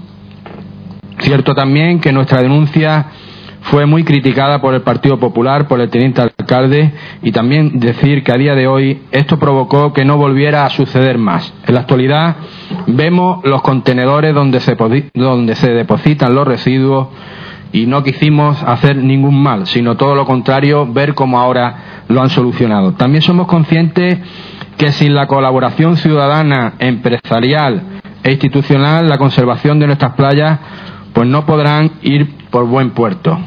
Esto suma y tiene que ser consecuencia de todos, ¿no? Torre del Mar, como todo el mundo sabe, vive del sector de servicio y del turismo y por eso debemos de aunar esfuerzos para mantener y tener en mejores condiciones nuestras playas. El Grupo Independiente, en junio de 2013, pues presentó una moción en la cual solicitaba un carril running Esta moción fue aprobada por todos los grupos políticos y hoy vemos en la actualidad que es una realidad. Por parte de nuestra formación política, pues nos sentimos orgullosos de haber dado un nuevo servicio a nuestras playas. Ese trabajo que venimos haciendo desde la oposición, haciendo una posición constructiva, aunque algunos se empeñen en decir lo contrario. Estamos de acuerdo con las peticiones que hace el Partido Socialista, pero quisiéramos matizar un par de cuestiones. En el punto 3 de la iluminación, tenemos que decir que la iluminación actual no es la idónea, ya que los focos halógenos consumen mucha electricidad y dan gran contaminidad lumínica. También pediríamos otro tipo de iluminación más ecológica y económica. Antes de terminar, también quiero decir, bueno, que las playas, la arena, la arena de las playas y varios servicios de nuestras playas han mejorado. Nos quedan por mejorar otros tantos, pero tenemos que decir que este verano han mejorado y no se nos caen los anillos por reconocerlo. Al teniente alcalde se lo digo de aquí, lo mismo que cuando hemos criticado, ahora también tenemos que decir que el servicio de la arena de las playas este año ha estado en mejores condiciones. Pero diré que también tenemos los mismos problemas que siempre teníamos antes y que tanto se criticaba desde la oposición. Recuerdo cuando se echaba siempre la, leña en el árbol caído con el tema de las natas de las aguas, el mismo problema que tenían antes con el tema de la depuradora de energía. Por lo tanto, nosotros eh, vamos a apoyar las peticiones que hace el Partido Socialista. Nada más. Muchas gracias. Gracias. Tiene la palabra el señor Marín por, por Izquierda Unidad. Su intervención con relación a este punto. Eh, gracias. Eh, bueno, el Grupo Municipal de Izquierda Unida mm, vamos a apoyar esta propuesta, pero queremos hablar de los 22 kilómetros de playa y no ceñirnos estrictamente a, las playas de Torre del Mar, que dicho sea de paso, cada uno tiene su visión de las cosas. No está todo tan bien, ni, ni, ni mucho menos. Eh, nosotros el municipio de Vélez Málaga tiene 22 kilómetros de playa, pero que sean que se puedan utilizar tiene mucho menos. ¿Por qué? Pues porque eh, aquellas promesas que ustedes dieron eh, que iban a atender de forma prioritaria y, y han tenido la ocasión de hacerlo, puesto que el gobierno central está en manos del Partido Popular también, y es de recuperar las playas de Benajarafe, de Mezquetilla, de Sirche, eh, Valleniza, etcétera, pues la verdad es que no lo han hecho y en esa materia de recuperación y regeneración no han hecho absolutamente nada. Tampoco han hecho nada en el tema de lo prometido y no cumplido del famoso sendero peatonal de Chirche, eh, que, también eso, todo eso genera empleo, todo eso genera posibilidades de eh, actividad económica, pero parece ser que eso no, no les interesa mucho. Eh, después hay vertidos. Hay vertidos, siempre se habla de la depuradora de energía, pero hay vertidos locales también, hay vertidos locales y no se controla, se mira para otro lado. Y esos vertidos originan problemas en nuestras playas en nuestras playas y hay denuncias, reclamaciones por parte de los vecinos eh, durante este mes de mm, durante estos meses de verano. También hay que decir que cuando hablamos del tema de las playas, también el tema de la accesibilidad es algo importante. Unas playas accesibles. No todas las playas tienen accesibilidad para todas las personas.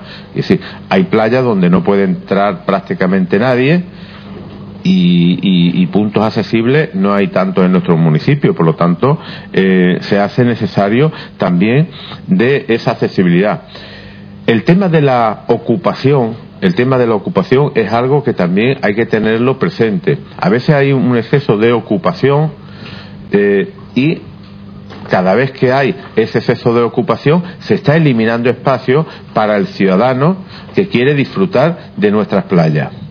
Y por lo tanto, todo ese conjunto de cosas y muchas más, eh, yo creo que hay que mm, vigilarlo, controlarlo y atenderlo por parte de este ayuntamiento.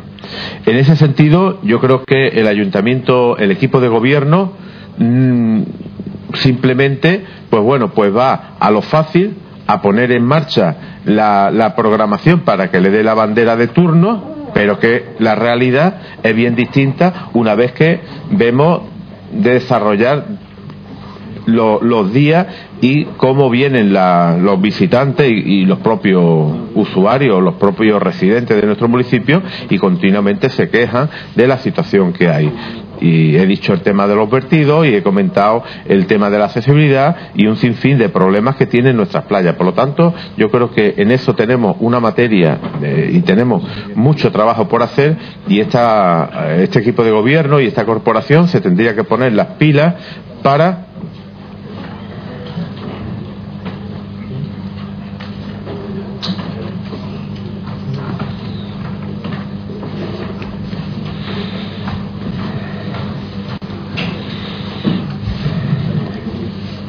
no, eh, terminaba ya.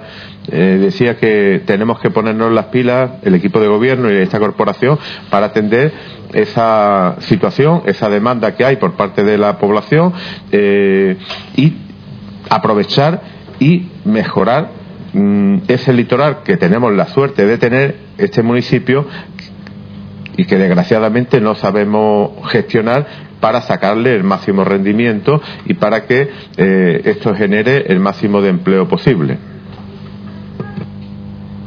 Muchas gracias, señor Marín. Tiene la palabra, en este caso, el señor Gabriel Martín para defender el punto. Gracias, señor alcalde.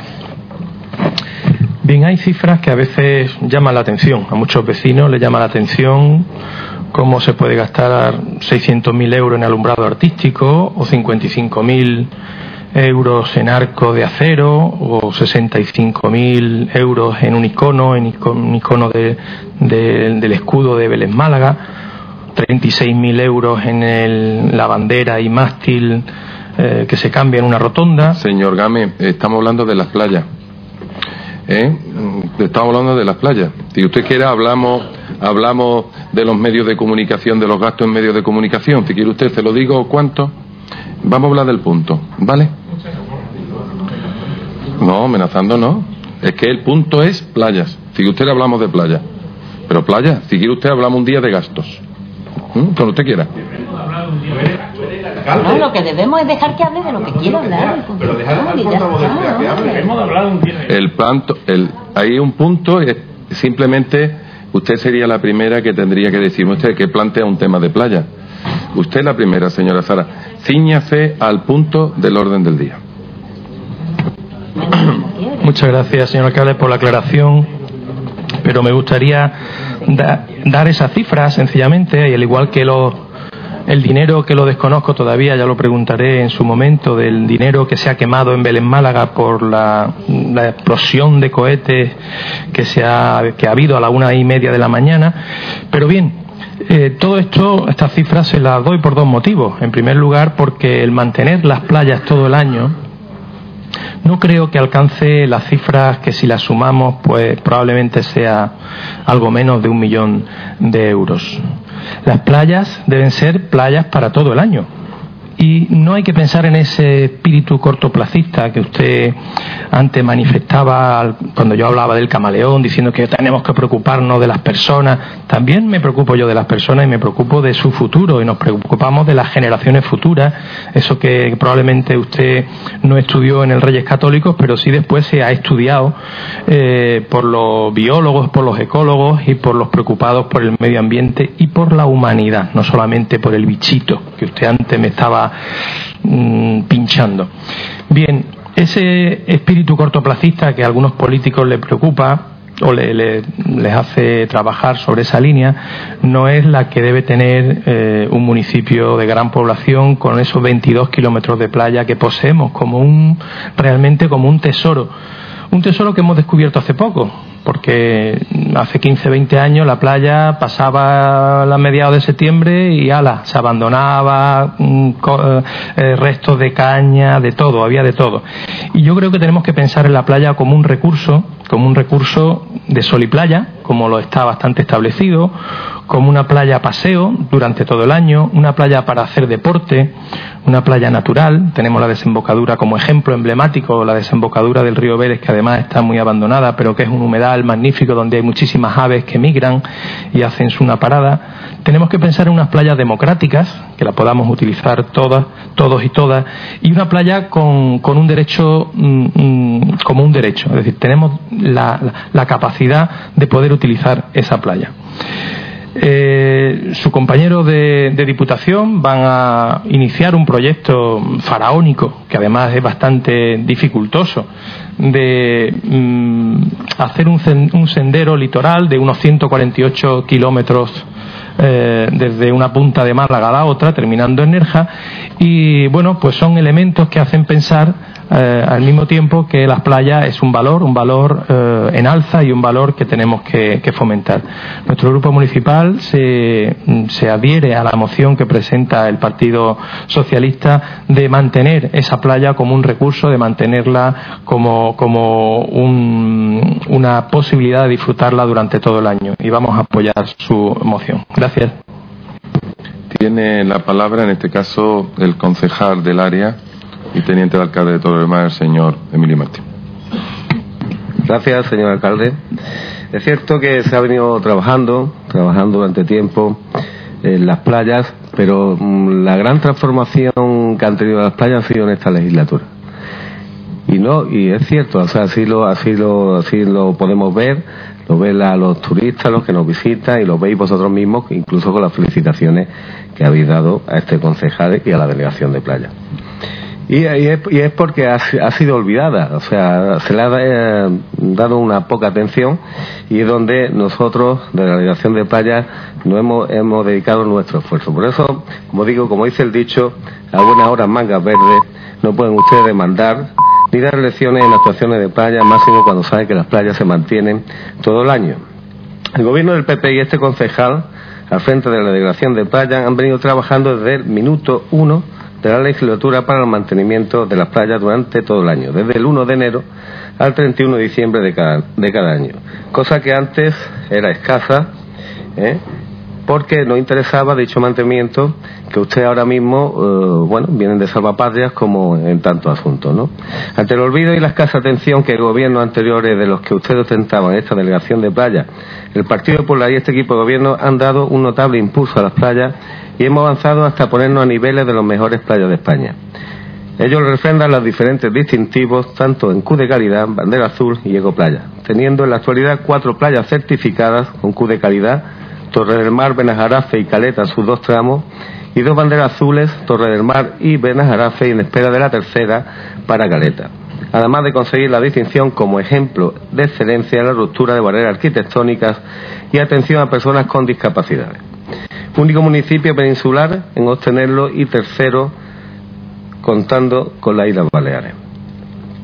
Distinciones y reconocimiento que necesitan de un gran trabajo, dedicación e inversión y que el Partido Popular y este equipo de gobierno hoy sí lo tienen en nuestras playas. Miren, se ha conseguido que después de años en los que la demarcación de costa no realizaba prácticamente actuación alguna en nuestro municipio, vengan desde el año 2012 realizando aportación de arena a lo largo de nuestro litoral, así como como movimiento de arena y oxigenación de la misma. Se ha regulado el buen uso de las playas con la creación de la ordenanza de civismo y convivencia, reglando el uso impropio o actividades inadecuadas en las playas eh, en uno de sus capítulos. Para hacer cumplir dichas normas se, han creado, se ha creado la unidad ciclista de la policía local, con el objetivo de velar por la seguridad de los turistas en nuestra playa y controlar actividades ilícitas en playa.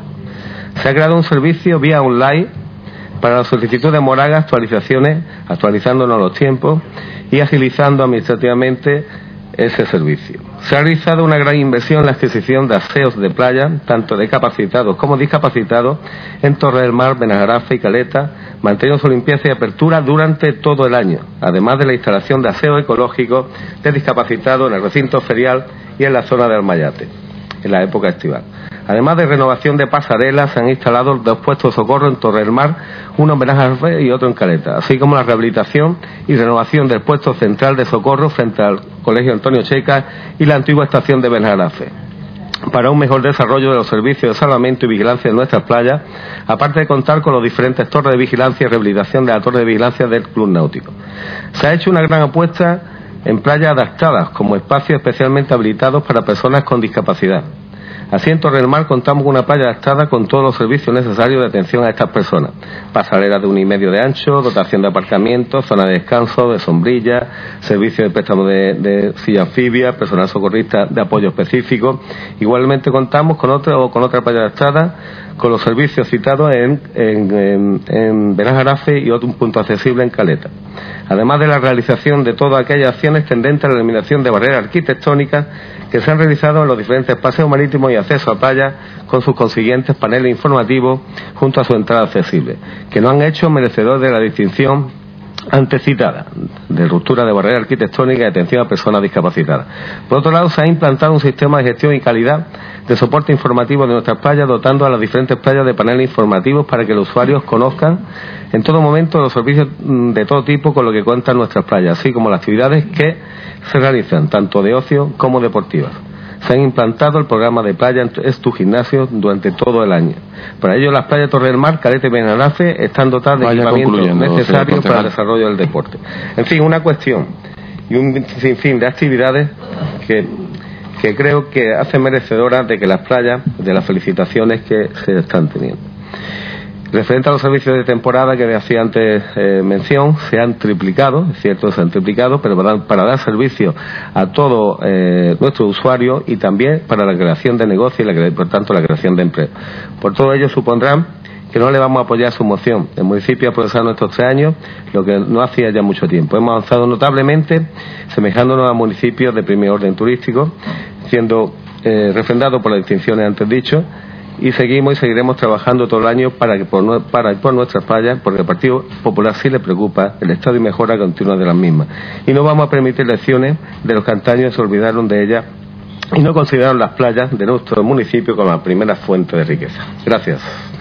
Gracias, señora Sara Sánchez. Tiene usted la palabra. No sé si empezar suspirando o. Suspira, suspira. Mire usted, yo he felicitado la acción de este municipio, de este ayuntamiento en las playas y lo voy a seguir haciendo. No me duele en prenda, ¿sabe usted?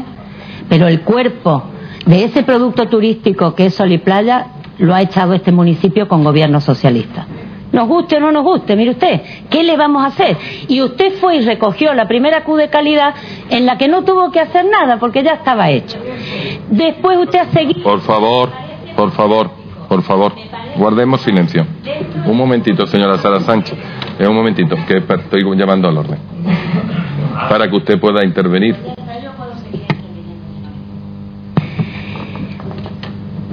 Es verdad que se han hecho muchas cosas. Pues sí, claro. Y usted las ha nombrado todas. Exigencias de esas certificaciones de calidad que se tienen en las playas.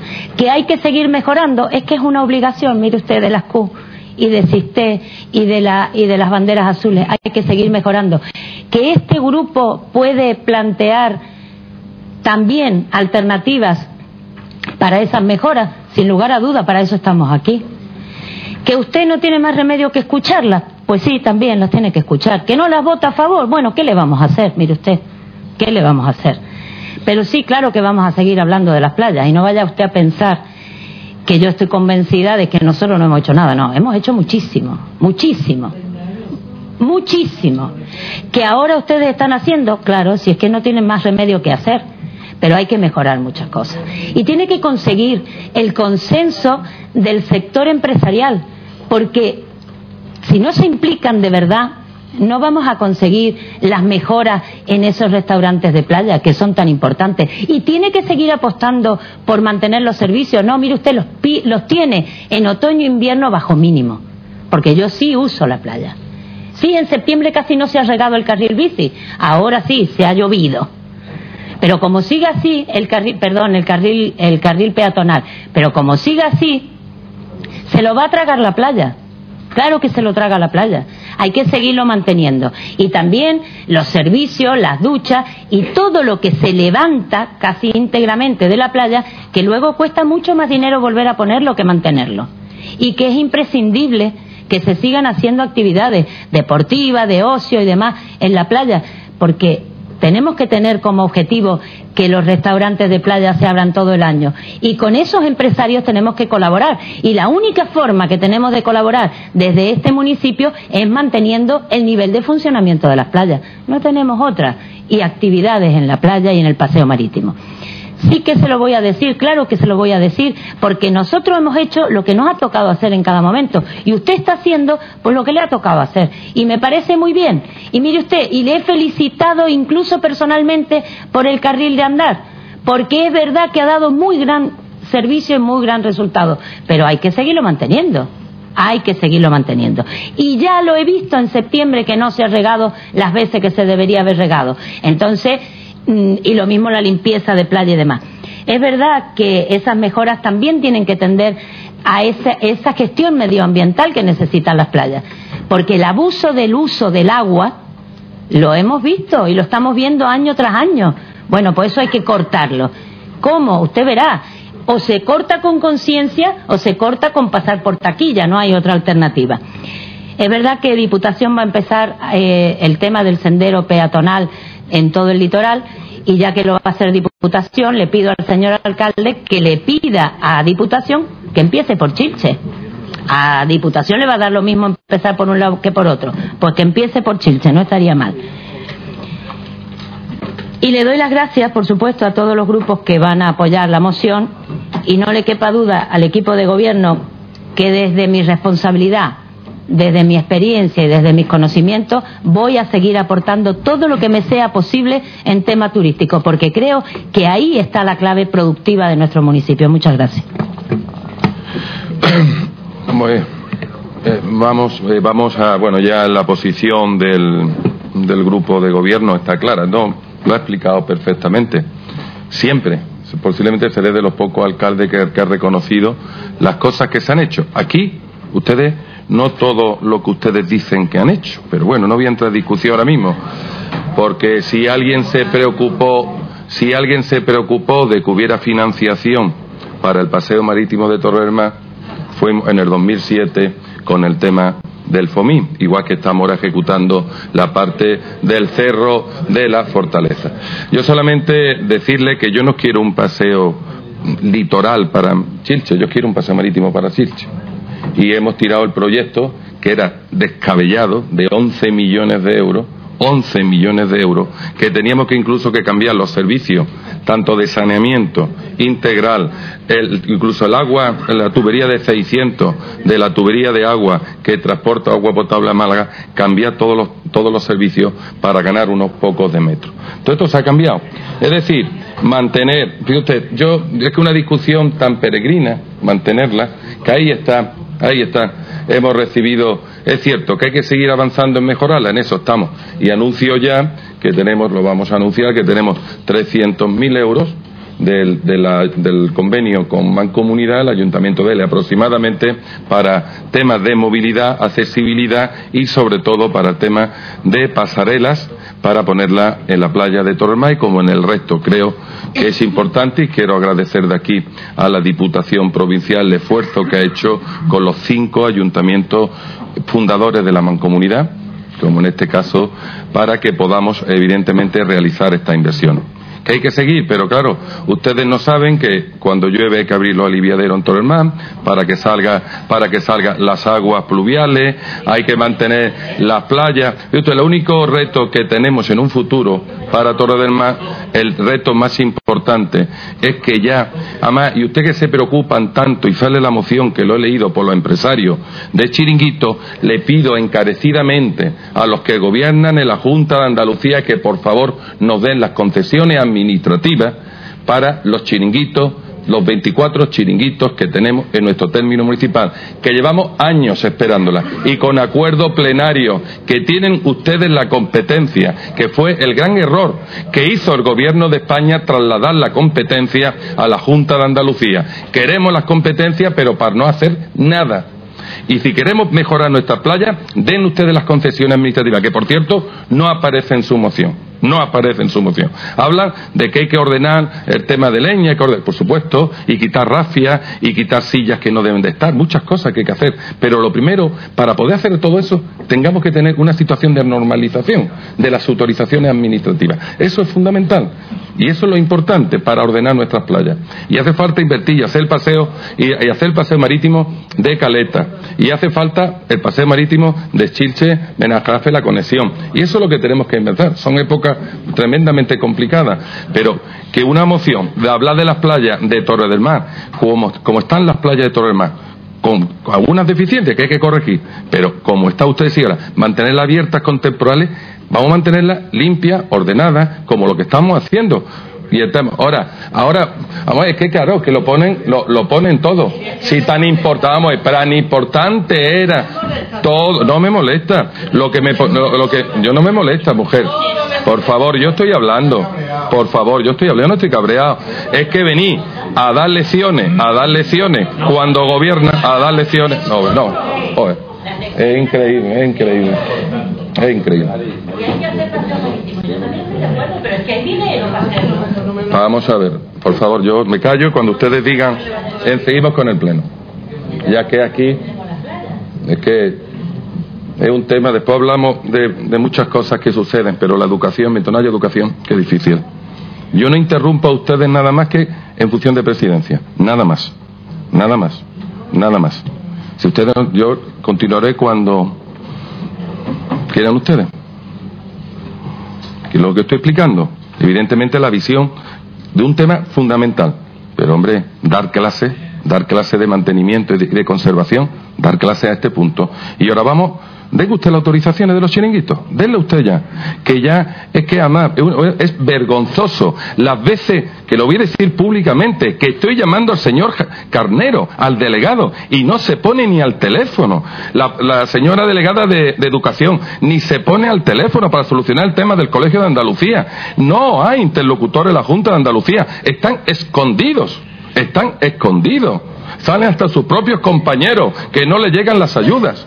Y después, ¿qué quieren ustedes? Por favor, vamos a ser más serios y den usted las autorizaciones a los 24 que la están esperando. Y tenemos 40 más para dar oportunidades de empleo en otras playas. Y yo exigiré al Gobierno de España su mantenimiento en condiciones, que haya escolleras, que haya, que haya mecanismos que nos permitan dar mejor calidad a estas playas. Pero lecciones en esto, ninguna.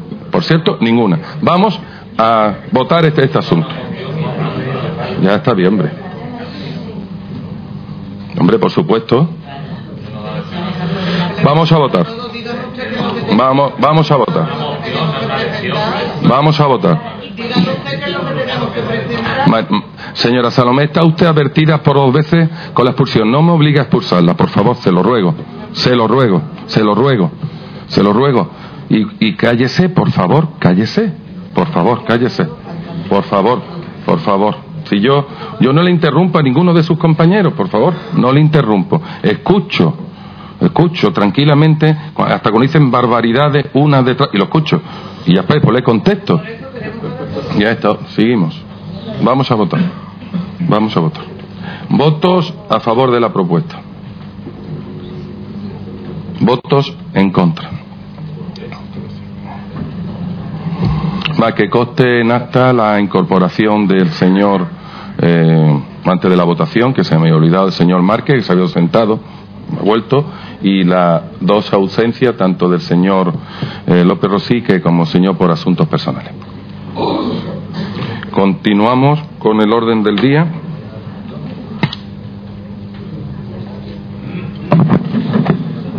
Punto número 12 del orden del día, dación de cuenta de decretos y resoluciones de la alcaldía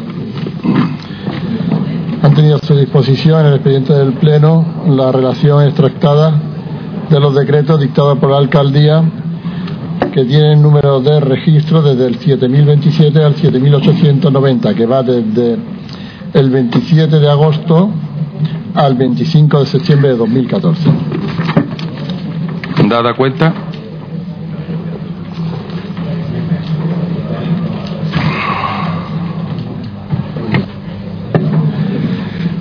Siguiente punto del orden del día, número 13, dación de cuenta de resoluciones dictadas por delegación de la Junta de Gobierno local y acta de las sesiones de dicho órgano colegiado.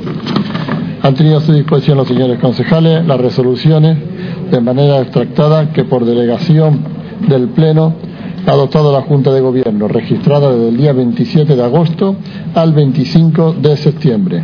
Asimismo, han tenido a su disposición copias de las actas de la Junta de Gobierno local de fecha 25 de agosto, 1 de septiembre, 8 de septiembre y 15 de septiembre, todas del presente año 2014. Dada cuenta, y entramos en asuntos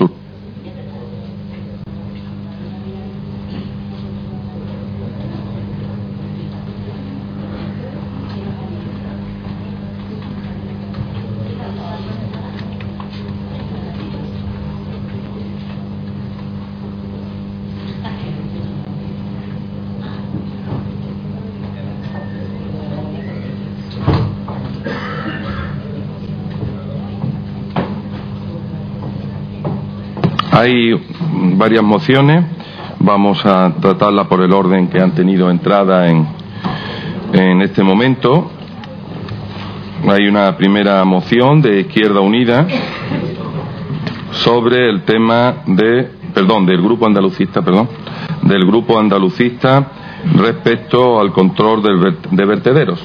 ¿eh? Eh, tiene usted un minuto para justificar la urgencia. Gracias, señor alcalde.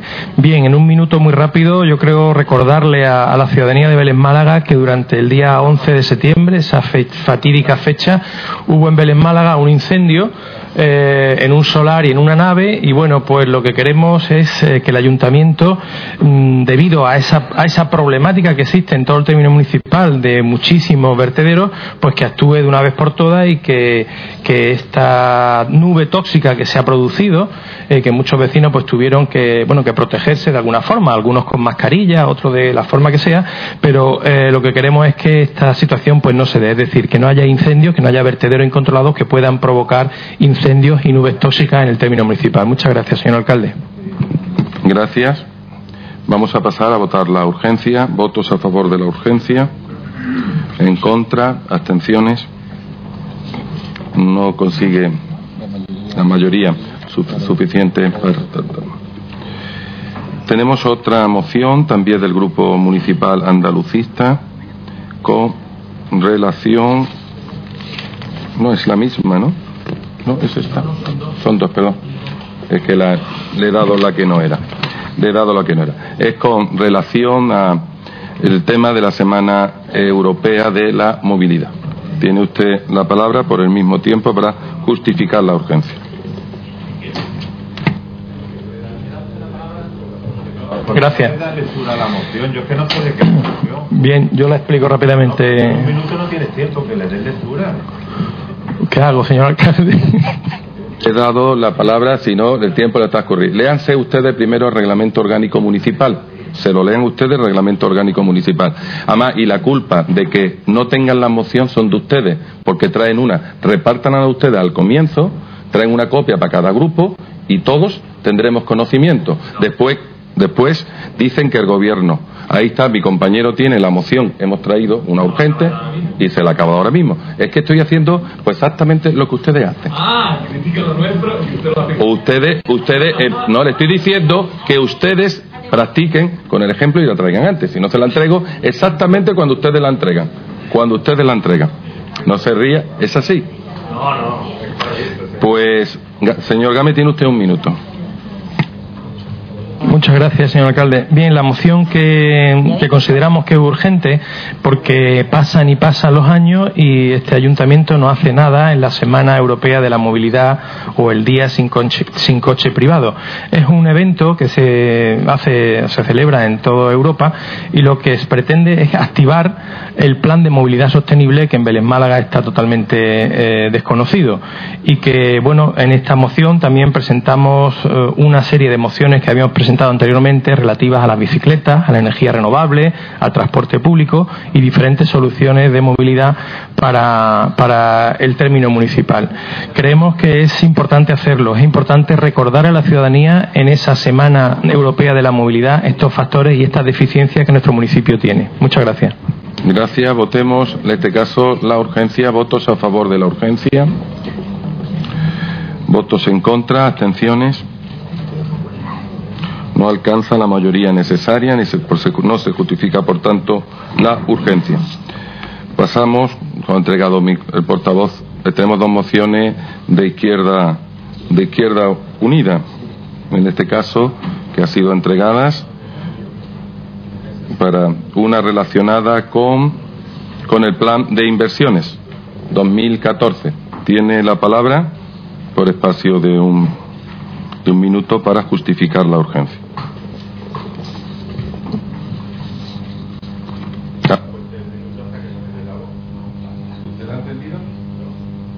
Ahora, allá puede contar.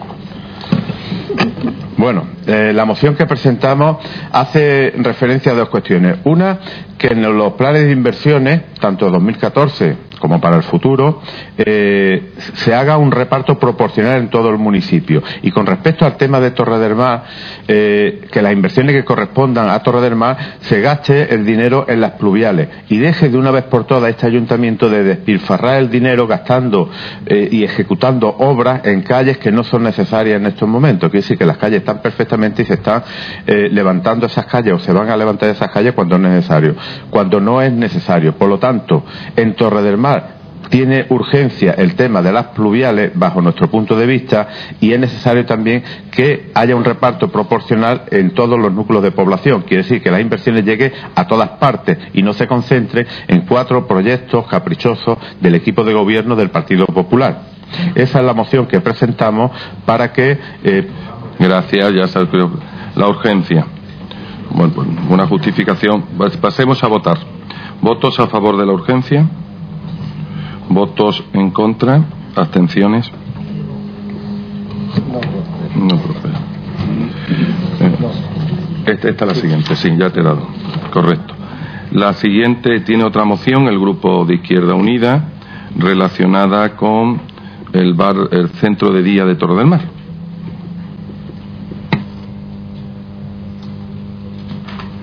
Sí. Eh, sí.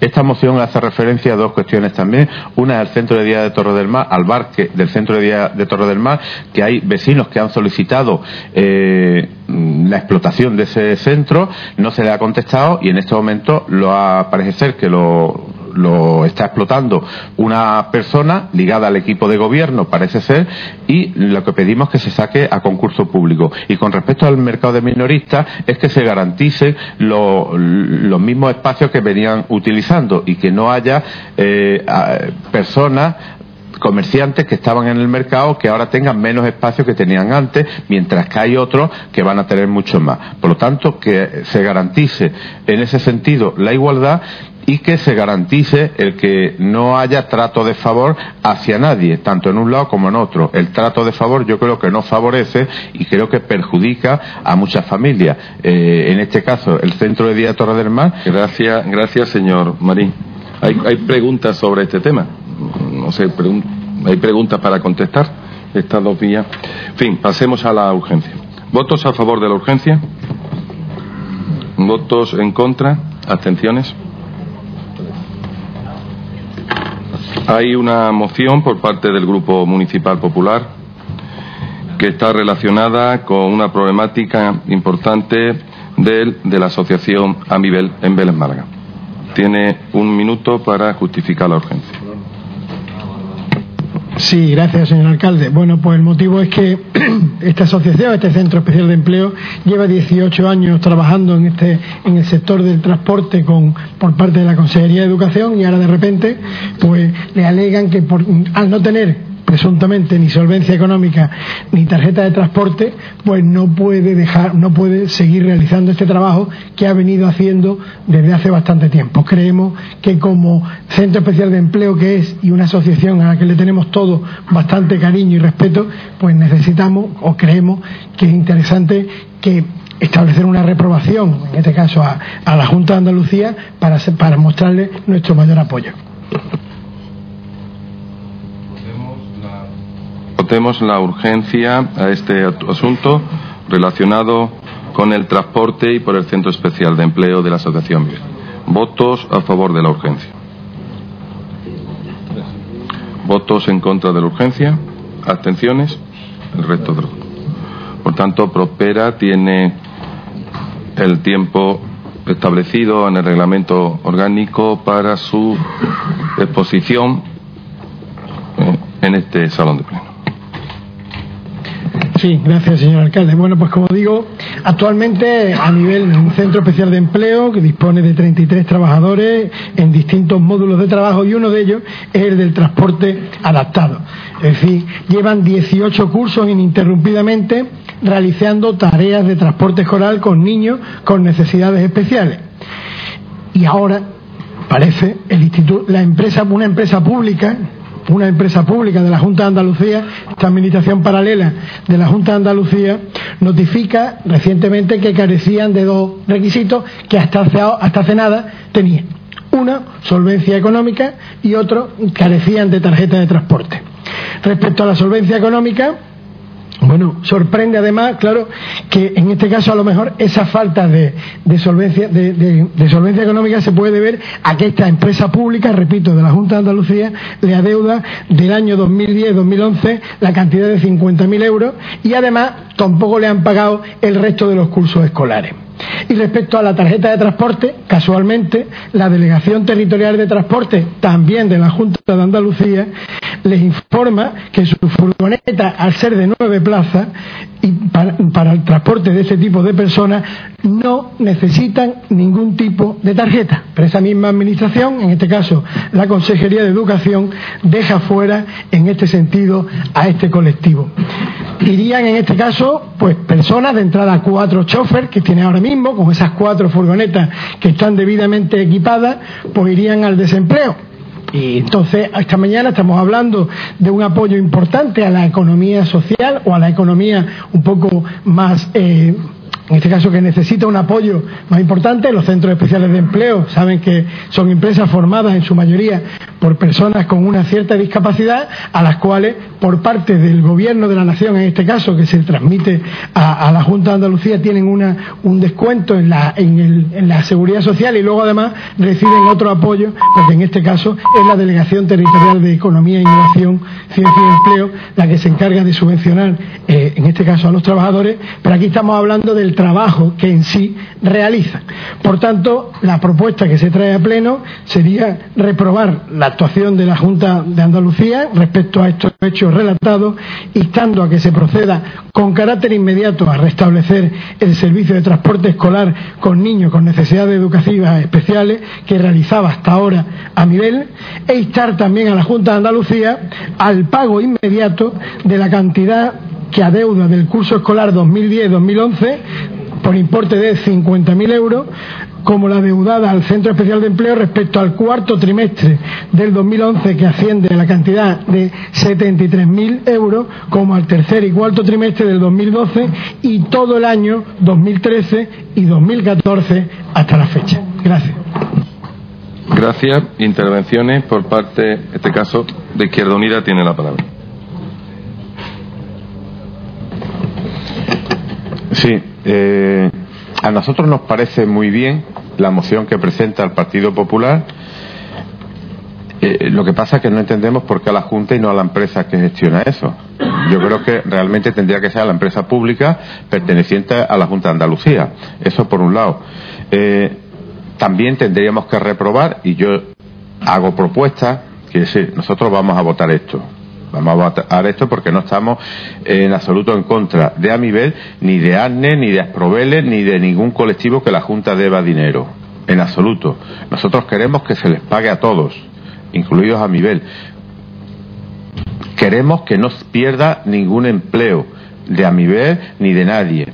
Y por supuesto, eh, cuando digo esto, eh, la propuesta sería reprobar a la empresa que ha hecho, a la empresa pública perteneciente a la Junta de Andalucía que ha hecho esto.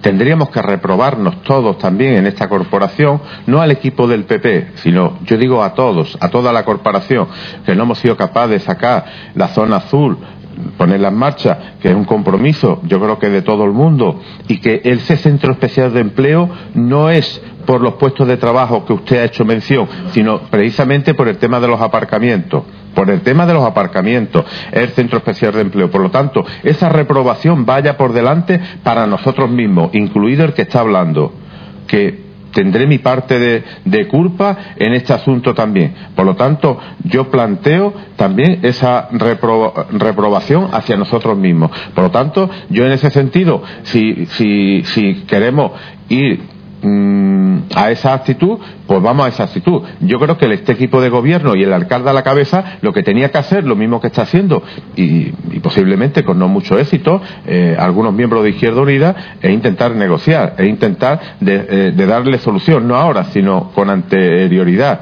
Eh, que eso no es posible y hay que reprobar a la empresa pública perteneciente a la Junta de Andalucía, pues se, hace la reprobación y se dice lo que se tenga que decir. Indudablemente también planteo que la reprobación hacia nosotros mismos, porque nosotros, si ahí se pierde un puesto de trabajo en, en Amibel, nosotros somos tan culpables o más, porque en estos momentos está el Centro Especial de Empleo de Amibel, está al descubierto por la incapacidad política de este ayuntamiento, de esta corporación y de corporaciones anteriores a la hora de solucionar este asunto, el tema de los aparcamientos, que es el origen por el que se creó el Plan Especial de Empleo de Amibel. Lo demás son cuentos chinos. Lo demás son historias para intentar enfrentar a unos con otros. Vayamos a, la raíz del asunto. Vayamos a reconocer todo lo que en un día pudimos hacer, unos más que otros, en función de la representación que tienen en este ayuntamiento, y no se ha hecho. Y no se ha hecho. Y no se ha hecho. Por lo tanto, yo dejo las dos propuestas que he hecho, los dos apartados, Mm, lo dejo ahí para que se vote y el resto eh, de que se le pague a Mibel y a Provele y a Arne y a todo el mundo también lo voy a votar. Mi grupo lo vamos a votar porque nosotros no estamos aquí para paralizar nada. Estamos para defender, pero hagámoslo honradamente. Hagámoslo honradamente. Reconozcamos las deficiencias que tenemos todos. No miremos la paja en ojos ajenos y la, y la viga en nuestro ojo no, la, no nos demos cuenta. No, no reconozcamos todos los problemas que tienen los colectivos, que tienen las asociaciones que tienen las entidades locales, ¿eh? que no solo son problemas de uno en concreto, que aquí entre todos la matamos y ellos solo se murió.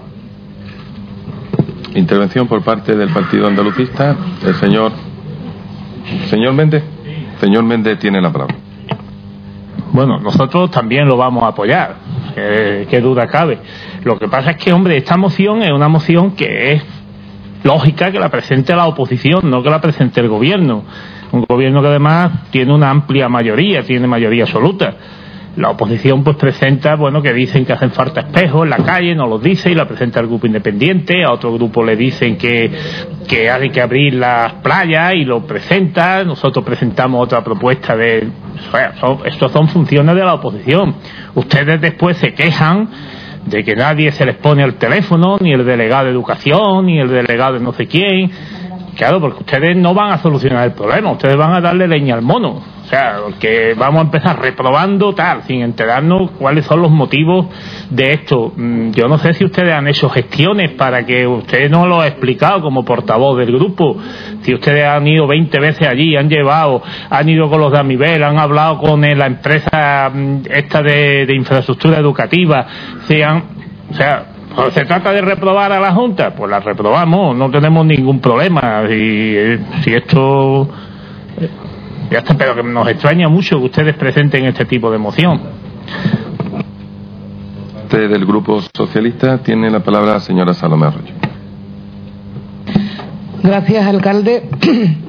esta moción, la verdad sabíamos que el Partido Popular iba a presentar una moción, pero no teníamos ni idea de lo que era, porque la hemos visto que el portavoz la lleva teniendo ahí toda la mañana, pero no teníamos conocimiento de ella. Yo entiendo que esto es una forma más de hacer demagogia, pero pura y dura. Yo no sé si ustedes, que son gobierno municipal, han hecho alguna gestión en este sentido para tratar esta problemática de Amibel. No sé si Amibel habrá hablado con ustedes, conmigo sí ha hablado. Y yo he hecho gestiones con el ICE precisamente, con el gerente Salvador Trujillo y aparte de ello también con el director general en Sevilla. Es cierto que tienen una problemática, pero yo creo que a nivel le habla explicado también que tienen una problemática añadida que es que necesita unos requisitos para poder acometer lo que es el servicio de transporte. Que ahí podíamos estar más de acuerdo o menos, pero no cumple ese requisito que se le pide. Eso empezando por ahí. Es cierto que se le debe 50.000 euros de lo que es el tema de transporte, pero si han hablado con ellos, le habrán dicho también de que han tenido más de una reunión y la última creo que no fue que demostrado que a nivel se le ha prestado toda la colaboración a vida y por haber, tanto a nivel municipal como a nivel de la Junta de Andalucía. El espacio que tiene ahí eh, lógicamente con su trabajo, pero porque ha habido una disposición por parte del ayuntamiento de que puedan tener esa infraestructura y han levantado esa infraestructura gracias a la colaboración también de la Junta de Andalucía, aparte de su trabajo. Nosotros, desde luego, este punto, mm, el primero, desde luego, no lo vamos a aprobar si nos permiten que votemos por separado.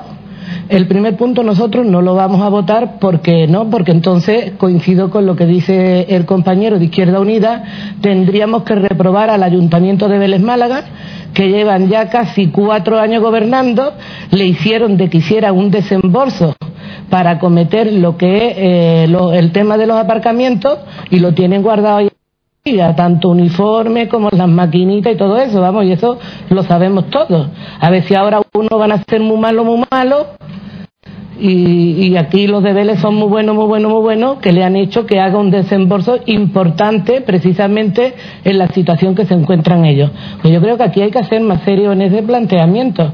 Y entonces a lo mejor lo que hay es que cerciorarse y enterarse del hilar pabilo de todo lo que acontece, porque a ellos lo que les preocupa más es lo de los 50.000 euros del transporte, porque saben que tienen una problemática que probablemente no puedan acometer a seguir desarrollándolo. El otro sabe que lo tiene lo tienen pagado porque vamos, lo mismo que se le han pagado las escuelas, talleres, los talleres de empleo que han tenido y todo ello, vamos, que me parece un sinsentido y que se haga una demagogia de esa forma, aprovechando la situación en la que se encuentra ahora mismo ese colectivo.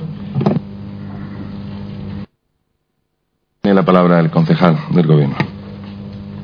Sí, gracias, señor alcalde. Bueno, de lo último que estaba hablando de las escuelas taller, ¿sabe usted cuándo pagaba, en cuánto tiempo pagaba el gobierno de España estuviera gobernado por el PSOE o por el Partido Popular, cuando tenía las competencias de las escuelas taller, un mes, a mes vencido.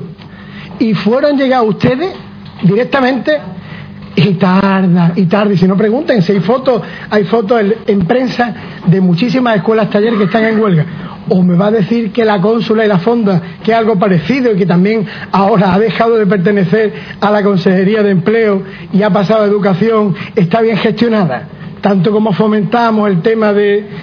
Es decir, llevamos trabajando con Amibel codo con codo este equipo de gobierno e imagino que todos los anteriores.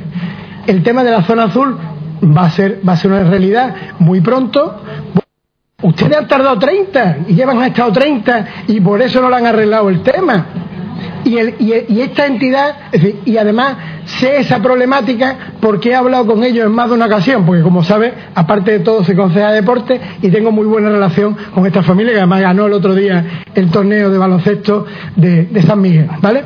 Eh, estuvimos, es decir, conozco esa problemática, la conozco y me lo han dicho, pero lo que no es justo, bueno, yo creo que los vecinos lo entenderán, 18 años teniendo solvencia técnica, económica y, y sin necesidad de tarjeta de transporte y ahora de repente esa misma entidad que ahora parece que es un astronauta, es una empresa pública de la Junta de Andalucía, de la Consejería de Educación, le pide lo que la Delegación de Transporte que también pertenece a la Junta de Andalucía, pero a lo mejor no sé si es que depende de, otro color político, no lo sé. A lo mejor es algo que tendrían que ver o analizar ustedes.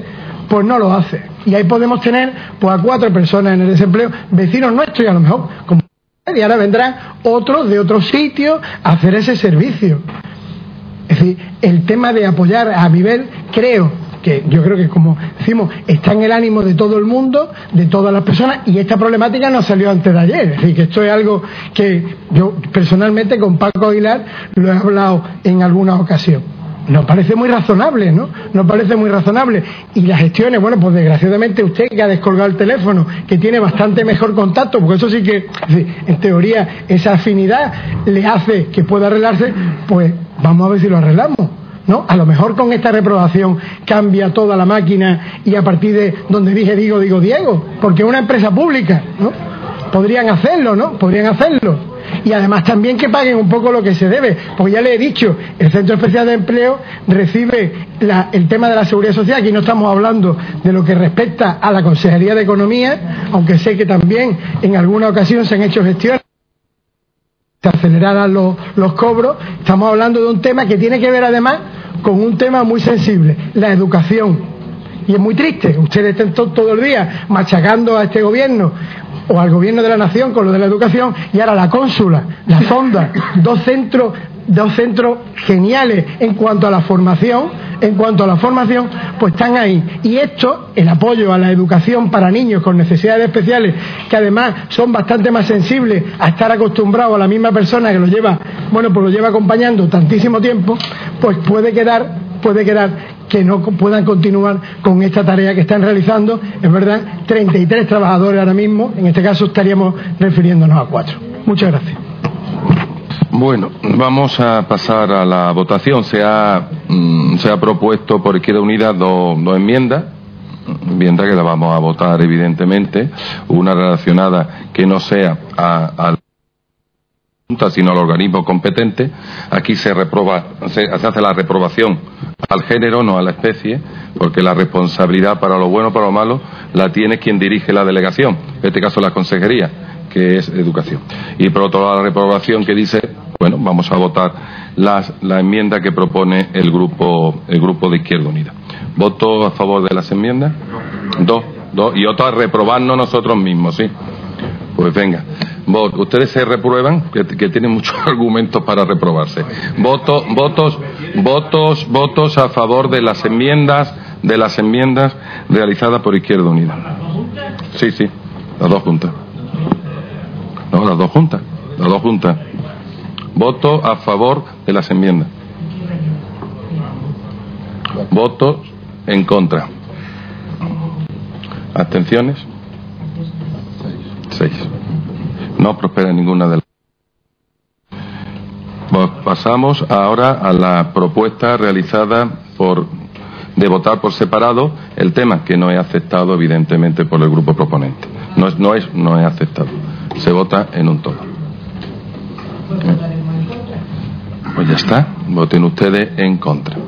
Votos, votos a favor de la propuesta, que es que es muy concisa. Una reprobación no es nada más que se pongan, se pongan a resolver un tema tan importante.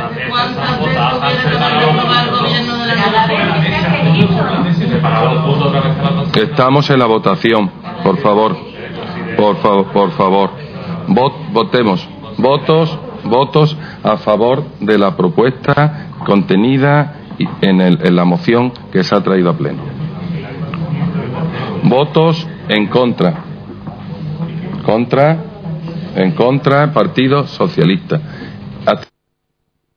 Izquierda Unida, por tanto, la moción queda aprobada en los términos expuestos y rechazada la enmienda del Grupo de Izquierda Unida. Hay dos, dos mociones, dos mociones más que han entrado a última hora, que sin poder, sin poder tener evidentemente tiempo de contenido económico de, del Partido Socialista, que tiene como, como todos un minuto para explicar la urgencia. Una es relacionada, no sé qué,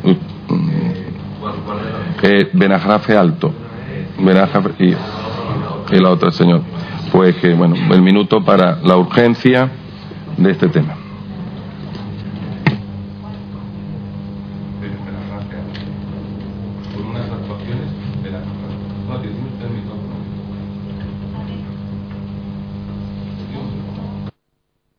Sí, gracias.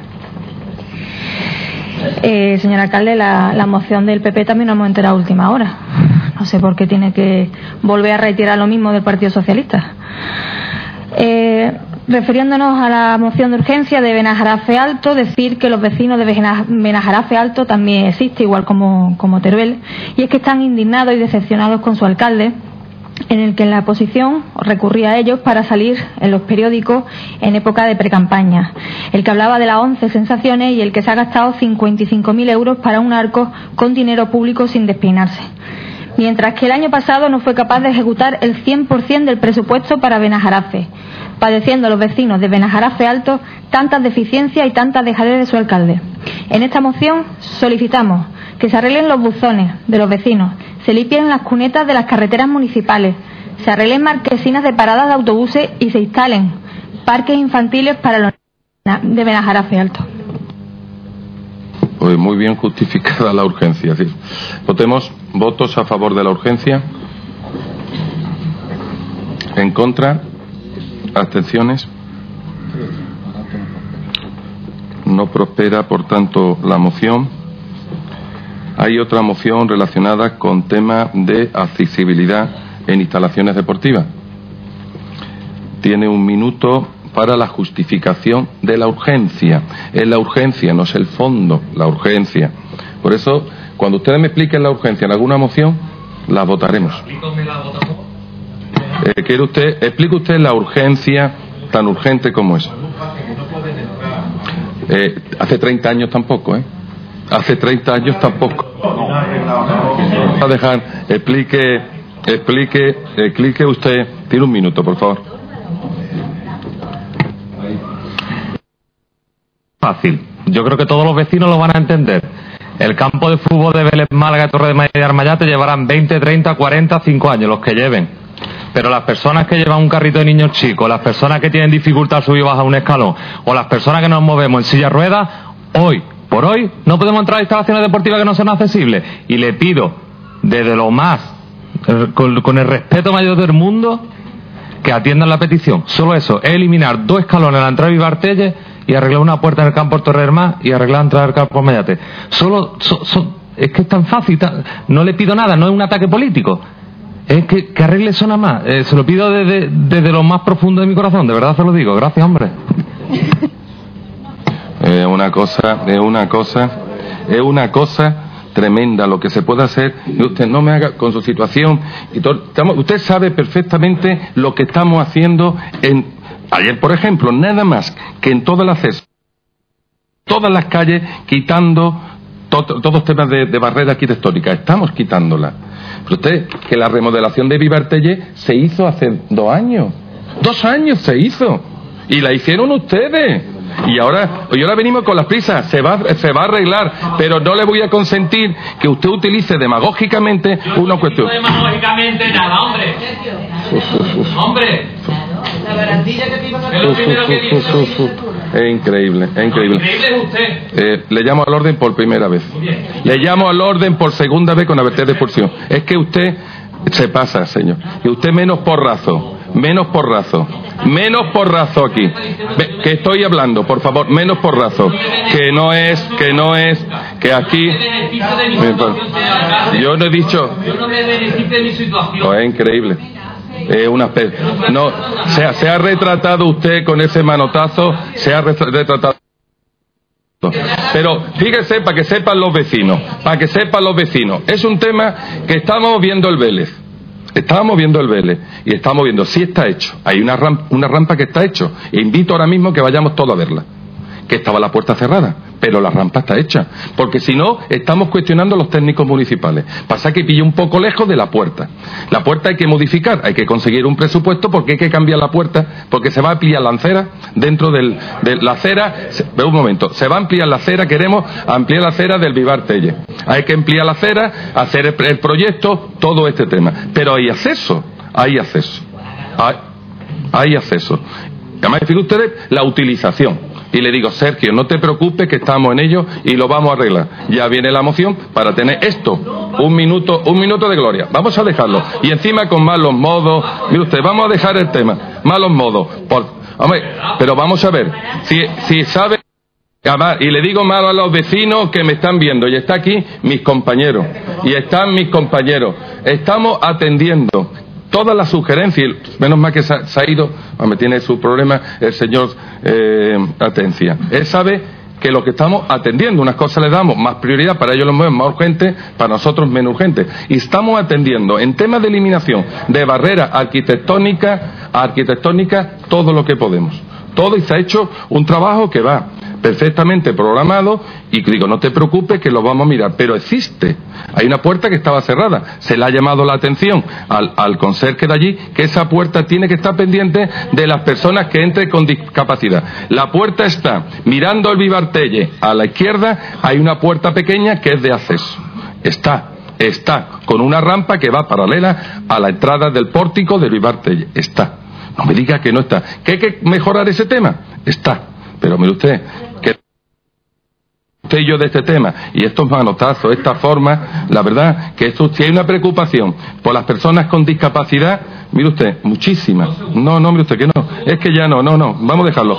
Que vamos a votar la urgencia, que vamos a votar, por favor, por favor. Es que usted cuando no se ha instalado, cuando no se ha instalado es que hay un problema técnico y me dice que la solución genera más problemas técnicos. Lo único que tenemos que hacerlo con con soluciones. Fíjate usted, antes estaba mucho mejor el salón de pleno y, y llegaba hasta el fondo y se recortó. Eh, La oficina de información era salón de pleno, ¿o no? Era salón de pleno. Y había una forma de entrar aquí diferente, pero esto no lo hice yo. Por favor, vamos a ser serios. No ve usted que no. Ya, no, ya. De verdad que, no, no, no, no, porque la verdad que, que usted huye- lo, vemos viendo el Vélez tranquilamente y usted utilice y porrazo ha perdido usted la razón. Por favor, no. Vamos a votar. Estamos en la votación. Pero yo se la acerco. Yo, yo le, le tengo especial afecto, pero no son formas. No son formas y siempre le estamos. Le atiendo, le atiendo como nadie ha atendido un alcalde, un ciudadano y más usted siendo concejal. Con mucho respeto, señor. Siempre. Hijano, con mucho respeto.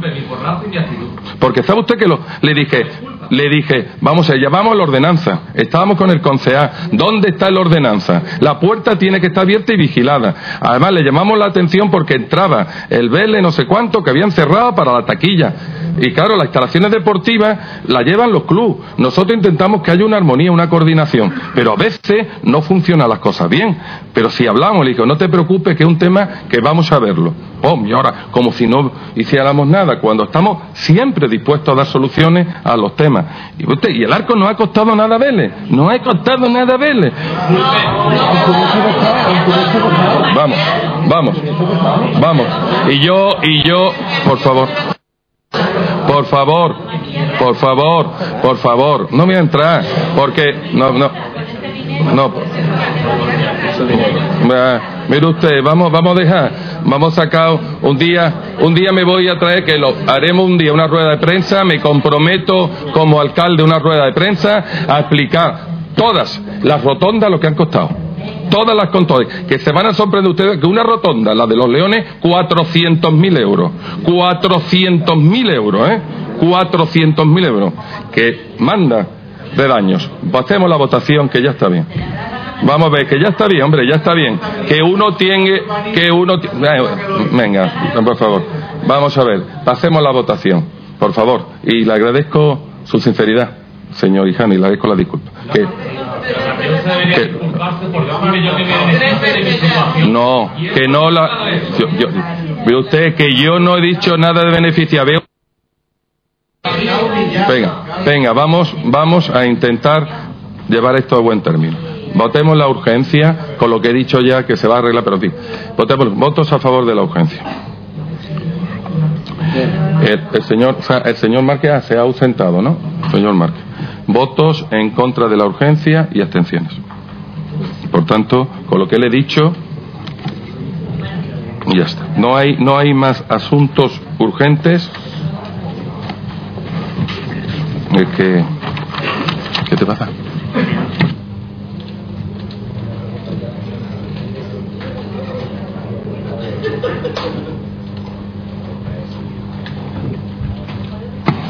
Ya, también.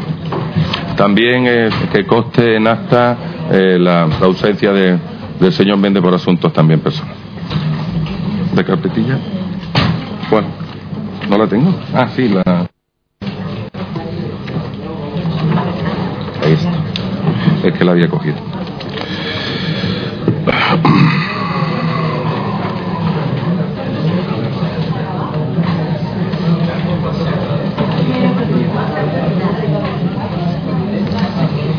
Bueno, vamos ya. Vamos a, entrar en, el- en la fase de las preguntas. De las preguntas que en el Pleno no ha presentado, no, el concejal no ha escrito, ni el grupo, el grupo independiente se ha marchado, como hemos indicado anteriormente. Y en las preguntas que tengo, inicialmente, pero hacemos como siempre de menor a mayor, al, grupo de Izquierda Unida Los Verdes tiene la palabra por espacio de diez minutos para formular las preguntas.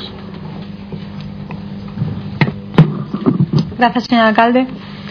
Eh, señor alcalde, vecinos de Capuchino, Los Olivos y el barrio nos han por lo que el ayuntamiento no ha adaptado a minusválidos la entrada principal de la avenida, por la avenida del nuevo mercado municipal de minoristas.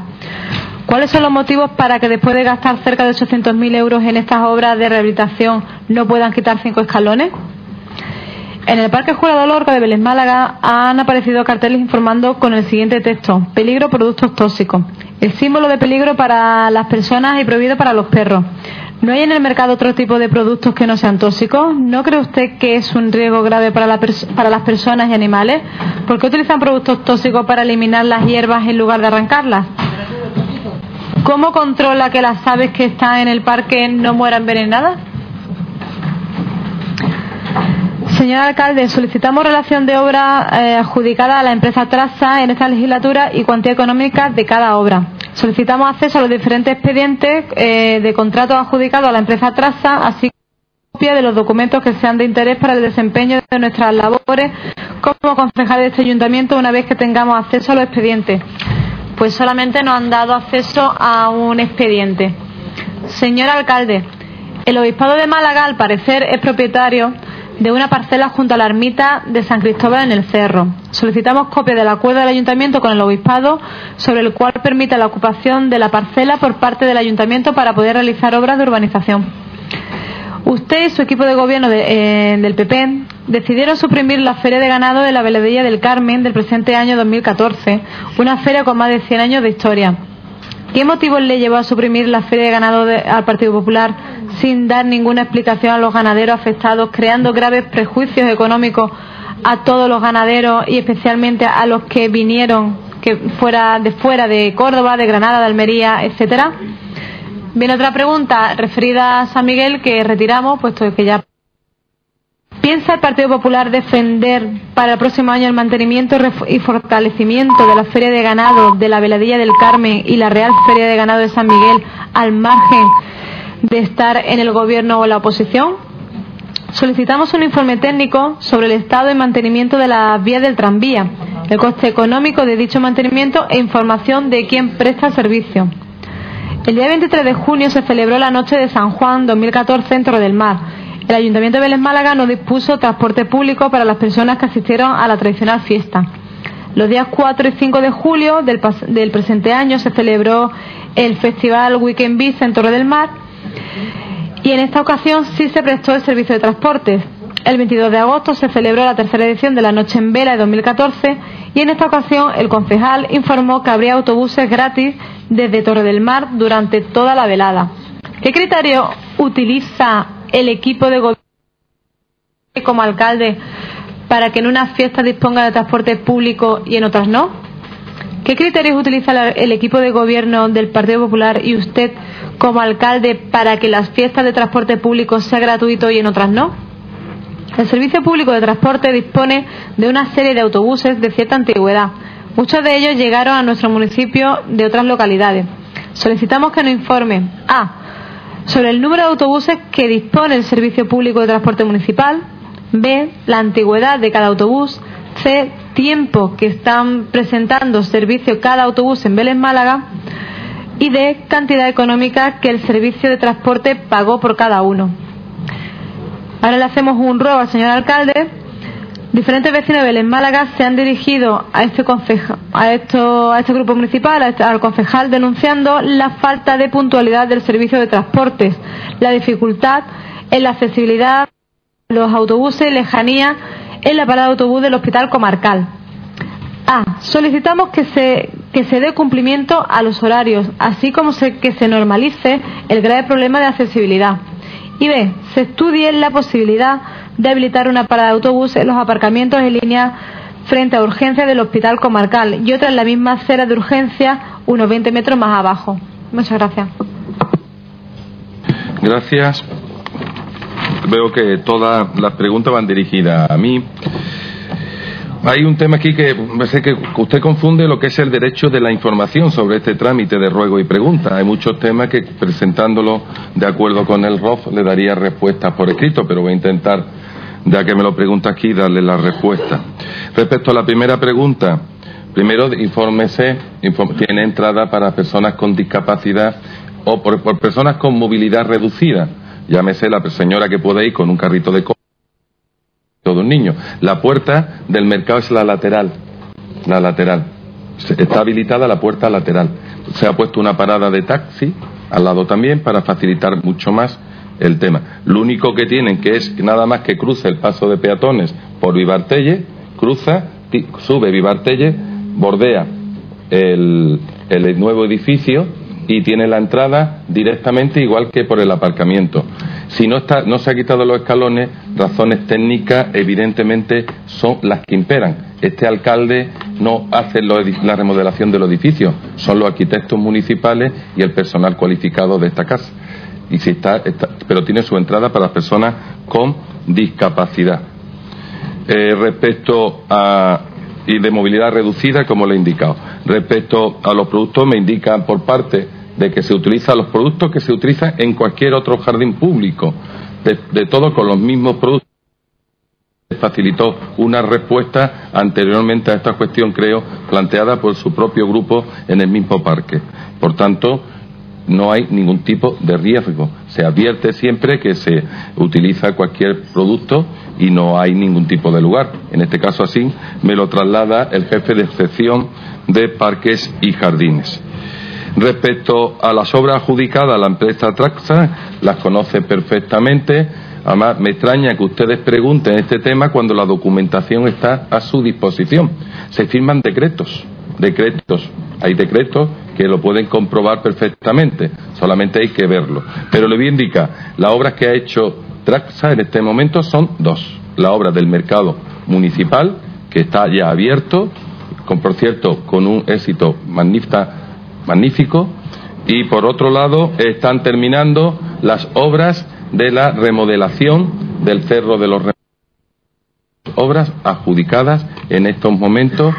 Estamos esperando, ya se lo adelanto, estamos esperando los informes de cultura respecto al antiguo mercado de minoristas para poder conveniar con esta empresa perteneciente al Ministerio las obras de ejecución de las mismas. Eh, a los expedientes, si ustedes piden ustedes el acceso a los expedientes y están ahí con el convenio firmado, con el informe técnico, el informe de la abogacía del Estado, etcétera.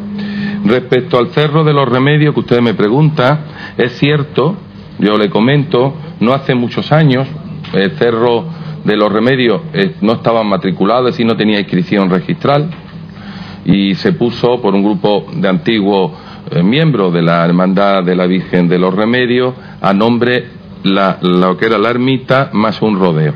Nosotros para poder actuar hemos convenido con el obispado, hemos hecho una permuta para adquisición por parte del ayuntamiento de todo lo que es el ruedo con la ermita, que pase a titularidad municipal para poder actuar y hacer la obra que dentro de unos días inauguraremos, previsiblemente el día 26, recibirá usted su invitación, una obra de una inversión muy importante que vamos a generar un punto de encuentro, de ocio, de esparcimiento y con 27.000 plantas que se han sembrado de cara a su recuperación.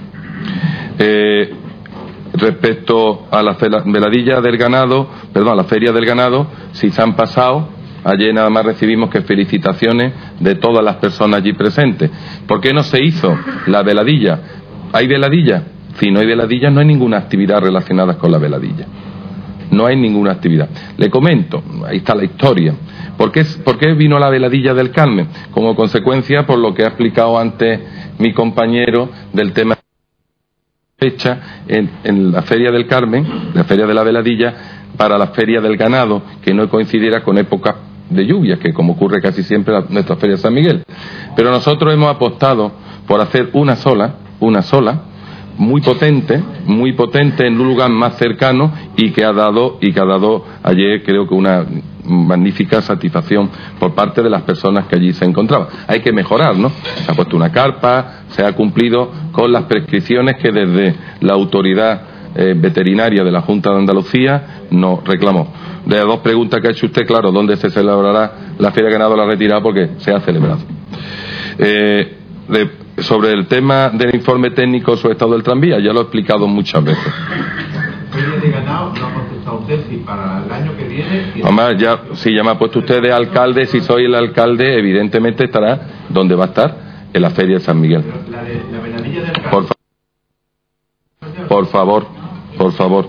Mire usted, si es que eh, si es que usted no me ha escuchado, usted que no, usted lo que quiere es no escuchar. Ya se lo he explicado y no interrumpe, que le estoy contestando igual que yo no he interrumpido a su compañera. Respecto al estado de mantenimiento del tranvía, mire usted, respecto a la, nosotros ahora mismo solamente se está manteniendo lo mínimo indispensable. En vez de usted preguntarme por qué ¿Cómo está el estado de mantenimiento? Está el dinero, evidentemente, que por la catenaria que nos tiró un camión, un camión cesta, no se ha arreglado porque cualquiera vería que ahora estuviéramos haciendo una nueva instalación de la rotura realizada y dirán, ¿para qué si no está en funcionamiento? El dinero está en el ayuntamiento, cuando lleguemos al, al acuerdo con la Junta de Andalucía lo pondremos en marcha. Yo me gustaría más que usted siendo de compañero de partido y en el gobierno de la Junta de Andalucía vieran la posibilidad del ofrecimiento y de la propuesta que hemos hecho desde el el 75% por parte de la Junta de Andalucía y el 25% este ayuntamiento. Y yo le aseguro que inmediatamente lo pondremos en marcha. La verdad, señor, señor, eh, este caso a la señora Fernández que me ha hecho las preguntas, me, encantaría, me encantaría ponerlo en funcionamiento. No este, sino el de Jaén y todos los que están ahora en Granada, que está parado, todo está parado. Por favor, eh, señor Marín, por favor, le pido solamente un poco de respeto y el tema se mantiene, todas las cerdas eléctricas están cerradas, hubo, hubo evidente actos vandálicos, además sabe, por ejemplo, que está, está habiendo mantenimiento, que tuvimos que reponer muchos cristales que se habían roto, hacemos un mantenimiento mínimo sobre las instalaciones, esperando la respuesta de la Junta de Andalucía. Respecto a la pregunta 7, transporte municipal, eh, perdón, transporte gratuito, es un tema de simplemente de razones de oportunidad.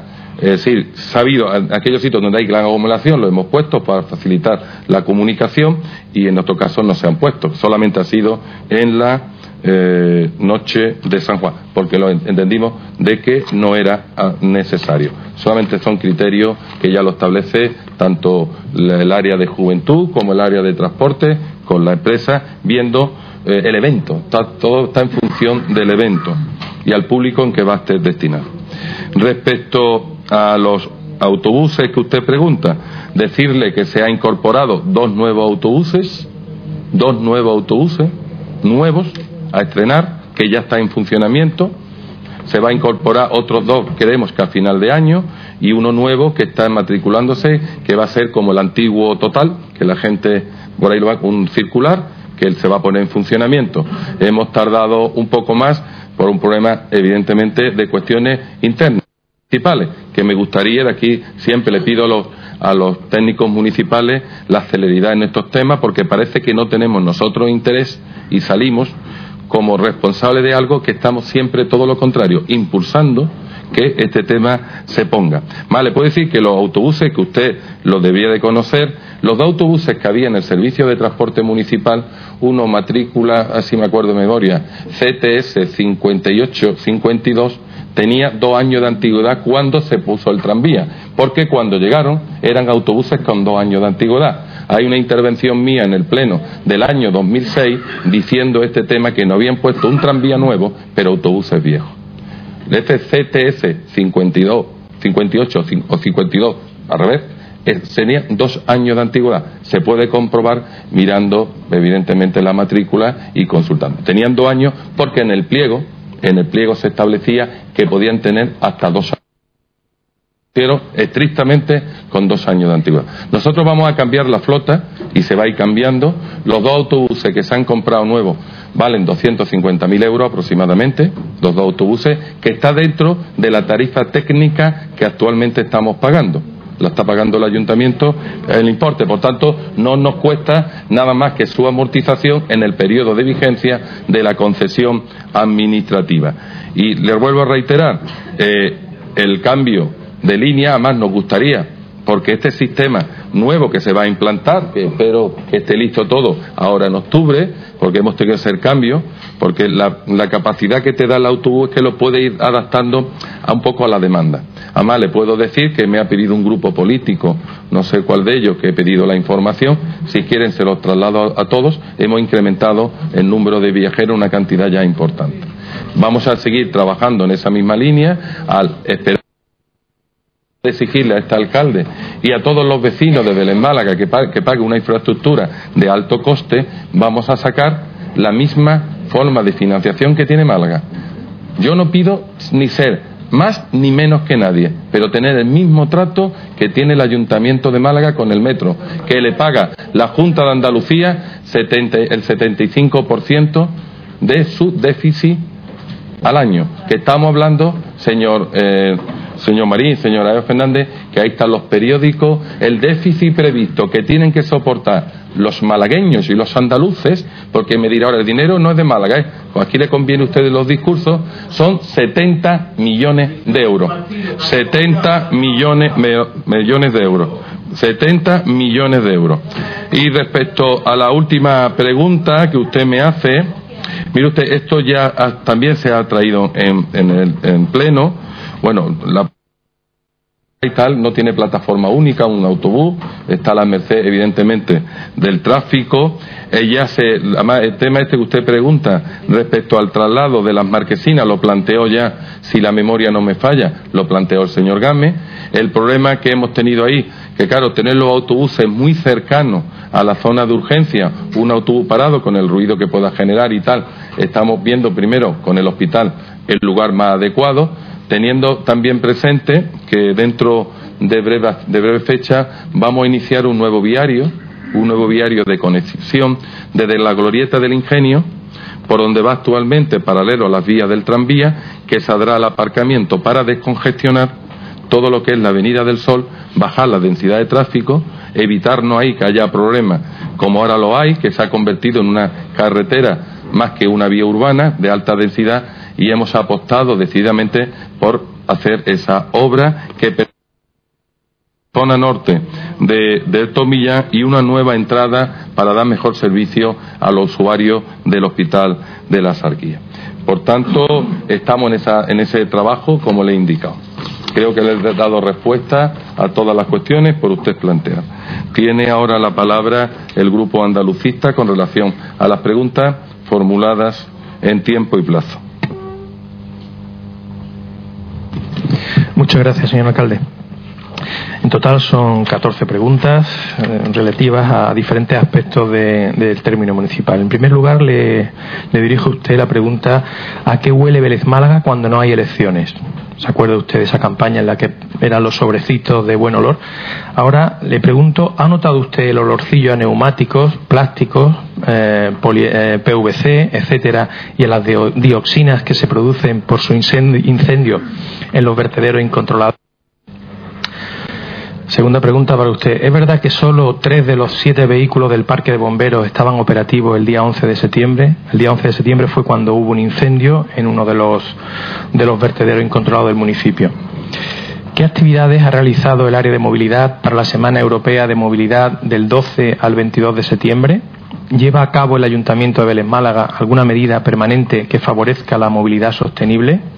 Como el día sin coche, ahora hemos tenido la cumbre del cambio climático y creo que nos preocupa a todos. La cuarta pregunta, ¿cuándo va a poner en funcionamiento el sistema municipal de alquiler de bicicletas? Hoy, si usted quiere ver la película Las bicicletas son para el verano, la ponen en la 2, a las 10. Señor alcalde, ¿nos puede facilitar el informe fitopatológico del ficus centenario o macrofila de la izquierda del Paseo de Andalucía y una rama seca que se cortó ¿No eran los ficus el mejor arco natural que, podía, eh, podría tener el paseo? ¿Sabe usted si la cimentación de su arco del paseo afectará a los ficus centenarios? Señor alcalde, ¿le ha contestado a la eurodiputada Francisca Keller a la solicitud que le formuló sobre la paralización del tranvía como medio de transporte ecológico? Señor alcalde, la desembocadura del río Vélez está muy deteriorada especialmente después del Weekend Beach Festival. ¿Va a hacer usted algo para que este espacio se conserve? Este año la apertura del curso escolar fue en el Colegio de Torre del Mar Antonio Checa. ¿Sigue usted con la idea de vender, permutar, conveniar, etcétera, este colegio a una empresa para construir un hotel? Señor alcalde, la comisaría de policía sigue estando en condiciones deplorables y al parecer su compromiso no será posible. ¿Para cuándo la necesaria nueva comisaría de la Policía Nacional? Este año, por ejemplo, el día, el día 2, la policía tendrá que celebrar en la mancomunidad el Día de la Policía. Eh, la pregunta número 10. ¿Cuánto le ha costado a los vecinos de Vélez Málaga el padrinazgo de la coronación de la Virgen de las Angustias? La número 11. Señor alcalde, ¿va a promover la salud y bienestar en Vélez Málaga eliminando los vertederos ilegales que se incendian con demasiada frecuencia y que producen nubes tóxicas angustiosas como la que se produjo la semana de la coronación?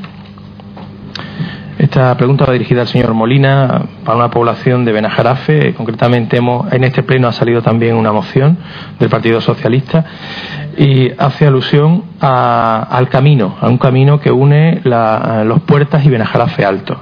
Aproximadamente estimamos que habrá unas 300 a 500 personas usuarias que viven en esa zona y, sin embargo, hay un flujo importante de conexión entre la, zona de la autovía hacia Benajarafe Alto y Benajarafe Bajo. ¿Cuándo va a arreglar? Señor alcalde, ¿va a establecer alguna discriminación positiva, tales como la reducción de impuestos de circulación de vehículos, aparcamientos preferentes u otra ayuda municipal para los vehículos eléctricos? Señora Lavao, ¿va a modificar el tiempo verbal de los datos en la Wikipedia, esa enciclopedia que todo el mundo miramos cuando queremos interesarnos por algo? Vélez Málaga todavía aparece como, como que tiene un tranvía, aparece en presente que Vélez Málaga tiene un tranvía. Hay un texto en el que dice los autobuses urbanos, a los autobuses urbanos se sumó en 2006 el tranvía, que fue el primer tranvía en reintroducirse en Andalucía. Comunica, en presente, Torre del Mar con Vélez Málaga a través de un recorrido de 6 kilómetros, que pasa junto al Hospital Comarcal de la Sarquía, el Parque Acuático Aquabelis y el Centro Comercial Ingenio. Opera, de nuevo en presente, entre las 7 de la mañana y las 23 horas de la noche. Las unidades móviles cuentan con una cabina que los convierte en bidireccionales y consta de cinco cajas articuladas. Tienen una longitud de más de 31 metros y puede alcanzar una velocidad de 70 kilómetros por hora en la plataforma reservada. Nada más, muchas gracias, señor alcalde.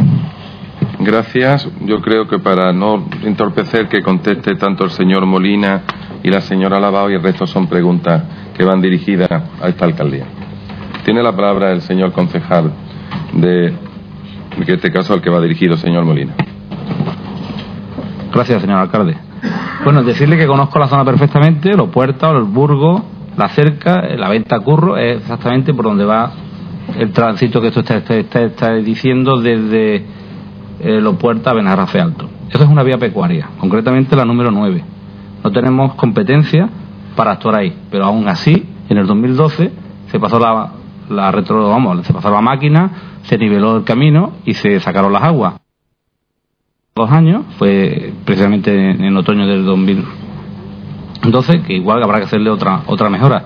Pero nosotros, como ayuntamiento, no debemos hacer ninguna infraestructura en una vía pecuaria, concretamente en esta.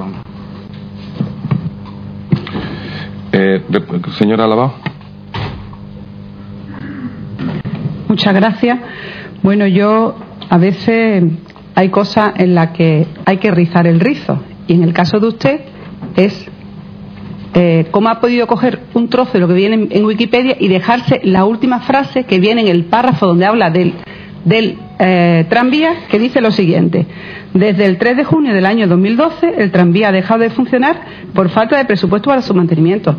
Yo creo que se puede ser más rebuscado, se puede ser malo, se puede ser pero una forma de faltar a la verdad, de copiar solo una parte del texto que pone, disculpe, es que mire, mire usted, nosotros le escuchamos, y de verdad que escuchamos cada barbaridad, y estamos aquí tranquilos, sosegados. Escuche usted que no le viene mal, que hay que escuchar.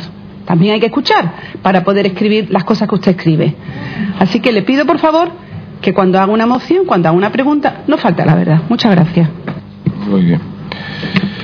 Pues, muy bien, mamá. La verdad, ya creo que le ha respondido perfectamente mi compañera Conchalaba. Respecto a las preguntas, mm, mire usted, mm, la persona que fue a verlo, la persona más, un hijo de un amigo mío con este tema, que fue a verlo, porque usted, claro, no estaba allí, yo estaba allí, yo estaba allí. Yo estaba allí viendo que funcionara aquello perfectamente con el servicio de bomberos consorcio provincial, que desde aquí le mando a todos los compañeros bomberos del magnífico trabajo que están haciendo en nuestra comarca, del magnífico trabajo. Y mire usted, aquello estaba precintado, hubo un aquello tuvieron que estar un retén continuamente echando agua para evitar hubo una columna de humo preguntamos y yo me dejo asesorar por los técnicos, en este caso, del servicio de bomberos, que ahí no son una persona que se ha puesto un uniforme y le han dado una manguera y un casco. No, eso no funciona así, señor Game. Estos son profesionales altamente cualificados, muchos son profesionales con, con carreras con carrera universitaria que saben lo que hacen. Por tanto, mire usted, los vertederos incontrolados, como, como, como casa incontrolada hay, como tantas cosas ha habido, y como cosas que se están poniendo en marcha, usted se cree, pues estamos costando a los vecinos de Vélez no tener aquí vertederos controlados ni incontrolados, nosotros nos cuesta casi un, millón seiscientos mil euros al año de llevar allí las basuras, de las toneladas de basura al sequillo Antequera, que si hubiéramos tenido aquí uno ahorraríamos mucho dinero, porque no solamente es lo que pagamos a la empresa, sino el transporte y el tratamiento de los residuos. Es verdad que solo había tres parques de bomberos. Mire usted, yo no soy, el ayuntamiento no es el responsable del servicio del consorcio. Dirige usted su pregunta. Eh, en este caso, bueno, por la Diputación no la, puedan, no la pueden hacer. Evidentemente no tienen representación. No tiene usted representación.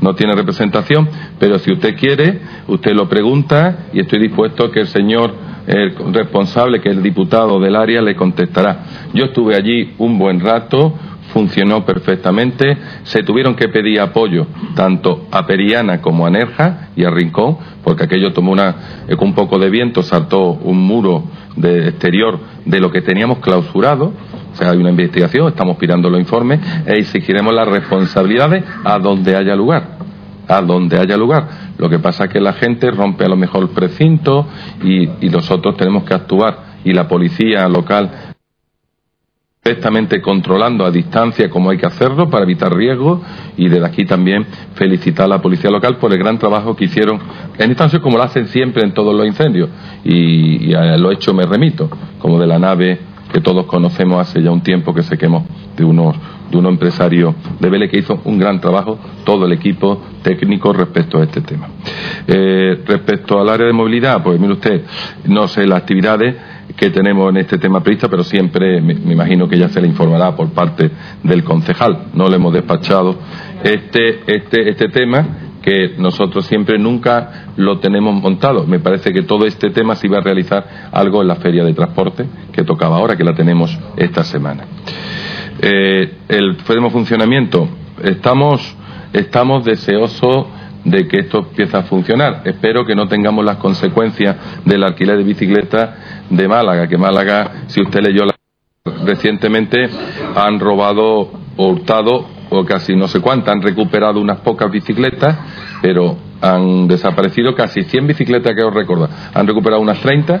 Y usted, si nosotros mm, esperemos que no tengamos ese alto porcentaje de vandalismo, estamos solucionando con un concurso, con un concurso que va a salir. Ya hemos resuelto la parte técnica para que no tenga ningún costo para el ayuntamiento. Y espero que va a ponerse en funcionamiento. Respecto a los ficus que usted me pregunta, el arco natural, mire usted, el arco lo tenía, yo no lo tiré. Antes que estaba el arco natural y el arco que estaba, yo no lo tiré.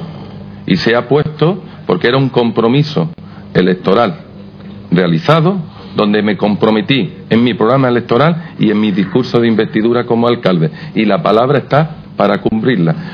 Después de estudiar mucho, después de estudiar mucho, optamos una, una decisión de la hay gente que le pueden gustar menos y, el precio de los 55.000 euros, que ha sido su costo, ha sido subvencionado por la Diputación Provincial el tema y ya le daremos respuesta. Y usted sabe, tengo un, están fotografías que usted tiene a su disposición, fotografías eh, de todas las instalaciones, de todas las actuaciones se han hecho supervisadas por el responsable de Parques y Jardines con todo el tema. Lo que siento es que el árbol que está pegando junto al bloque es un árbol que el bloque le ha ido haciendo mucho daño a lo largo del tiempo.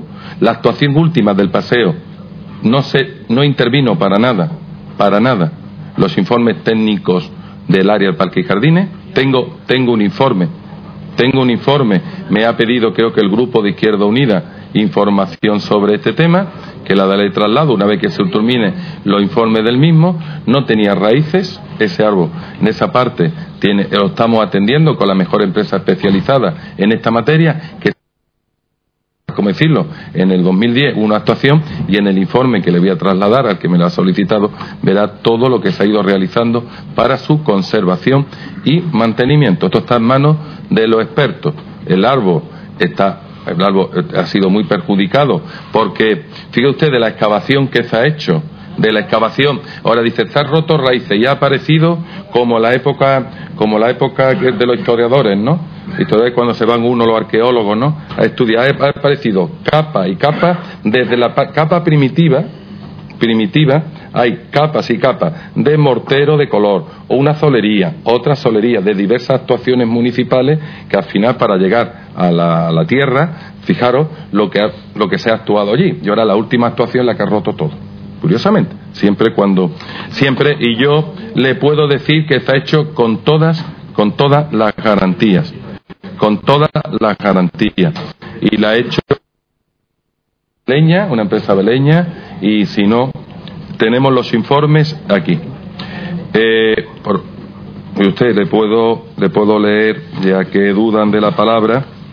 Este es el informe eh, hecho por el responsable de Parque y Jardines, memoria sobre la actuación y mejora fisiológica, mecánica y estética de los cuatro ficus centenarios del Parque de Andalucía. Aquí está el informe. Falta el informe que le puedo leer lo que dice. Instalación del nuevo arco. El proceso de construcción e instalación del nuevo arco, especialmente en la fase de implementación, se ha estado en contacto con la empresa instaladora, no habiéndose apreciado daño a las raíces alguno. Ya está, queda todo callado. No es, mi, no es mi palabra, es la de un técnico municipal que ha estado allí presente, señora Sara Sánchez. Señora Sara Sánchez. El técnico es el jefe, el jefe de sección. ¿Eh? Lo tiene. Y aquí está y esto y está. Se dice aquí se dice el cargo. Se dice el cargo. Es el jefe de sección de Parque y Jardín. Está el informe para y se lo he leído. Respecto a la siguiente cuestión que me plantea ve usted la señora Francisca Keller que utilice los, los conductos que está establecido en el reglamento de la Cámara que se hace a través del Gobierno de España ¿eh? yo no, yo no tengo tutela de ningún eurodiputado ninguno que utilice si no usted se entera cómo funciona la relación entre los gobiernos integrados en la Unión Europea cuando se dirige a un país miembro. Si no le doy el reglamento comunitario y se lo estudia, por favor. Respecto, además, yo me he quedado sorprendido y a las personas que estén aquí igual.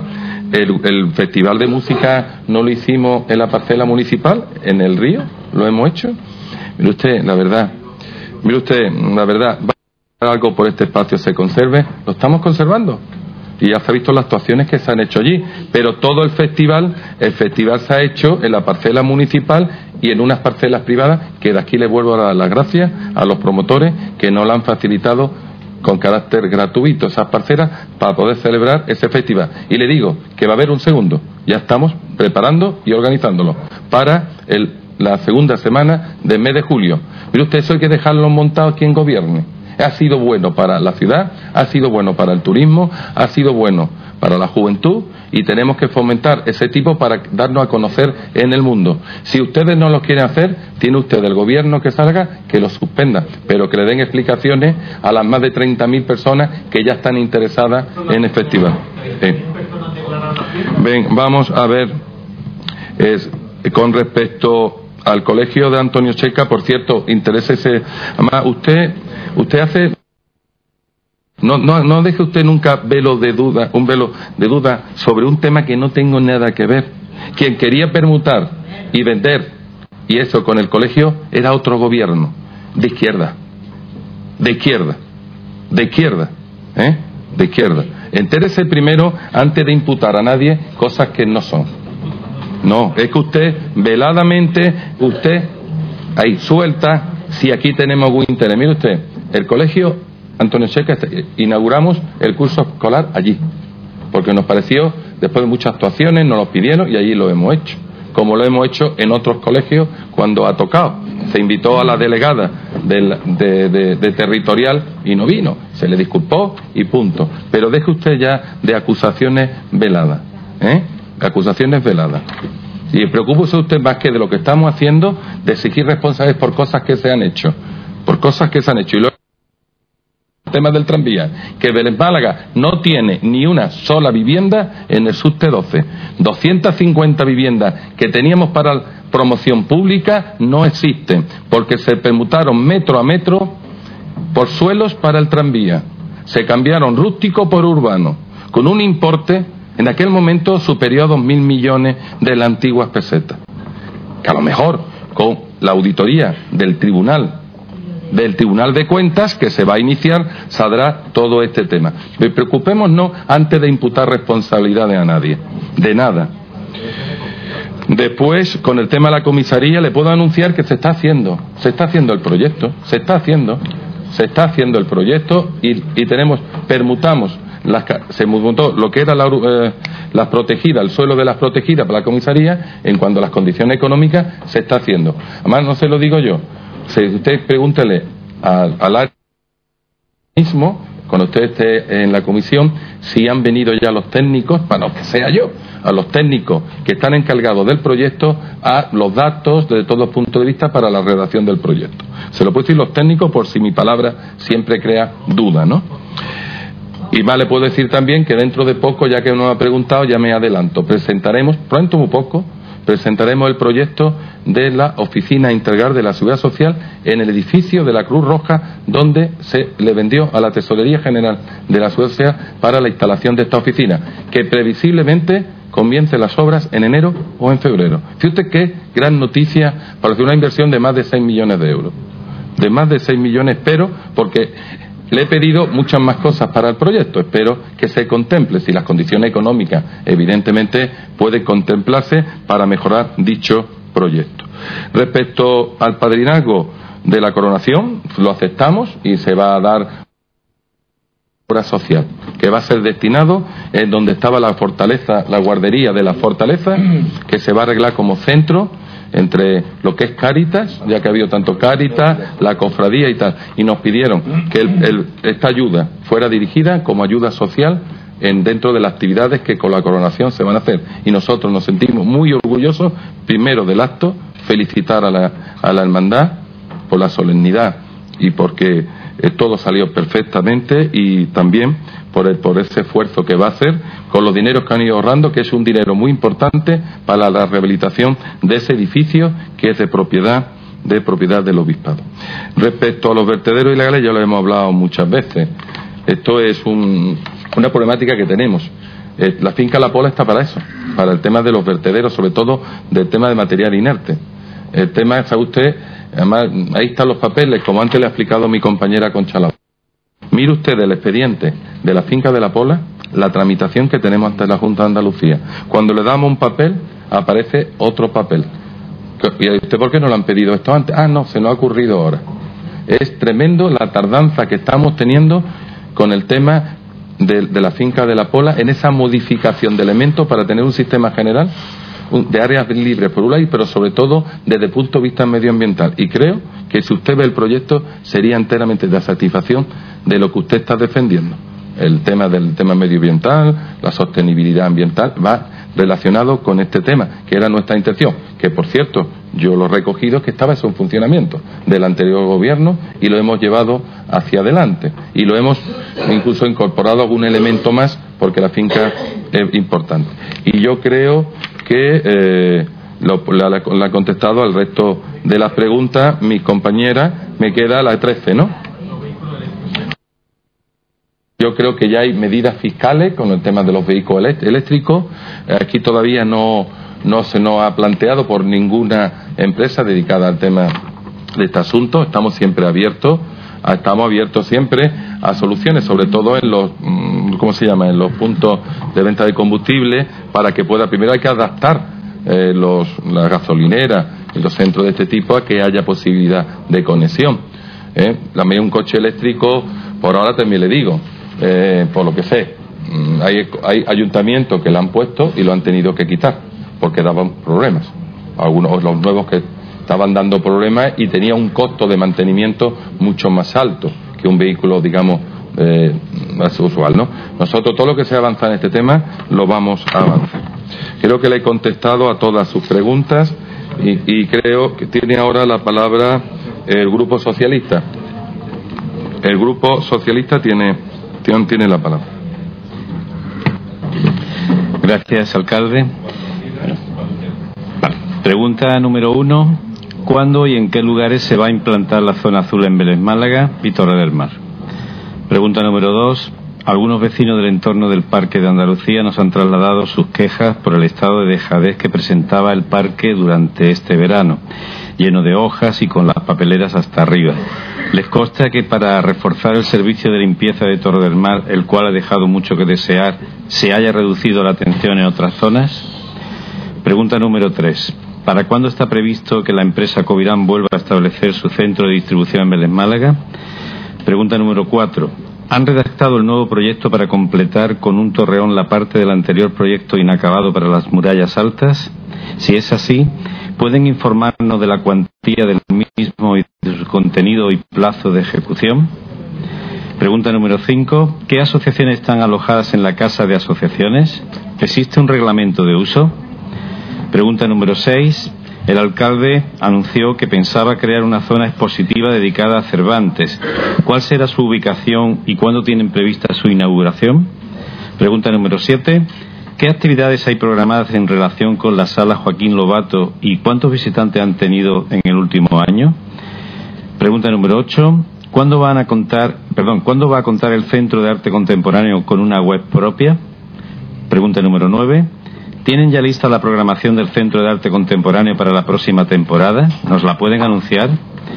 Pregunta número 10. ¿Para cuándo tienen previsto que el Centro de Arte Contemporáneo forme parte del Registro Andaluz de Museos con la ventaja que ello conllevaría? Pregunta número 11.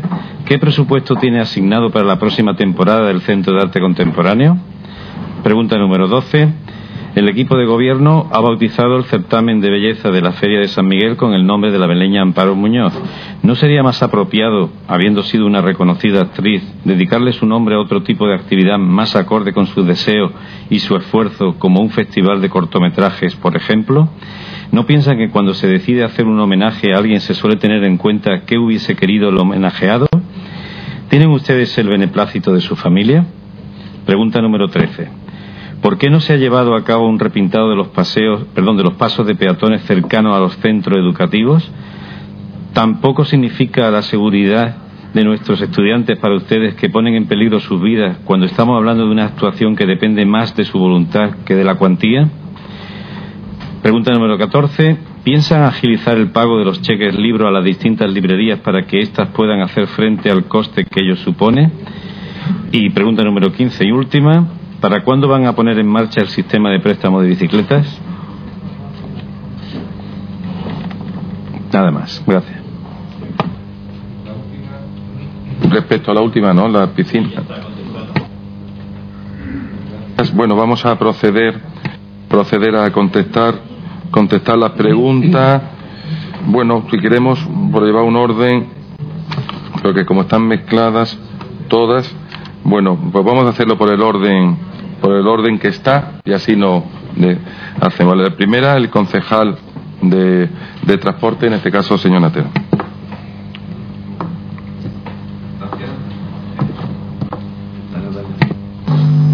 Gracias, señor alcalde. Yo considero que usted, señor alcalde, ya ha contestado a ambas preguntas. No obstante, eh, no vamos a reiterar lo que usted ya ha dicho. Por encima de lo que usted dice, no creo que tenga que haber nada.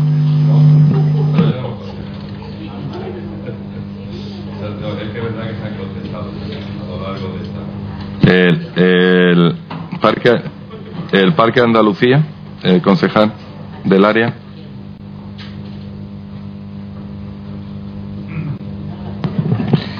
Sí, muchas gracias, señor alcalde, y buenas tardes. Lo primero.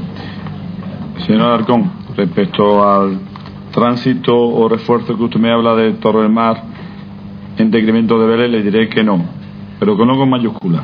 No solo eso, sino que el Parque Andalucía ha tenido el mismo trato que está teniendo desde que el Partido Popular llegó a esta alcaldía en 2011. Es decir, hay un barnero diario, diario, hay, en este caso, también una barredora diaria, cuando me refiero, y evidentemente se recogen las papeleras, sobre todo en toda la zona de tránsito y paseo, diariamente.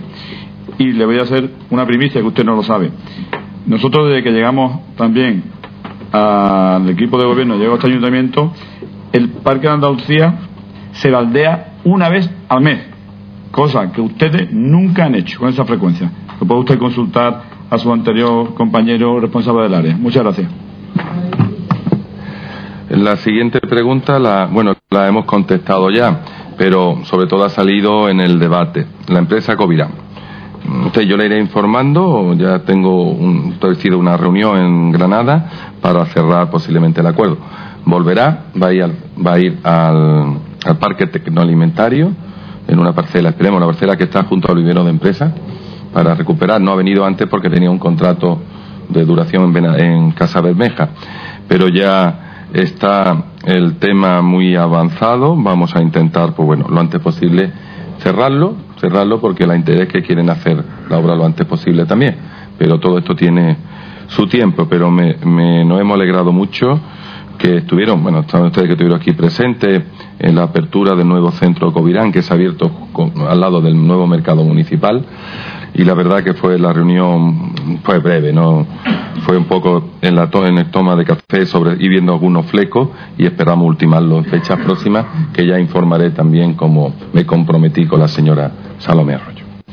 Respecto a la siguiente pregunta, eh, la infraestructura, es urbanismo e infraestructura, pregunta número cuatro.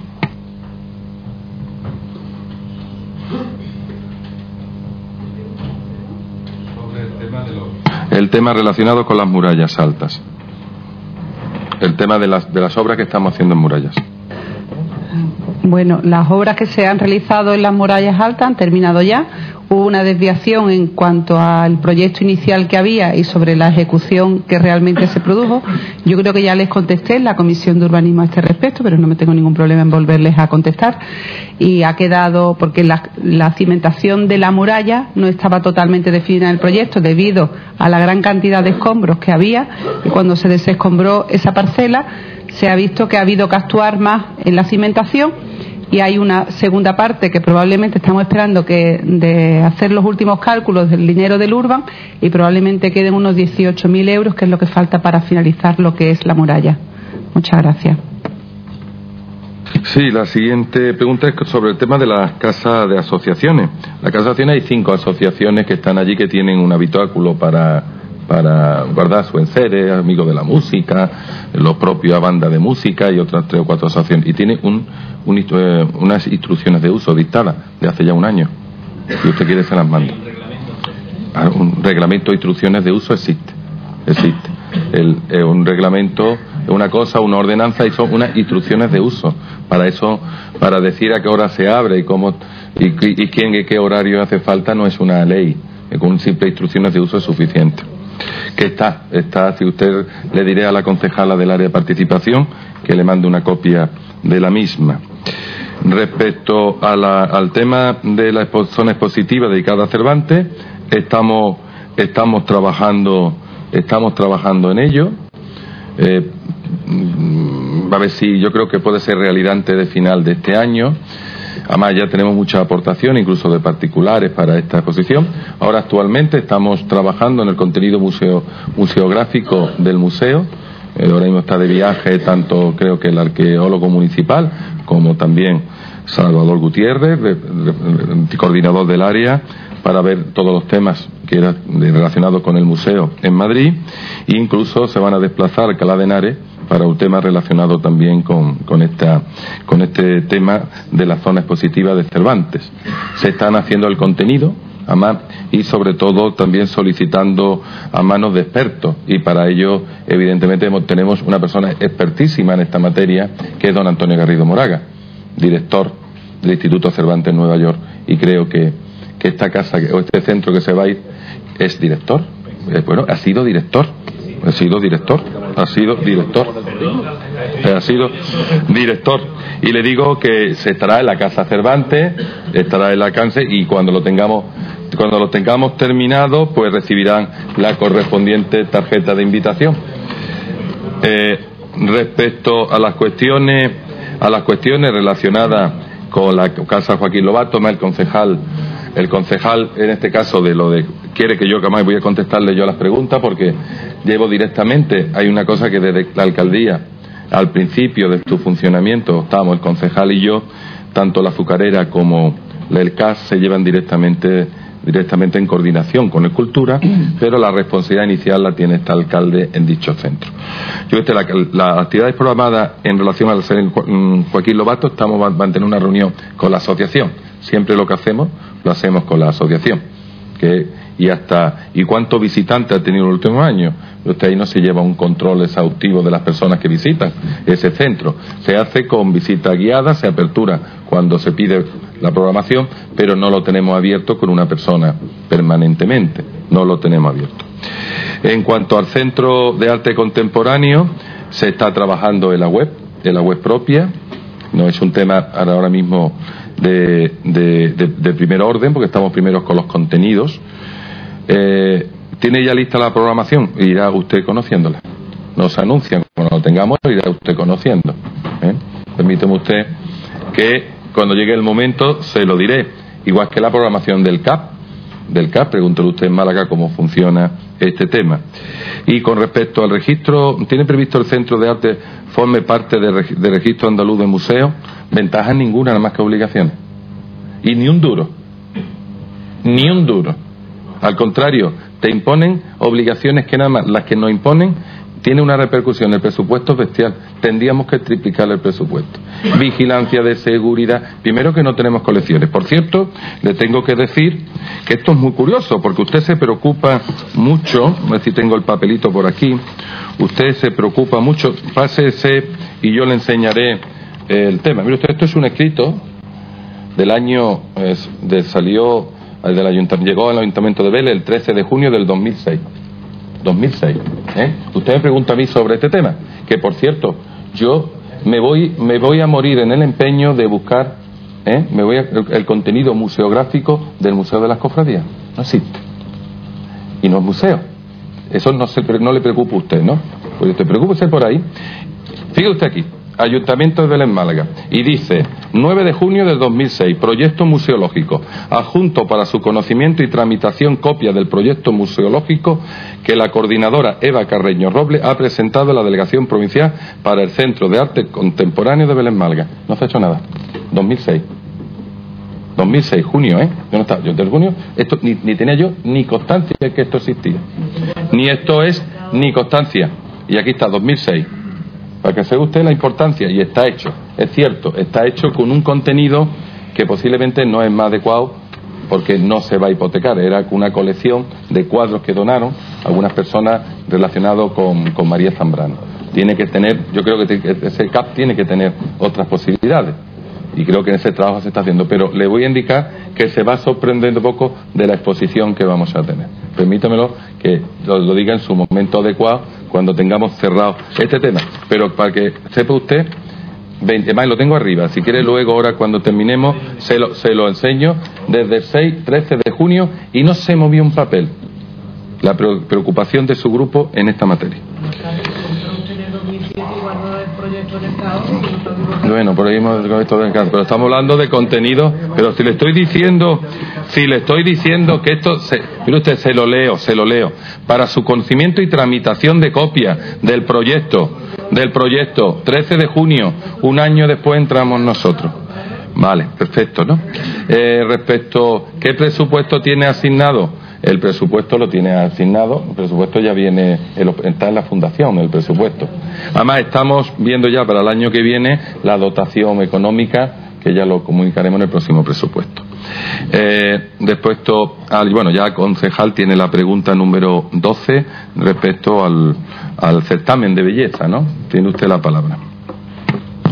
Sí, gracias, señor alcalde. Bueno, pues la verdad es que nos ha parecido, nos pareció más oportuno que llevara el nombre de Amparo Muñoz cumpliéndose 40 años, porque aquí hace 40 años no se hacían cortos ni películas, en por lo menos no podíamos ligar el nombre de, de Amparo Muñoz precisamente a, a ese tema cuando sí, ciertamente que el certamen de elección de la reina, tanto en Santiago y Santana como en San Miguel, en los últimos años, no solo ahora, sino con anterioridad, ha ido teniendo bastante éxito, bastante repercusión social y además las personas que han resultado elegidas luego han ido, bueno, como auténticas embajadoras de- del municipio de Belén Málaga en su conjunto. Recibíamos el otro día a Yanire Ortiz y hay otras, muchas más que están representándonos. Bueno, pues creemos que de alguna manera, de una manera muy importante.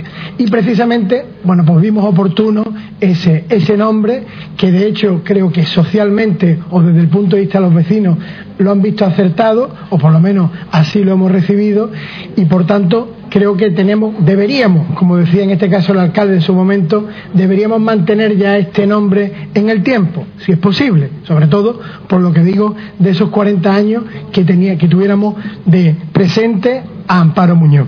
Y bueno, pues ciertamente con respecto a la familia intentamos contactar, no, no fue posible, no fue posible, pero vamos, también a lo mejor se han hecho algunas otras obras en nuestras calles, como por ejemplo el- el padre de María Zambrano, y tampoco se contactó con la familia, seguramente.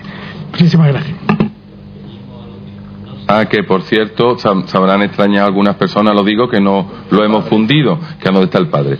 Eh, tenía el problema la escultura, tenía un problema. Tenía, no, la, no, la, eh, es que tenía un problema de inestabilidad, porque se habían estado, bueno, moviendo, traqueándolo. Eh, tenía cierto peligro de poder de desprenderse y como no podía suceder con, un, con tantísima gente que han deambulado por la feria, ahora se instalará ya adecuadamente en fecha, yo creo que esta misma semana o como mucho la semana que viene. Bueno, respecto a la siguiente pregunta, me pide la concejal, yo creo que la concejal de Educación le va a contestar sobre los cheques libros, que tiene toda la información. Dale. Estoy acostumbrada Sí. a hablar en voz alta con los alumnos. ¿Eh? Eh, buenas tardes ya Sí, sí. a todos los asistentes. ¿Es que le va a contestar? Sí, no, le va a contestar la concejala. Es que la... Es que el cheque libro depende del área de, de educación.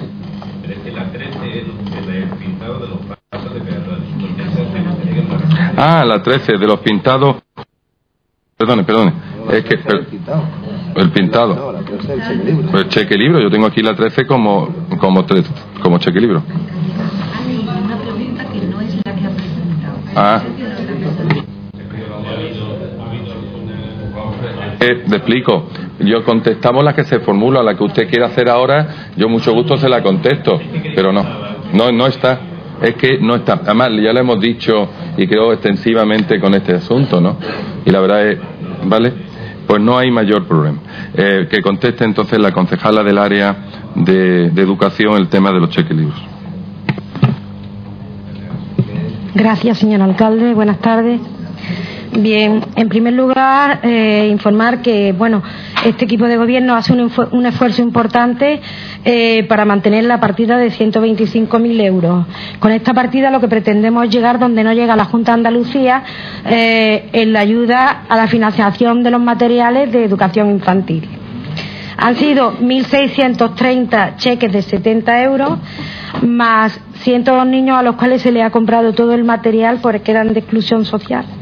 Aparte, en torno a 30 niños que su familia tenían dudas, perdón, deudas y que también se, le ha- han estudiado y que, bueno, al no haber ingresos, pues también se le ha facilitado el cheque. Además, antes de comenzar la campaña del cheque libro, nos hemos puesto en contacto con todas las librerías para ver si iban a aceptar los cheques libros. Y todas las librerías, excepto una que por problemas personales eh, no se ha podido acoger a esta campaña, todas las librerías eh, aceptaban los cheques libros. Todas las librerías que en años anteriores habían participado. Y por supuesto que estamos con la intención de acortar el plazo de pagar a, la- a los libreros lo antes posible. Pero mire, eh, me consta que el, que el concejal de Hacienda da instrucciones a Tesorería para cuando llega el cheque que se pague de forma inmediata.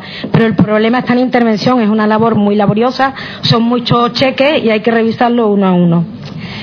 De todas formas, mm, de todo esto lo que me sorprende es que porque nos demoremos 10, 20 o 40 días, ustedes estén pendientes cuando nosotros llevamos tres años gobernando y todavía estamos pagando facturas del 2007, 2008, 2009.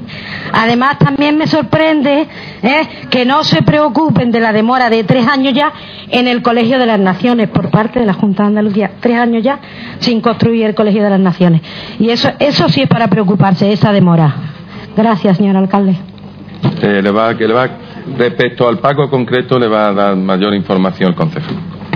Y gracias. Simplemente nosotros hemos tenido varias reuniones siempre con, la, con toda la asociación de libreros y sobre todo para, para el área de intervención es muchísimo más cómodo pagarle directamente al colegio. Todos los cheques libros que se manejen a través, eso lo hace la propia Junta de Andalucía. Pero ha sido una petición expresa por parte de los libreros que no lo hagamos. Entonces, como bien ha dicho la concejala, tramitamos alrededor de algo más de mil solicitudes. Hay que ir introduciéndola una por una, hay que contabilizarla una a una. Y hombre, sobre todo ya desde el área de Hacienda y sobre todo también de personal, pues hemos tenido que hacer un, se tuvo que hacer un esfuerzo para que viniesen a trabajar por la tarde. Tuvimos que pagar horas extraordinarias el año pasado que pagamos pues alrededor de casi unos 2.000 euros porque dos funcionarios por la tarde estuvieron todo el tiempo. Tenemos que hacer la recopilación de toda la, de toda la, de cada uno de los cheques libros que, que vienen, como bien ha dicho mi compañera, como se tratan de subvenciones, tenemos que mirar si tienen deuda o no tienen deuda, porque es que esa es la propia ley de, de las subvenciones, y una vez que está todo eso, en 60 días se está pagando. Hace cuestión de dos años pagamos ya allá por el mes de febrero y este año hemos sido capaces de llegar al mes de diciembre. Y queremos intentar, de cuando llegue el principio de diciembre, que se pueda, que se pueda hacer el pago. Están todas las preguntas contestadas del préstamo, ya lo hemos hablado y tal. Eh, no queda ninguna otra pregunta por contestar, pues entonces levantamos la sesión. La sesión. Un momento, un momento. Es que esto. mm, ah, ah, un momentillo.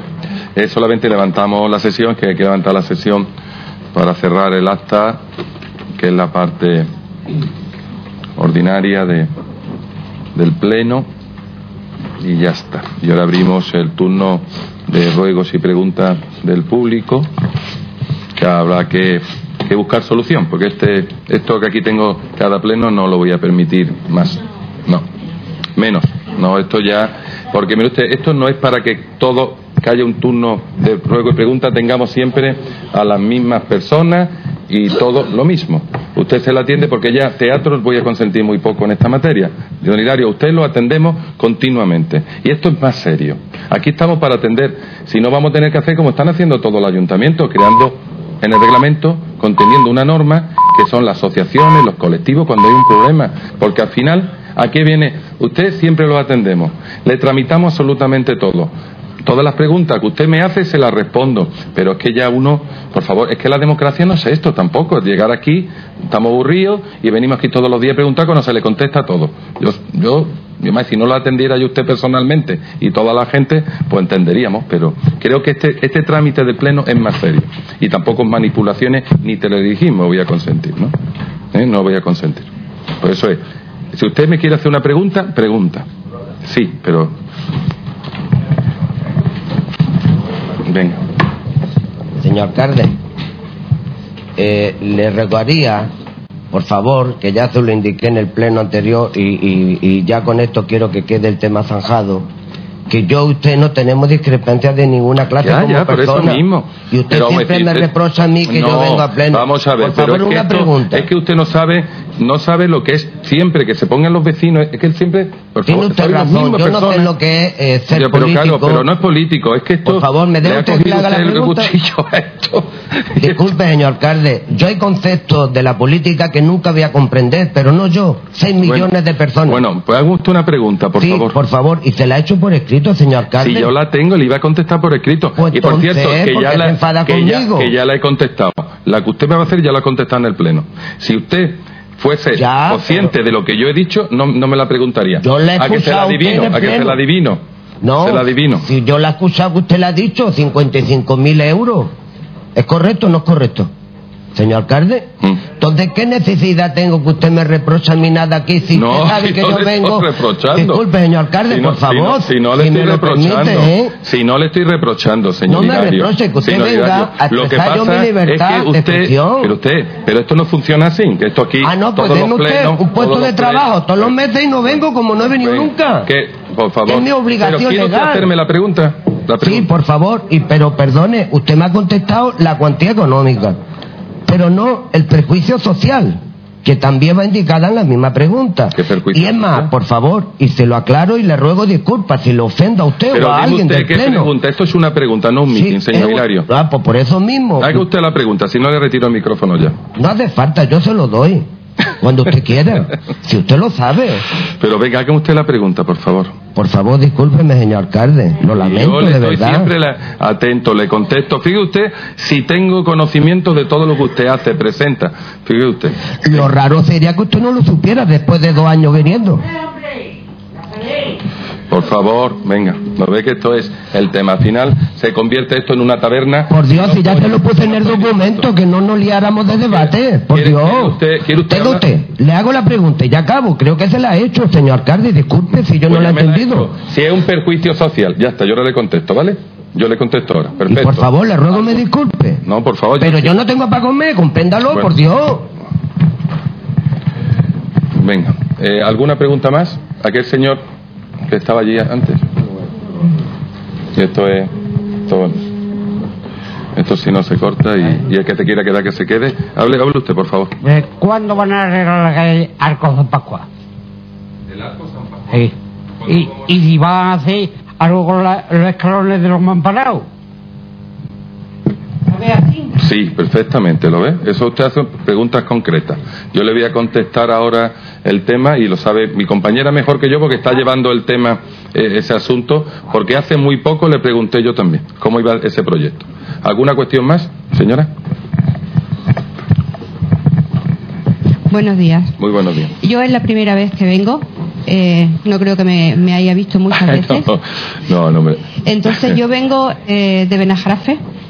Y el señor Miguel Ángel Molina dice que los caminos de Benajarafe, eh, aquello es una vida, una vía, vía pecuaria. pecuaria. Exacto. Y que están todos eh, en perfecto estado. Yo aquí le traigo unas fotos de las primeras aguas que han caído en Benajarafe para que vean el señor alcalde y todos los aquí presentes por donde nosotros, los vecinos que vivimos desde eh, la Loma del Niño Perdido, que es donde termina la carretera asfaltada, hasta eh, eh, el- los puertas, por donde tenemos que pasar cada día. Me gustaría que, por favor, el señor alcalde mirara estas fotos y a ver si hay un poquito de ayuda para los demás vecinos que vivimos allí, que pagamos todas las contribuciones, pagamos todas las cosas y nadie se acuerda de nosotros. Ni la señorita Rocío de urbanismo, ni de, de- no sé ni de lo que es, porque no la conozco porque nunca se, se molesta en pasar por allí,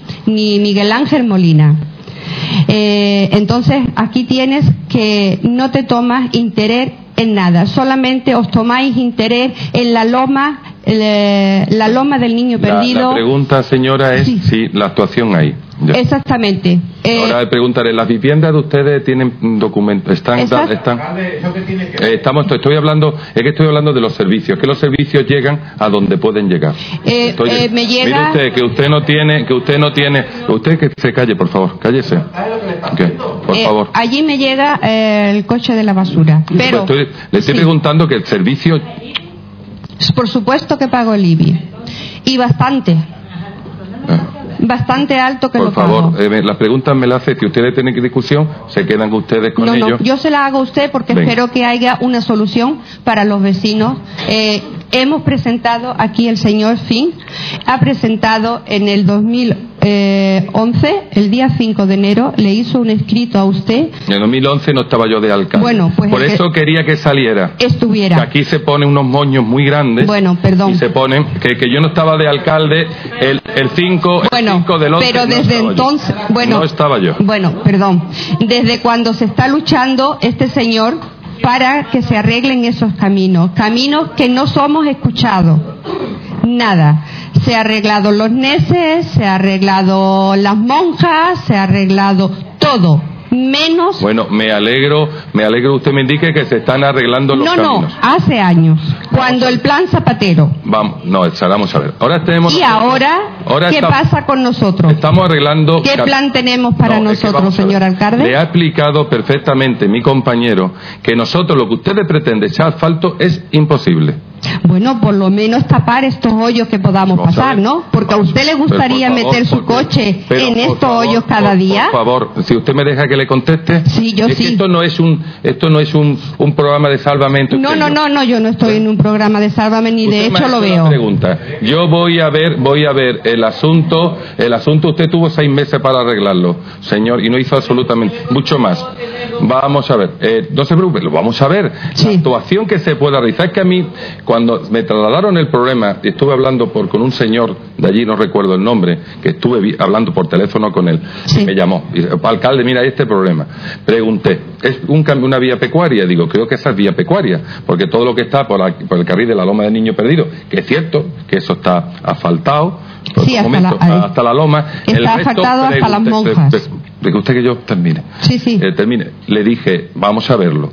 Si le pregunté al concejal, mirarme si es posible nosotros acometer cualquier actuación que dé estabilidad al suelo. Me dijeron que no. Lo único que estamos viendo es la posibilidad de compactar, como siempre, porque muchas veces dura más los caminos de tierra porque tienen menos problemas por los deslizamientos que se producen con la lluvia. No es la primera vez que te ha echado una capa de hormigón, una capa de hormigón y el hormigón lo tenemos luego en un balate, ¿no? Porque se ha desplazado, el agua penetra, porque hacerlo bien vale muchísimo, muchísimo dinero. Bueno. Entonces, déjeme usted que yo lo vea, que veamos que, que estamos ahora con una planificación de caminos que se puede ac- acometer. Verá usted que si es posible adecentarlo, se adecentarán como estamos haciendo, pero fíjese usted que caminos en Vélez tenemos un millón trescientos mil metros, perdón, eh, un, un mil, mil trescientos kilómetros de caminos. Mil trescientos kilómetros, han, han sido buenos, de, de caminos, un, un mil trescientos kilómetros Bueno, es Tenemos. que, es que me gustaría que viera cuando pasa la niveladora, que es lo único que pasáis por allí, ¿eh? para que veáis los surcos que se hacen a los lados y que no puede salir el agua. ¿Eh? No puede pues salir el agua ni por un lado Es que ni por el yo otro. no le voy a discutir porque yo no soy ingeniero de camino y por No, tanto, no, usted ni es el alcalde y es el que tiene usted- la ni voz. Usted ni yo sabemos cómo hay que actuar en esos caminos. Cuando lo vengan los técnicos dirán cómo hay que hacerlo y ya está. Lo vamos a ver y, y- y se hará cuando dentro de la programación porque hay otros que ustedes están malos, pues hay otros que los tenemos peores. Y sobre todo cuando llega época de lluvia, torrenciales, no, torrenciales. Bueno, yo voy, yo voy a pelear por el mío y cada uno que pelee por el suyo. ¿De acuerdo? ¿Le parece bien? Que me alegro mucho que desde, desde el año 2011, más, hay uno anterior incluso que tengo de otro vecino suyo, de, de, de vecino incluso incluso del año y también Yo del no sé, 2000, yo de le- 2000 y pico también. Yo le puedo Que hay, decir que es la primera vez que vengo aquí Bueno, y vengo con mucho respeto y yo, y yo- y, eh, y espero que mi pregunta eh, bueno, no se tenga en el ha olvido. sido- Ha sido más que una pregunta. Bueno, han sido muchas, Vale, pues ya está. pero quisiera tener alguna buena respuesta. El tema lo veremos, lo veremos y habrá que presupuestarlo y ver que se puede actuar allí como estamos haciendo en todos los sitios. Hay que tener un poco de paciencia. Vale, de acuerdo. ¿De acuerdo? De acuerdo. Es que ya se lo dije esto mismo, se lo dijo a la persona que me llamó por Sí, teléfono. es que no sé quién no es. tengo el nombre ahora mismo aquí en la memoria, pero me llamó porque me conocía, de allí me conocía y me Sí. llamó directamente a, Sí, través, claro. a Lo- través de un amigo común. Sea, para- los enchufados de allí del pueblo.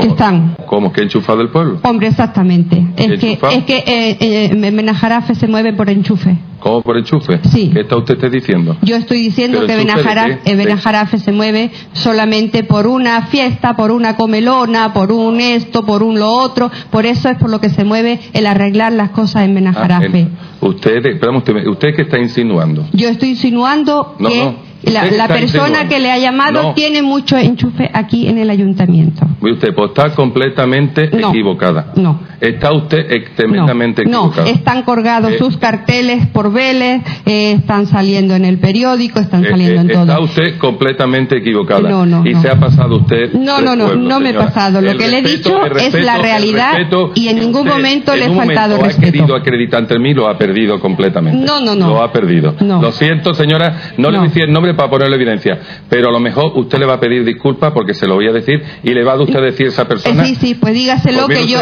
que yo tengo, tengo, no, no, no, no, equivocado para nada, completamente. para señora. nada. Es una persona humilde, humilde, que Humilde vive muy- soy muy yo que no sé leer, humilde soy yo que no sé leer ni escribir. usted tres pueblos.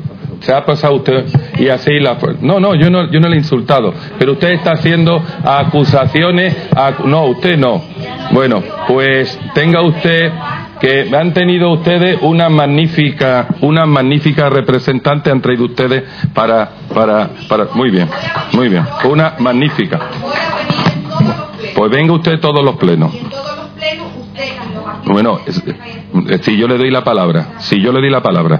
¿Sabe usted si yo le doy la palabra? Si yo le doy la palabra.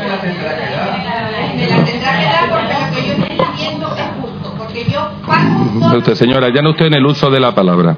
Ya no usted está en el uso de la palabra. Eh, Levantamos, levantamos la sesión. A la señora en cuestión, y nosotros ya. Ah, perdón, es que el señor. Ah. No, no, sí, es que. No, venga. Ah, bueno, sí, si no quiere, no, está usted completamente en su derecho. Le pido a los medios de comunicación, como ha pedido el señor, a mí, ya está.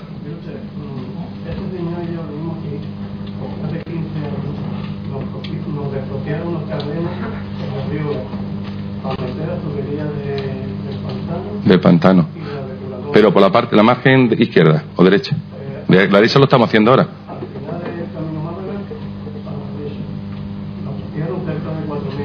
Sí. ¿Tie- ¿Tiene usted algún documento sobre este tema? ¿Tiene usted? Estamos viendo los temas de. Vale, vale. Y, y no, y no le, no le pagaron, ¿no?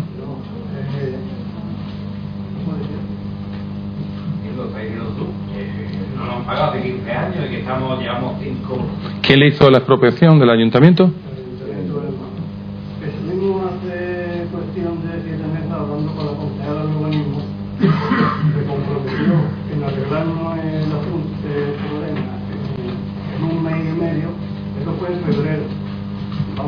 Septiembre, hemos estado hablando con Luis Felipe de urbanismo, con Juan Montero aquí en intervención, hemos sido como una pelota de tenis, intervención, urbanismo, urbanismo, intervención. No, estoy teniendo la primera noticia, señor, de este tema.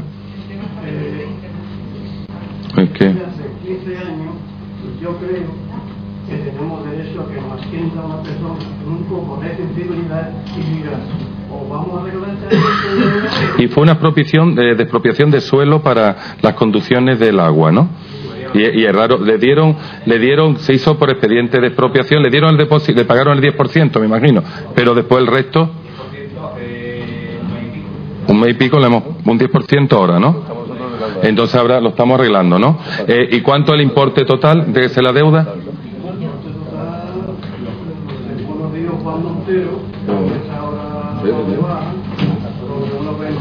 21 y pico. 21 y pico. No, no plantearon ningún tipo de impugnación al justiprecio ni nada, ¿no? No, es que es lo que me extraña tantísimo tiempo, ¿no? Son los únicos que quedan. Es que son los únicos que quedan, no por cobrar, ¿no?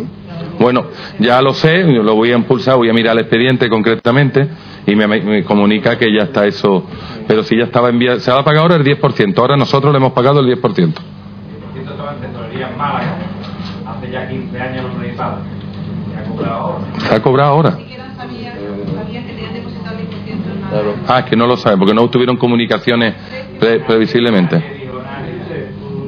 hermano, yo soy heredero de un hermano mío que estaba soltero, que era el dueño de los terrenos. Ujú. Mi hermano murió en el 2000. Eh, de Hugo Montero esto se empezó a pagar en el 2001. Yo creo que cuando una persona se muere, deben de buscar si tiene heredero, porque allí, mm, cuando iba a la casa de mi hermano, Ya, ya, ya. Sí, pero fíjate usted que. Sí, sí. por un 20%. Ujú, A los herederos no, tienen derecho al ayuntamiento a una carta esto, esto el ayuntamiento tiene que pagar a ustedes como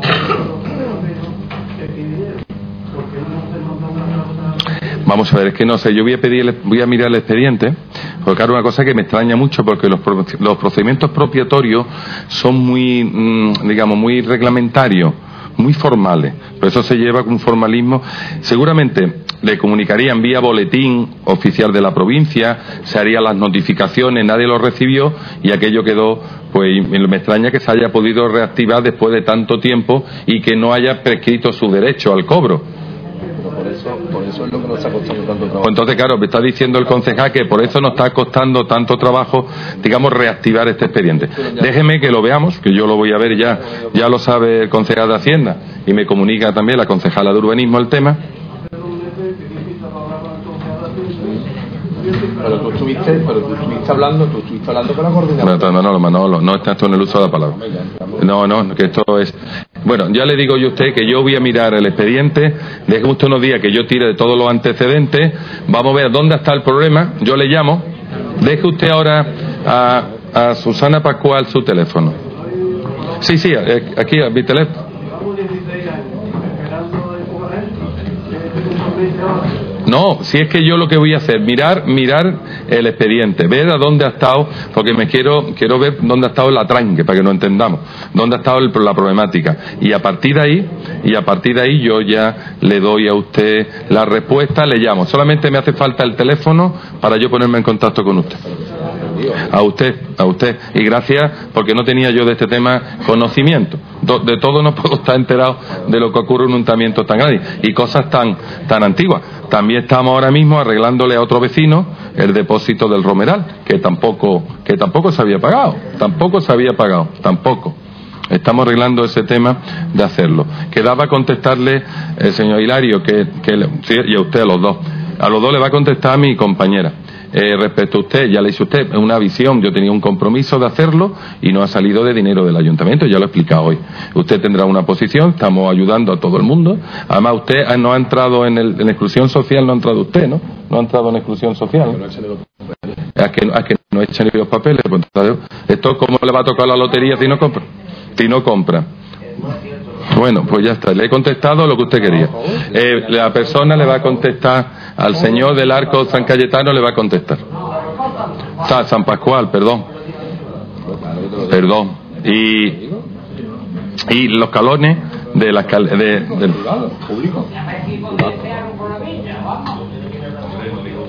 No, diga usted que no se está haciendo nada. Bueno, pero la culpa la tiene el ayuntamiento. La culpa la tiene el ayuntamiento. La, la culpa, Concha, contesta, por favor.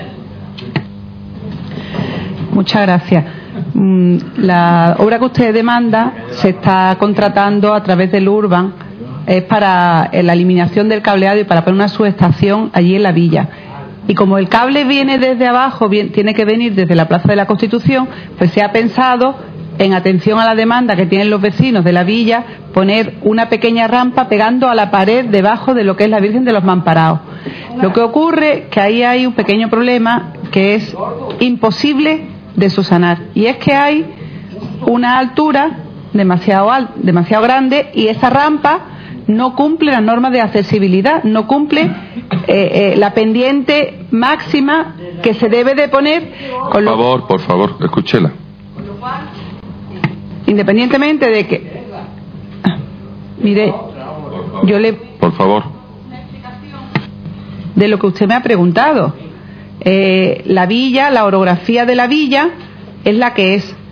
Ahora estamos pendientes de la adquisición de la primera casa que sube a la villa, a ver si así pudiésemos encontrar alguna otra opción o poner algún otro elemento arquitectónico que el- permita a aquellas personas que tenéis movilidad reducida, que por desgracia en la villa sois mucho porque hay muchas personas mayores y también hay muchos bebés, porque yo cada vez que voy a visitarla veo muchos carritos, pues estamos, vamos a intentar buscar una solución.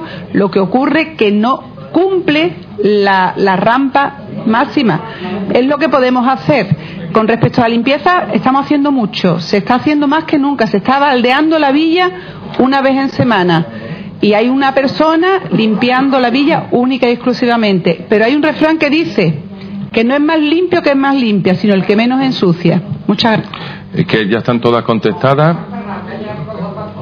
El arco de San Pascual.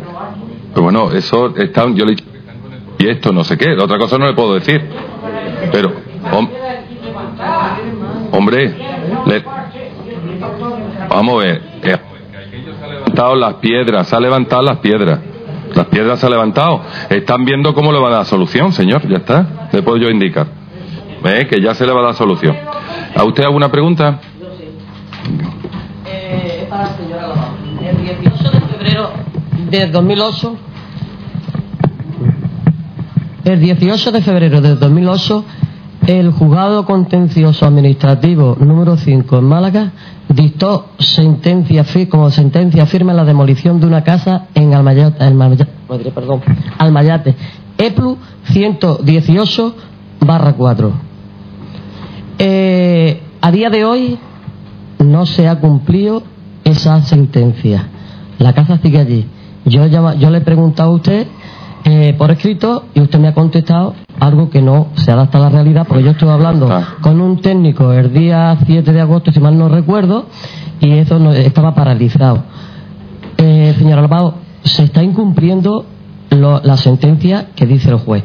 Yo le recomendaría, si lo acepta como estoy diciendo, de que se lea en lo que dice el Código Penal 400, en el artículo 410.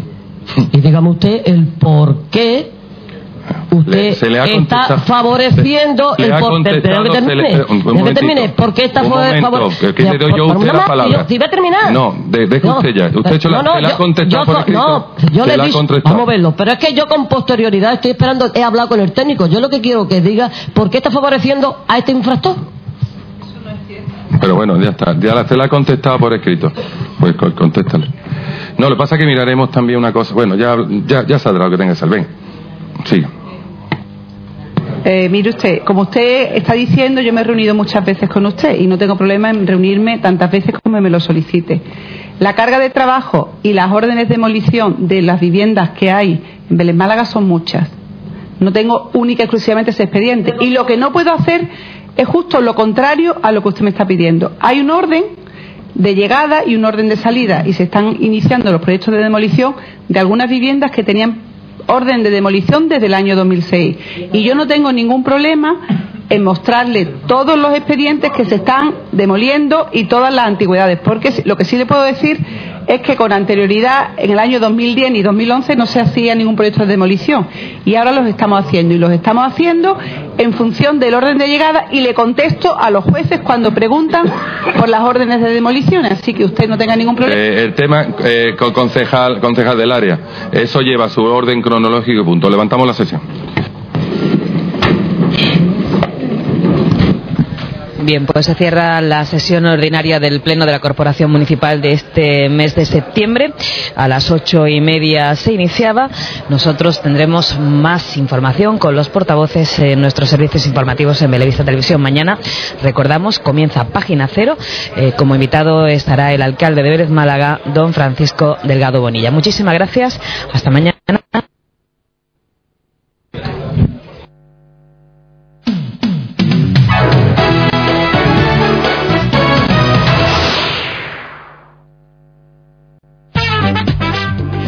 Ahora Belevisa te ofrece el servicio de telefonía móvil. Podrás agrupar en una única factura todos los servicios, la televisión, internet, el teléfono fijo y el móvil. Puedes elegir un plan a tu medida, combinando las tarifas de datos y voz como quieras y pagando solo por...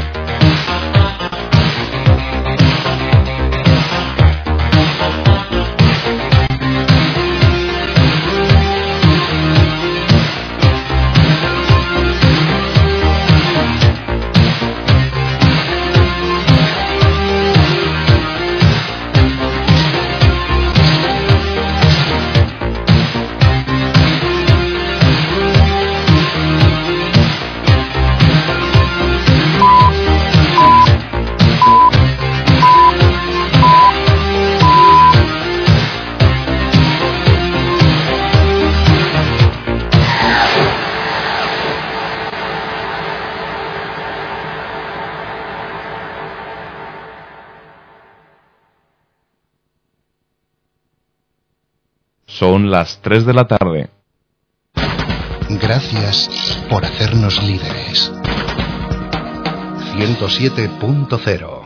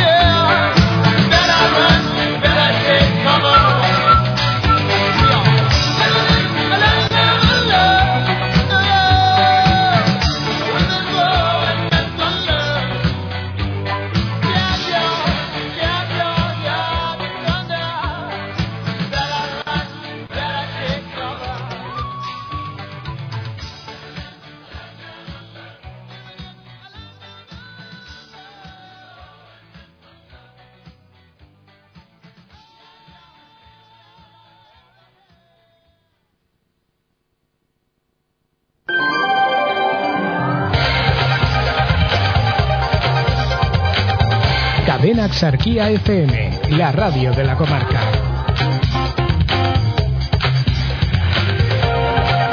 ...107.0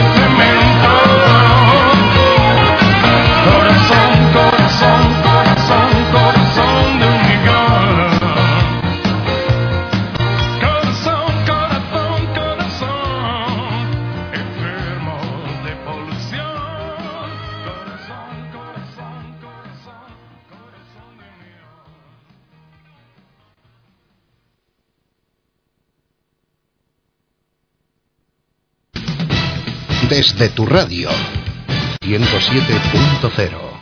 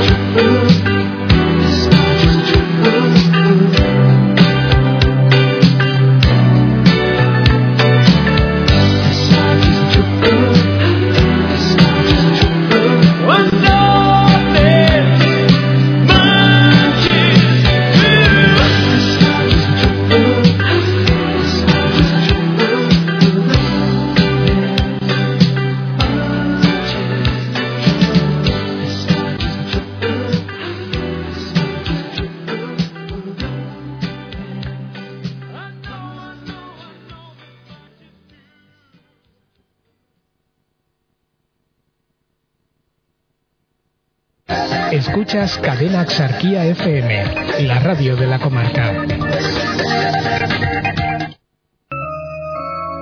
Todo el mundo sabe que es difícil encontrar en la vida un lugar donde el tiempo pasa cadencioso sin pensar y el dolor es fugaz.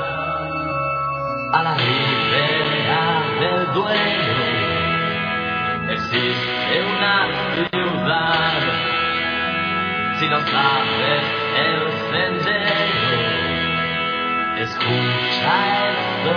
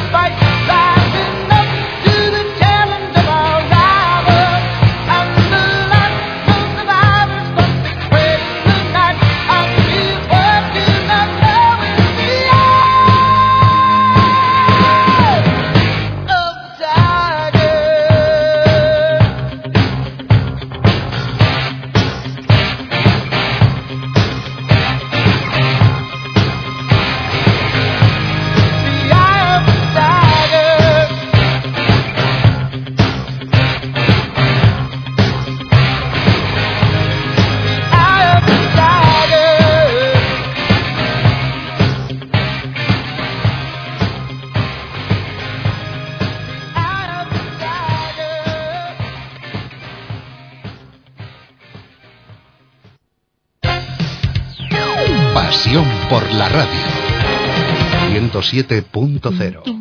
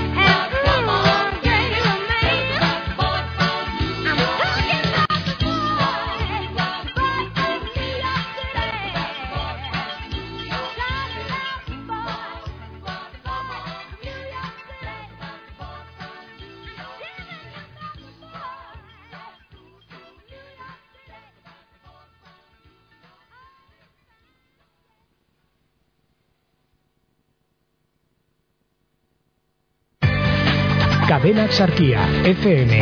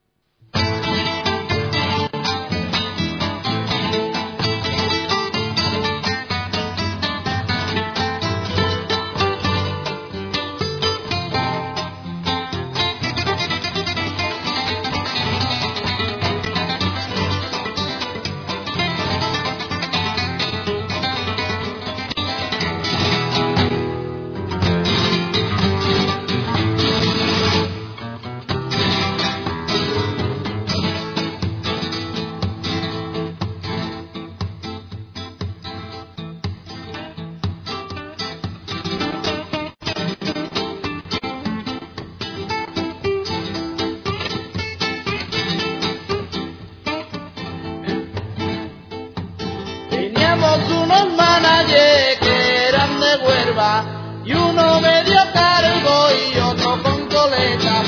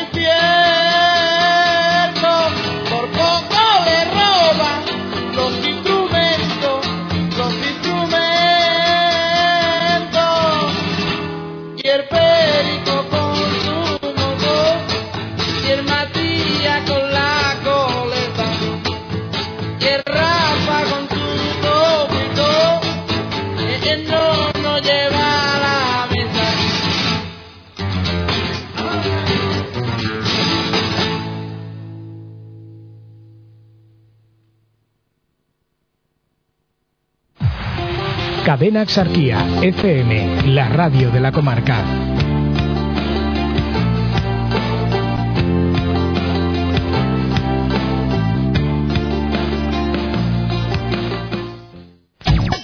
Únete al espíritu de tu radio.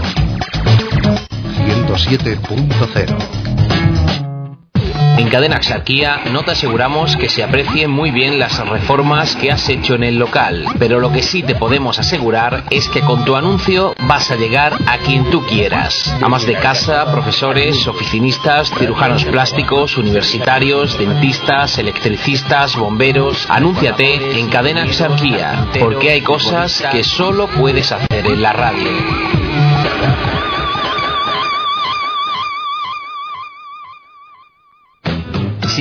Que sobre tu mesa esté la mejor calidad, ven al restaurante La Sierrezuela. Contamos con una amplia carta, menú del día y además celebramos tus eventos, comuniones, bautizos, bodas, cumpleaños o despedidas de soltero. Restaurante La Sierrezuela. Grupo Los Robles de León. Restauración Internacional. Te ofrecemos además wifi para relación internacional. Restaurante La Sierrezuela. Estamos en Almayate, en Calle Real, frente a Agroaxarquía. Restaurante La Sierrezuela. Te esperamos con la mejor calidad sobre tu mesa. Hay cuatro razones para elegir carburantes Clavero. Máxima calidad, los mejores aditivos, el cuidado de su motor y confianza. No todos los carburantes son iguales. Carburantes Clavero, carburantes de confianza, con la garantía Repsol. Carburantes Clavero, un mundo de servicios. Vélez Málaga.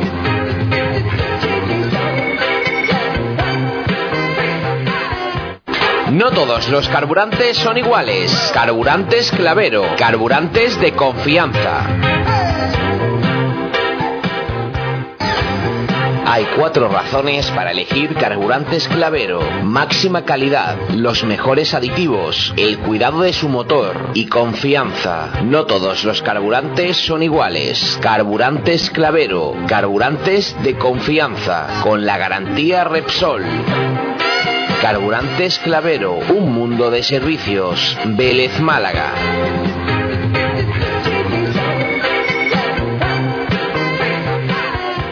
Desde las 9 de la mañana somos actualidad, somos los más seguidos. Pues muy buenos días, Cadena Sarquía, las mañanas, nuestro tiempo de tertulia, la verdad de nuestros tertulianos. Porque la radio hay que sentirla. Muy buenos días, ¿cómo estamos? Yo estoy muy bien, ¿y tú? ¿Eh? ¿De verdad? Saludos cordiales de Antonio Alarcón y de este que te habla, Manolo. Comenzamos nuestra mañana. Somos de la tarde, para que no te pierdas detalle de la información. Muy buenas tardes y bienvenidos a Super Axarquía. Estamos en directo en Cadena Axarquía FM. Somos de sobremesa, con todo el deporte y la información de todos los equipos y deportistas de la comarca. Aquí estamos con todos ustedes para compartir la actualidad del deporte de la comarca en esta jornada. Y por la tarde te ofrecemos la mayor variedad de programas. Vamos a meter un tema que pusimos en la primera edición del Star 80. Hola a todos y a todas. Bienvenidos desde todos los puntos del planeta al universo Delicatessen. Síguenos en www.cadenaxarquiafm.com y en el 107.1 de la frecuencia modulada. Somos Cadena Axarquía FM.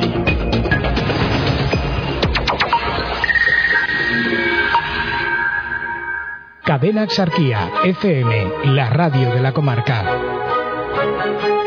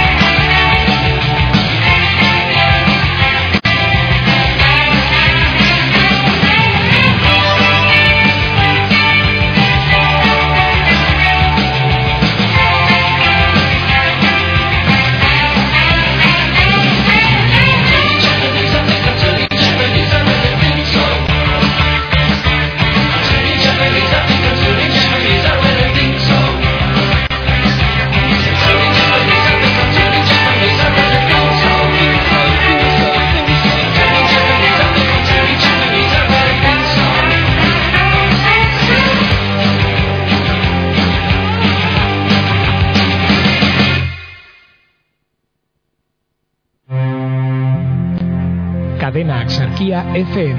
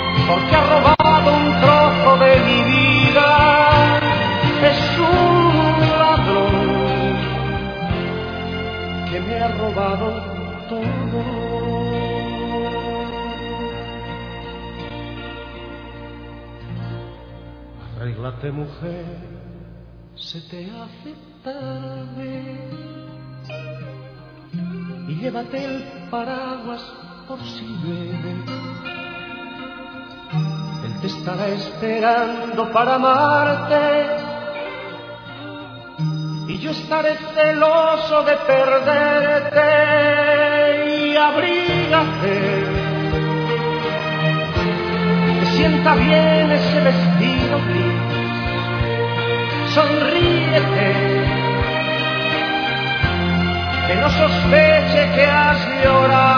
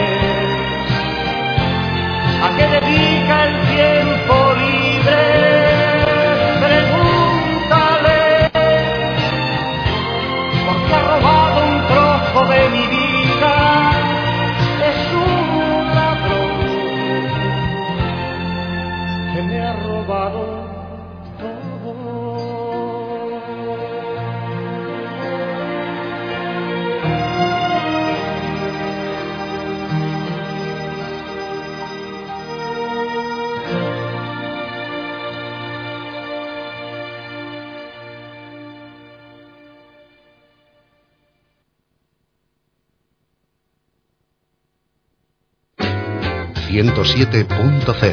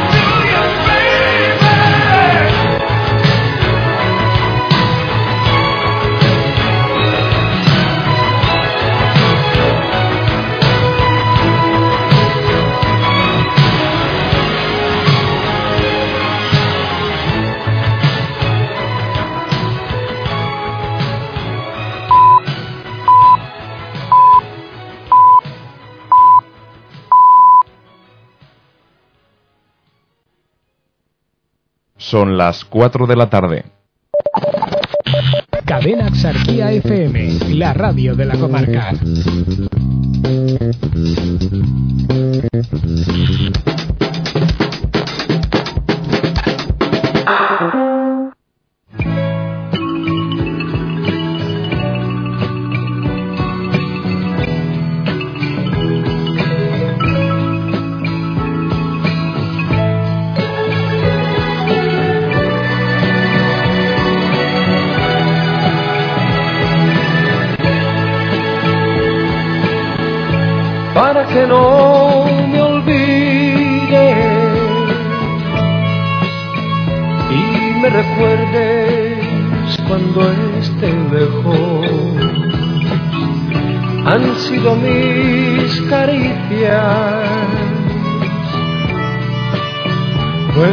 sobra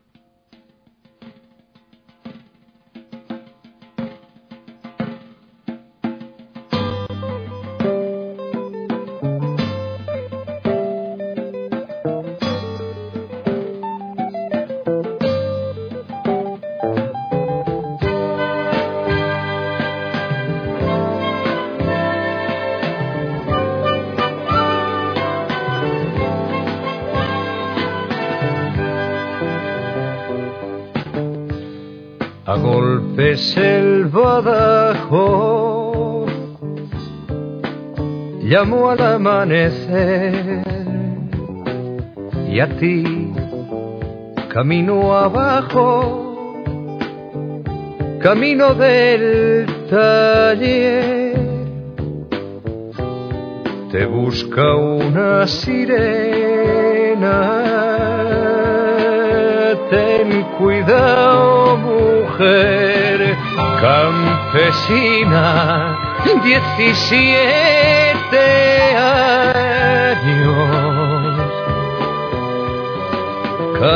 campesina, soldador y estaño. Campesina, campesina, campesina.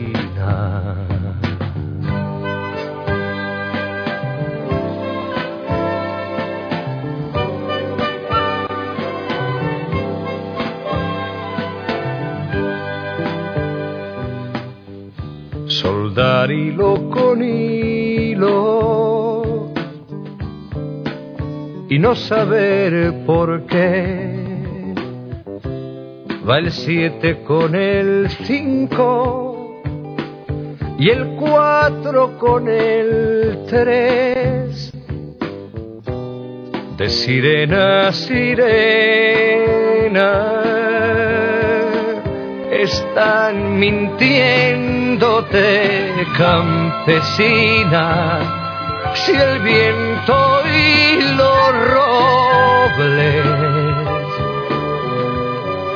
campesina se saben tu nombre.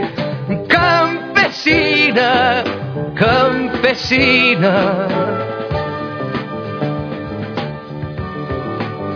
Campesina.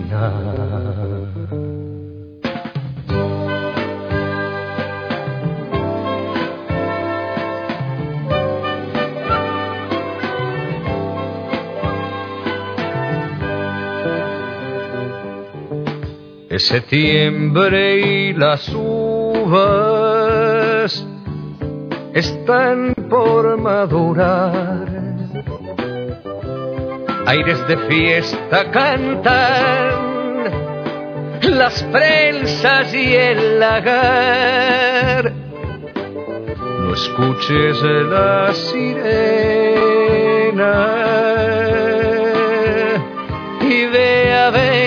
vendimiar campesina, carita empolvada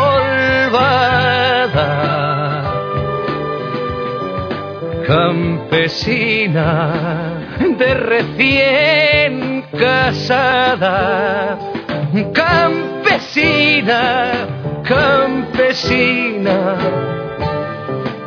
campesina.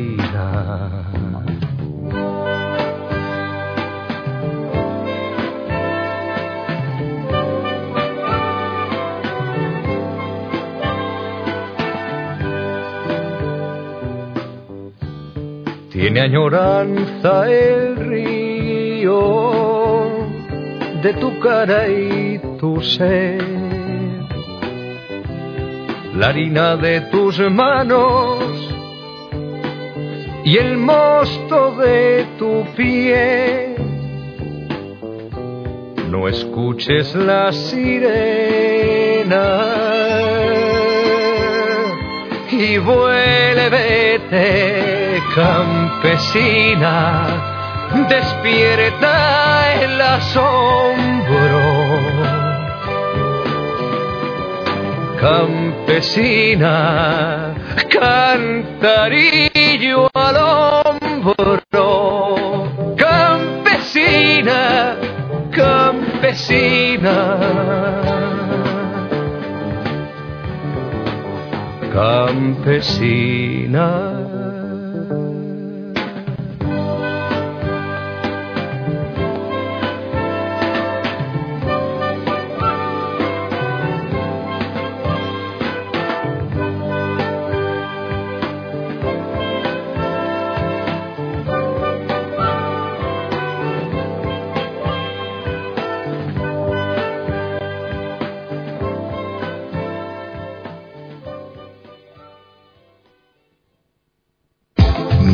Sensaciones. Mil y una emociones.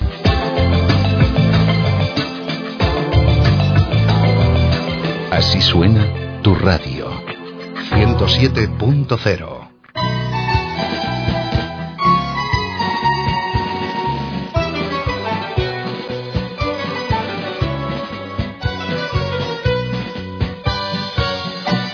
Una noche de abril, de luna y claridad, primavera se viste de azar. Una noche de abril, pasó de madrugada, atravesando el cielo una estrella fugaz, como un rayo de luz hacia la eternidad, bajo palio de seda, iba la soledad, las campanas de bronce doblaron de amargura, sentí el alma desnuda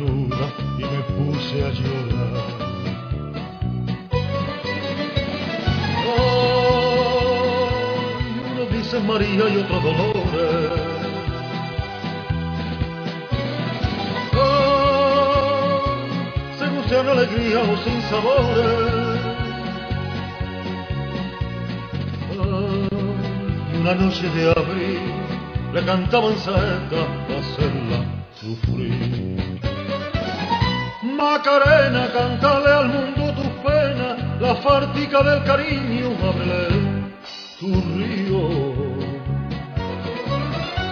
Macarena, que la cruz, que las espinas, que el calvario y las cadenas también son tu corazón. Macarena, Macarena, deja ya de padecer, Macarena se mujer, ay Macarena de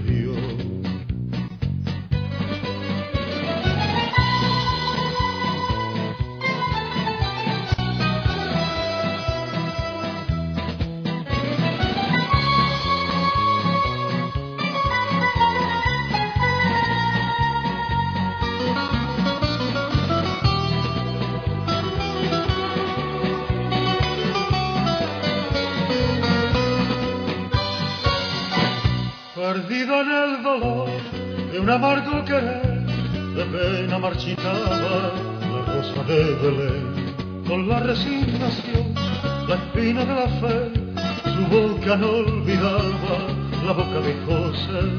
Ay, qué terrible amor, el amor de Yahvé, misterio de una madre que nunca fue mujer, porque un ángel divino dejó sobre su vientre la semilla celeste del sueño de Israel.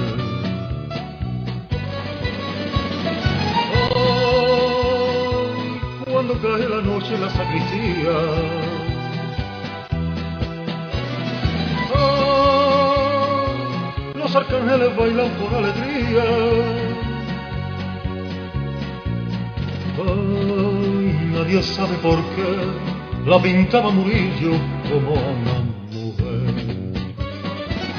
Macarena, cántale al mundo tus penas, la fartica del cariño, ábrele tu río. Macarena, que la cruz, que las espinas, que el calvario y las cadenas también son tu corazón. Macarena, Macarena, deja ya de padecer, Macarena se mujer, ay Macarena de Dios.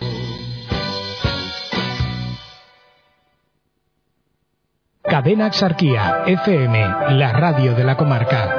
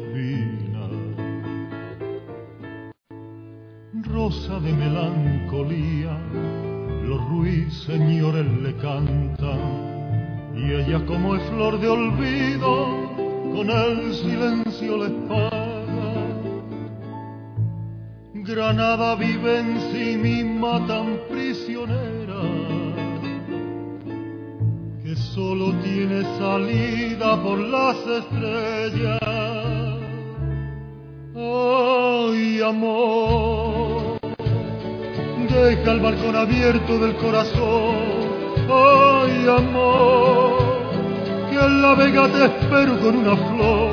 Por un suspiro la luna se lo llevó y en el destino de la sombra se quedó. Ay, amor, amor que se fue y no vino por el aire se perdió como los suspiros de mi corazón.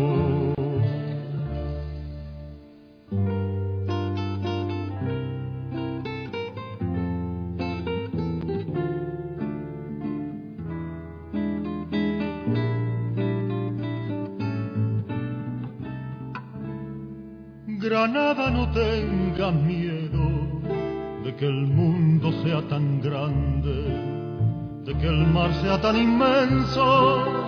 Tú eres la novia del aire,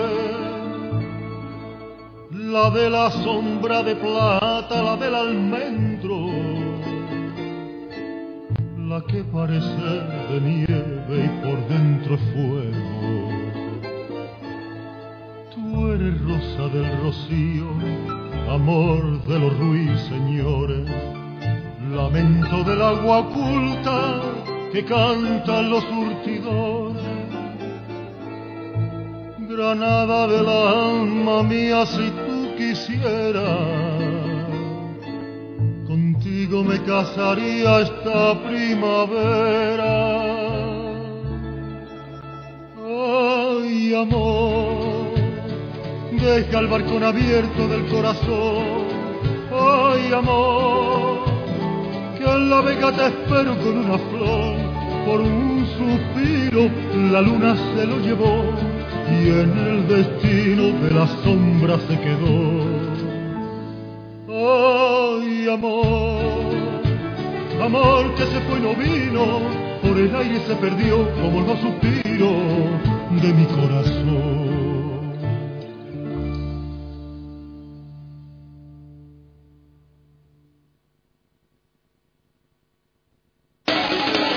Somos tu radio 107.0.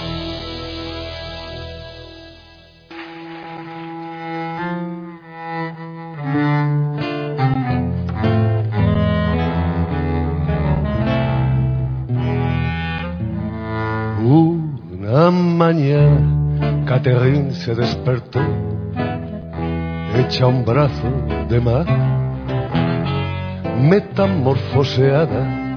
Mira qué bien, exclamó, tengo tetas, oh, oh la la, qué buen par, y soy una monada. Si algún masón me ve, de frente o de perfil, con que sea imparcial, caerá de culo al suelo, porque un masón es en francés un albañil, y ese gremio es triunfal en su expresión del celo. Es que no he dicho en la canción que Catherine habitaba en Toulouse, que todo esto era en Francia. Tampoco he dicho que cuidaba su jardín, ni que amaba el cuscús, solo le di importancia a que era lisa cual tablón el día anterior y antes de irse a dormir al verse en el espejo se dijo merde, un eufemismo porque horror luego es de presumir que tenía complejo. Ya no lo tengo y ahora voy a pasear a lucir por ahí mi nuevo poderío. Como Toulouse, pobre Toulouse, no tiene mal. Pasearé, se la vi, a la orilla del río, que es el Garona. C'est la Garonne, c'est la Garonne. Y en Francia hay mucho pescador mezclando pesca con amor junto al Garona. Recogía uno el sedal con una bota en el anzuelo. Pero eso a él le daba igual, porque creía ver el cielo junto al Garona. junto al Garonne, junto al Garonne. Viendo a la hermosa Catherine de paseante de postín Garona, junto al Garona, que sonrió al ver la bota y lo dejó atontolinado con su buen par, dando la nota y lo demás muy conjuntado junto al Garona.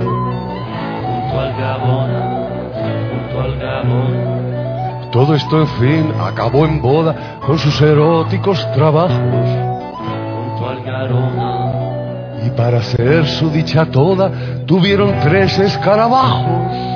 junto al Garona.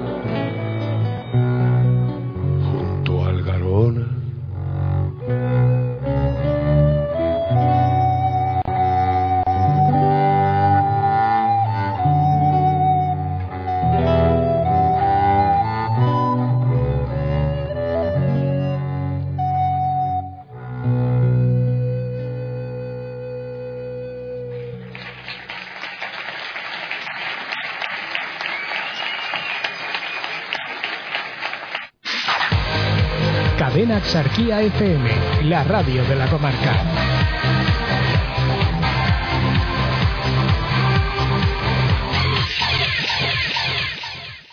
Qué pena que yo no pueda ser un guerrillero para saber cien modos cómo invadir tu cuerpo. Que yo no pueda ser un guerrillero. Qué pena, qué pena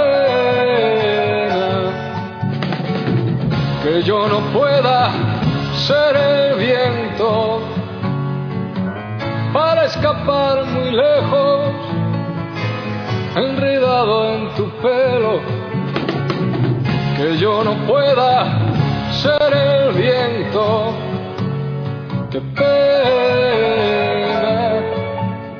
qué pena,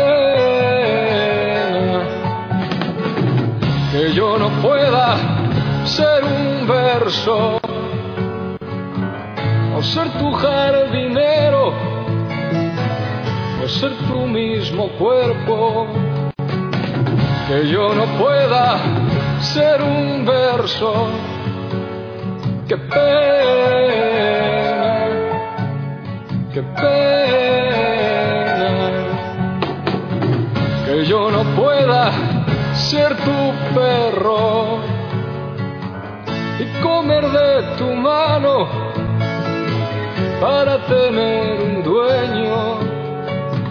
Que yo no pueda ser tu perro. Qué pena, qué pena,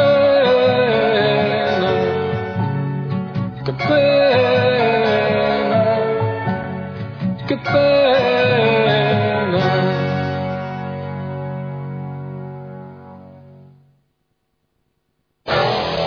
La radio que más te gusta en tu dial. 107.0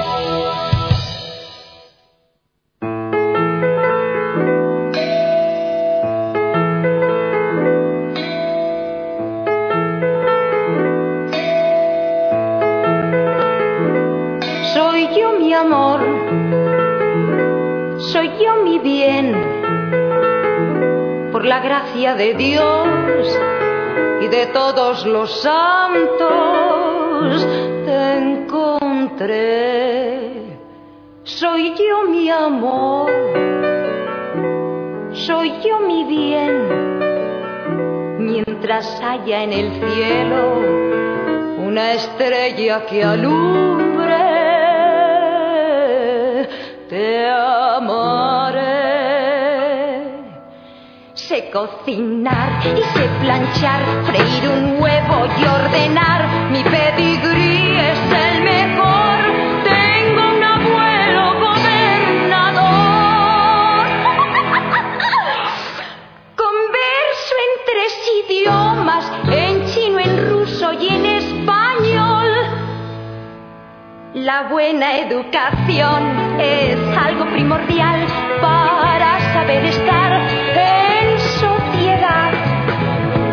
desde niña mi papá se encargó de mandarme a las monjas de la Anunciación. It's me, my love. It's me, my sweet. El río va hacia abajo, el viento va hacia arriba, y hacia donde tú estás vuelan mis pensamientos cada día. Te pareces de que el ave viajera, como el ave viajera, ya no habrá quien te quiera. Tú serás mi vergel, serás el hombre que coma el fruto maduro y me haga mujer, mujer de carne y hueso, que te cubra de besos, porque soy española y en España se besa, se besa por la noche, se besa por el día, pero el beso de amor es para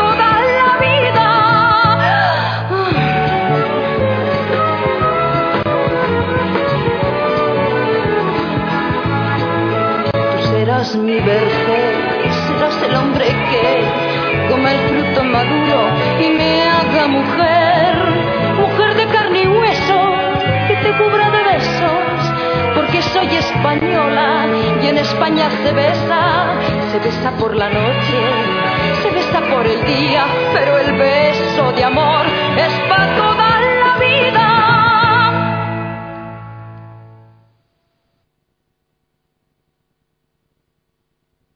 Cadena Exarquía, FM, la radio de la comarca.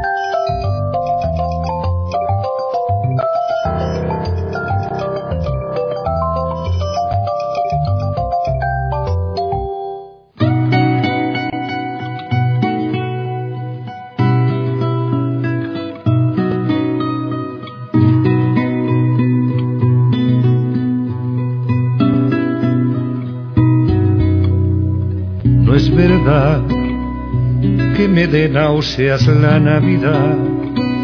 Me conmueven la madre y el niño, la mula y el buey. Lo que pasa es que estalla una bomba en la noche de paz. Lo que pasa es que apesta zambomba el mensaje del rey.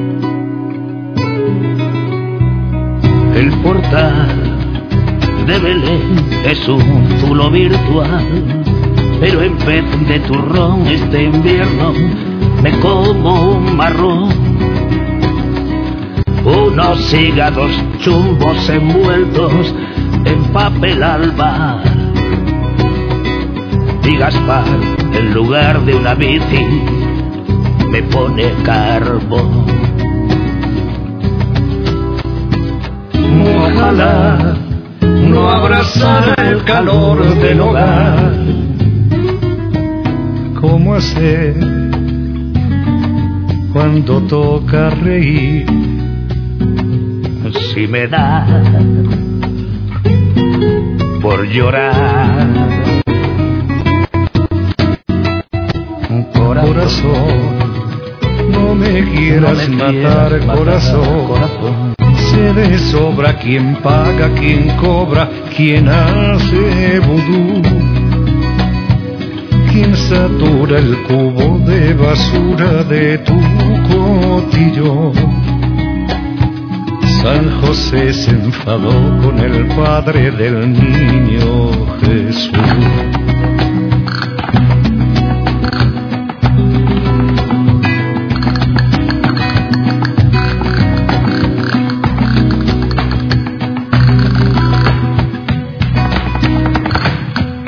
Ti. Escribí este sol, fado remí. Te lo vas a encontrar en el árbol de Papá Noel. ¿Cómo voy a decirte que no cuando sabes que sí? Que el cuscús sabe a grano de pus tatuado en la piel. Satanás es un capo llevando el compás, infiltrado en el supermercado de la Navidad. No es verdad, No es verdad, es verdad, no es verdad, no es verdad. no es verdad.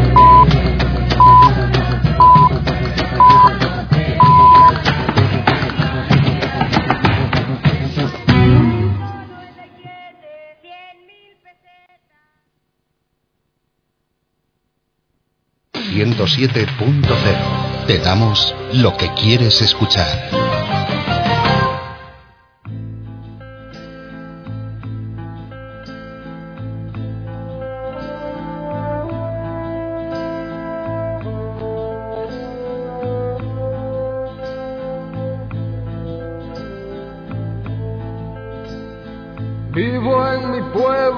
La fe, la alegría, la paz del hogar. Hay una niña morena que tras el trabajo me llena de paz. Hay una ermita en el monte que todas las tardes escucho cantar. Y aquel arroyo tan claro que riega los campos que son nuestro pan. Era la tarde un suspiro y aquellos soldados llegaron acá. Quietos los niños y viejos, la gente más joven tendrá que luchar. Tiembla el fusil en mi mano, cerrando los ojos disparo al azar. Bala perdida que mata cualquier inocente con ansia de paz. Por quien lucho yo si en mi corta vida no existe el rencor. Por quien lucho yo que vivo la vida con fe, con amor. Juan, debes de callar. Esto es una guerra, no lo has de olvidar. Juan, trata de olvidar aquella muchacha, la paz del hogar.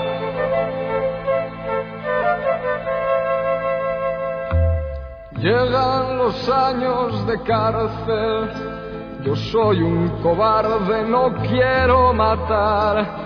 Dicen que nuestros soldados ganaron la guerra, renace la paz. Vuelvo a mi pueblo pequeño, la gente sonríe y murmura al pasar. Mira que el joven cobarde que vuelve la espalda en vez de luchar. Dejo con pena las cosas que fui levantando y solo sin más. Vivo aquí arriba en el monte soñando que un día pueda regresar.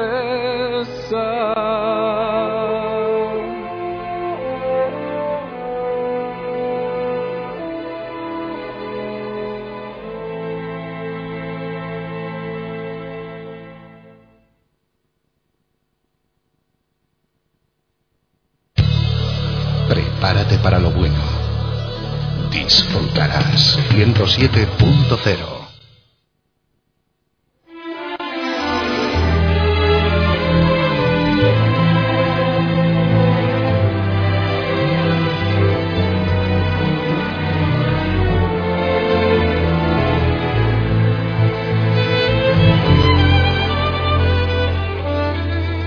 Desde que estuve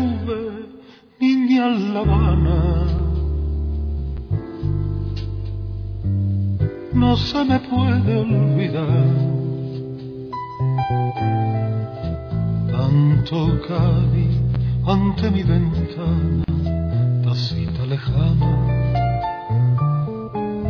Aquella mañana pude contemplar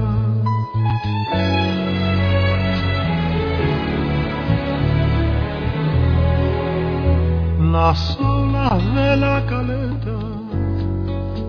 que plata quieta. Rompían contra la roca. De aquel paseo que al bamboleo de aquella boca. Allí le llaman el malecón. Había coches de caballo, era por mayo. Sonaban por la alameda, por puerta tierra, y me traía, ay tierra mía, desde mi calle el mismo sol, el son de los puertos, dulzor de guayaba, calabaza huerto. Aún pregunto quién me lo cantaba.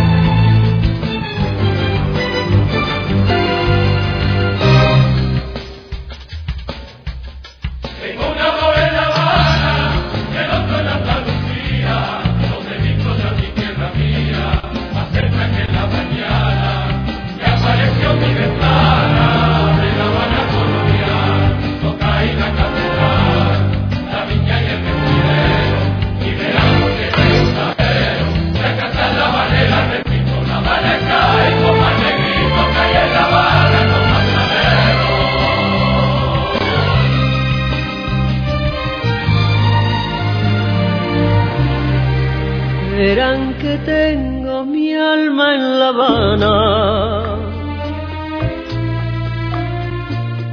No se me puede olvidar.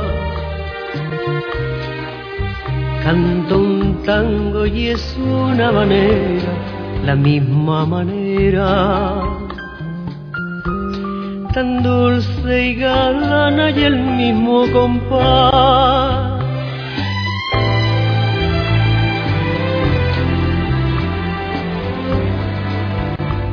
Por la parte del Caribe, así se escribe. Cuando una canción de amores, canción tan rica, se la dedican los trovadores a una muchacha o a una ciudad. Y yo Cádiz te dedico y te lo explico. ¿Por qué te canto este tango que sabe a mango? De esta manera, esta manera de piriñaca y de carnaval. Son de chigota sabor de melaza, Guantánamo y Rota,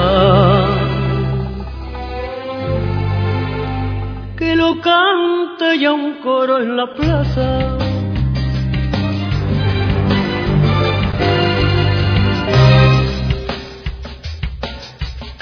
Tengo un amor en La Habana y el otro en Andalucía. Digo yo aquí tierra mía, más cerca que la mañana. Que apareció mi ventana de La Habana colonial. Toca ahí la catedral, la viña y el vendidero. Y verás que no es ajero, que a cantar la banera repito, la maneja es como el negrito que hay en La Habana con mazalero.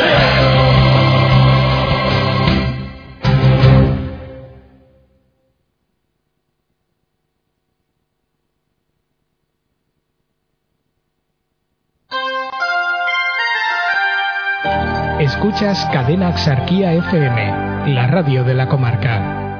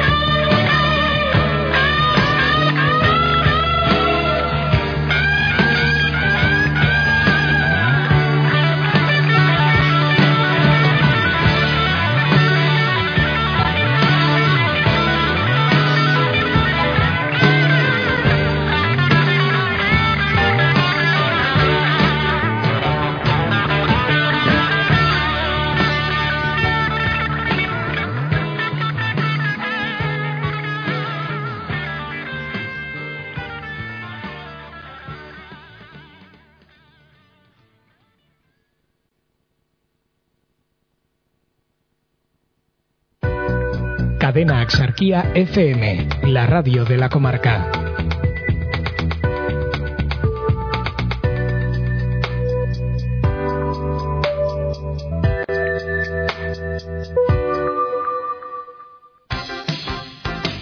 Vive lo mejor de la radio. 107.0 Escucha Cadena Axarquía en Internet, FM y dispositivos móviles. Cadena Axarquía FM, la radio de la comarca. En Vélez Málaga, Máster PVC, taller especializado en carpintería de PVC, asesoramiento técnico, excelente relación calidad-precio, presupuestos sin compromiso. Más información en Máster PVC. Estamos en Polígono Industrial La Pañoleta, calle Francisco de Goya, número 47, en Vélez Málaga. Teléfono 952 50 81 72. Máster PVC. Le atenderá en español, inglés y alemán. Máster PVC. Maestros en el PVC. Clínicas Rincón te ofrece la solución definitiva a tus problemas de miopía, hipermetropía y astigmatismo. Cirugía refractiva por solo 580 euros cada ojo y la posibilidad de una cómoda financiación. Con Clínicas Rincón, olvídate de tus gafas o lentillas para siempre. Pide ya tu cita en el 902 300 107. Clínicas Rincón, para no esperar en uno de los mejores enclaves de la comarca, donde disfrutas del mejor clima de Europa. En Torros Costa te espera Restaurante El Caballo Andaluz, especialidades en asados y grill. Restaurante El Caballo Andaluz, especialista en paletilla de cordero y entrecot de ternera. Restaurante El Caballo Andaluz, el pescado más fresco y la especialidad de tartar de atún y rodaballo al grill. Restaurante El Caballo Andaluz, local climatizado, terraza de verano y gran selección de vinos. Restaurante El Caballo Andaluz. Estamos en Urbanización Centro Internacional, en Torros Costa, junto al Paseo Marítimo. Teléfono de reservas 952 53 48 07. Este verano, restaurante El Caballo Andaluz, en Torros Costa. Benamocarra, situada cerca de todo, en el corazón de la Axarquía, entre el mar y la montaña. Benamocarra, la villa de la música, cuna del ilustre compositor Eduardo Con y de otros grandes músicos y artistas. Admira sus monumentos, sus emblemáticas plazas y llamativos rincones. Contempla la iglesia de Santa Ana y la fuente de los caños, un placer para los sentidos. Participa de sus fiestas con la alegría y hospitalidad de sus gentes. Benamocarra, sinfonía de aromas, sabores y encuentros singulares. Visítanos, te sentirás como en casa. Benamocarra, con son, con sol.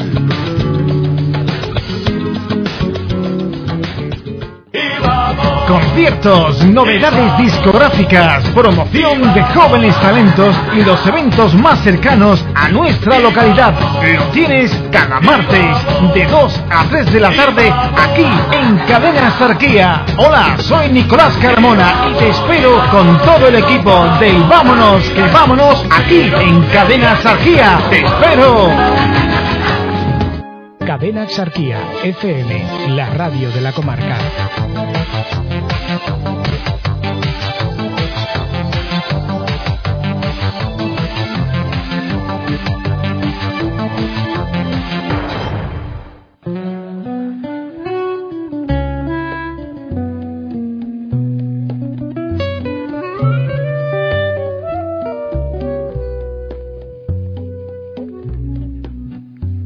Sus libros, con sus juegos, sus películas, sus vicios, sus amores, sus apegos y sus ritos veraniegos que exigían sacrificios hasta las claras del día.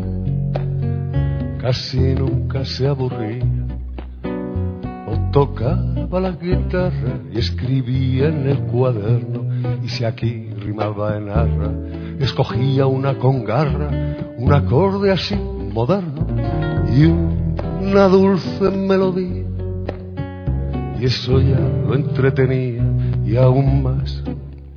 Si le salía, si salía era feliz para toda una semana, retocando algún matiz o cantándole a su hermana lo que ya llevara hecho, que era un buen trecho, si nadie le interrumpía, porque muy, muy a menudo iba a verlo algún amigo, y si aquí rimaba en nudo, se decía cojonudo, ¿qué hago ahora? Lo maldigo, o le muestro mi alegría con un vaso de sangría. Y los dos, vaso tras vaso, vaciábanse una jarra y le daban un repaso al triunfo y al fracaso. Y en su la guitarra profundamente dormía. Exhibir esa manía como que lo cohibía. Luego a solas otra vez retomaba el roto hilo de su trama una memez, una cosa de este estilo y poníase al acecho de un nuevo trecho. A su tarea volvía de pronto su vecina con un grupo de arquitectos le medían la cocina o de pronto su sobrina, la de párpados perfectos de Tenerife venía y hasta luego sinfonía. Pero en fin, sacaba ratos para palabras y acordes, y si aquí rimaba en atos, no decía cuán ingratos, cuán bulliciosos, cuán bordes, oh, sí, sí, con ironía, que él a todos recibía y con suma cortesía, ¿qué podía hacerle él si un amigo es un amigo? su vecina Maribel y su sobrino, testigo de que entraba por derecho a un tercer trecho, pues con él lo recorría. Y aunque todo fuera adverso, era el hombre muy paciente y a la noche estaba inmerso en su trama y verso a verso avanzaba tercamente, casi, casi la tenía, pero el sueño lo vencía. En su almohada a la cosa daba una y otra vuelta y si aquí rimaba en osa, se decía anda la osa, pero si ya está resuelta, solamente faltaría repasar esta armonía y un remate y ya estaría. Y a las tantas, yo que sé, levantábase del lecho daba sorbos a un café y con este último trecho a su capricho estival, punto final, justo cuando amanecía.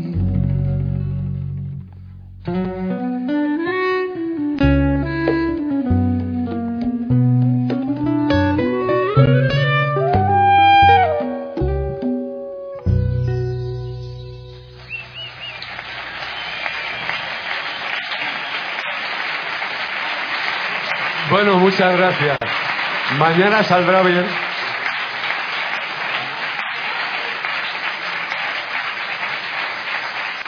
Salud.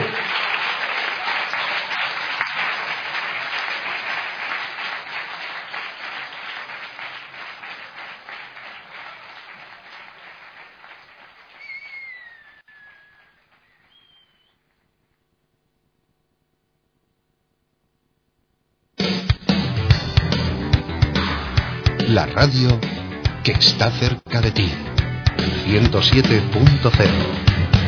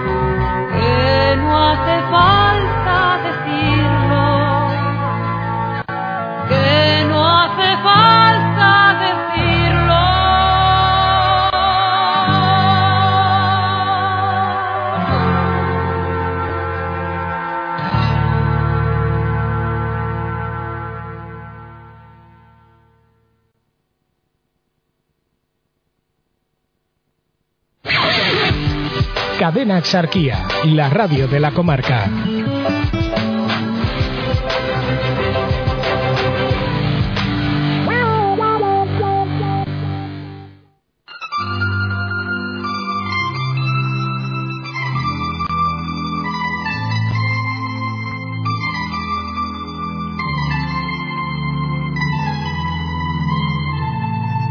Entre flores por la plaza viva Rambla, entre flores amarillas como el sol, iba Elena con la lluvia en la mirada y una espina dentro de su corazón.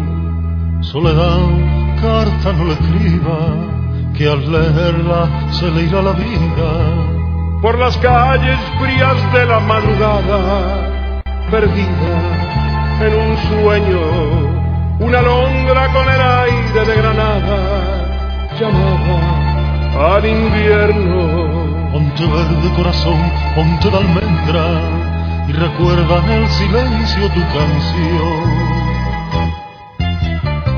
Bajo la luna, bajo la luna, bajo la luna, bajo la luna, ella perdió su corazón bajo la luna, bajo la luna, lo va buscando bajo la luna, como quien busca una ilusión bajo la luna. Bajo la luna. Cadena Exarquía, FM, la radio de la comarca.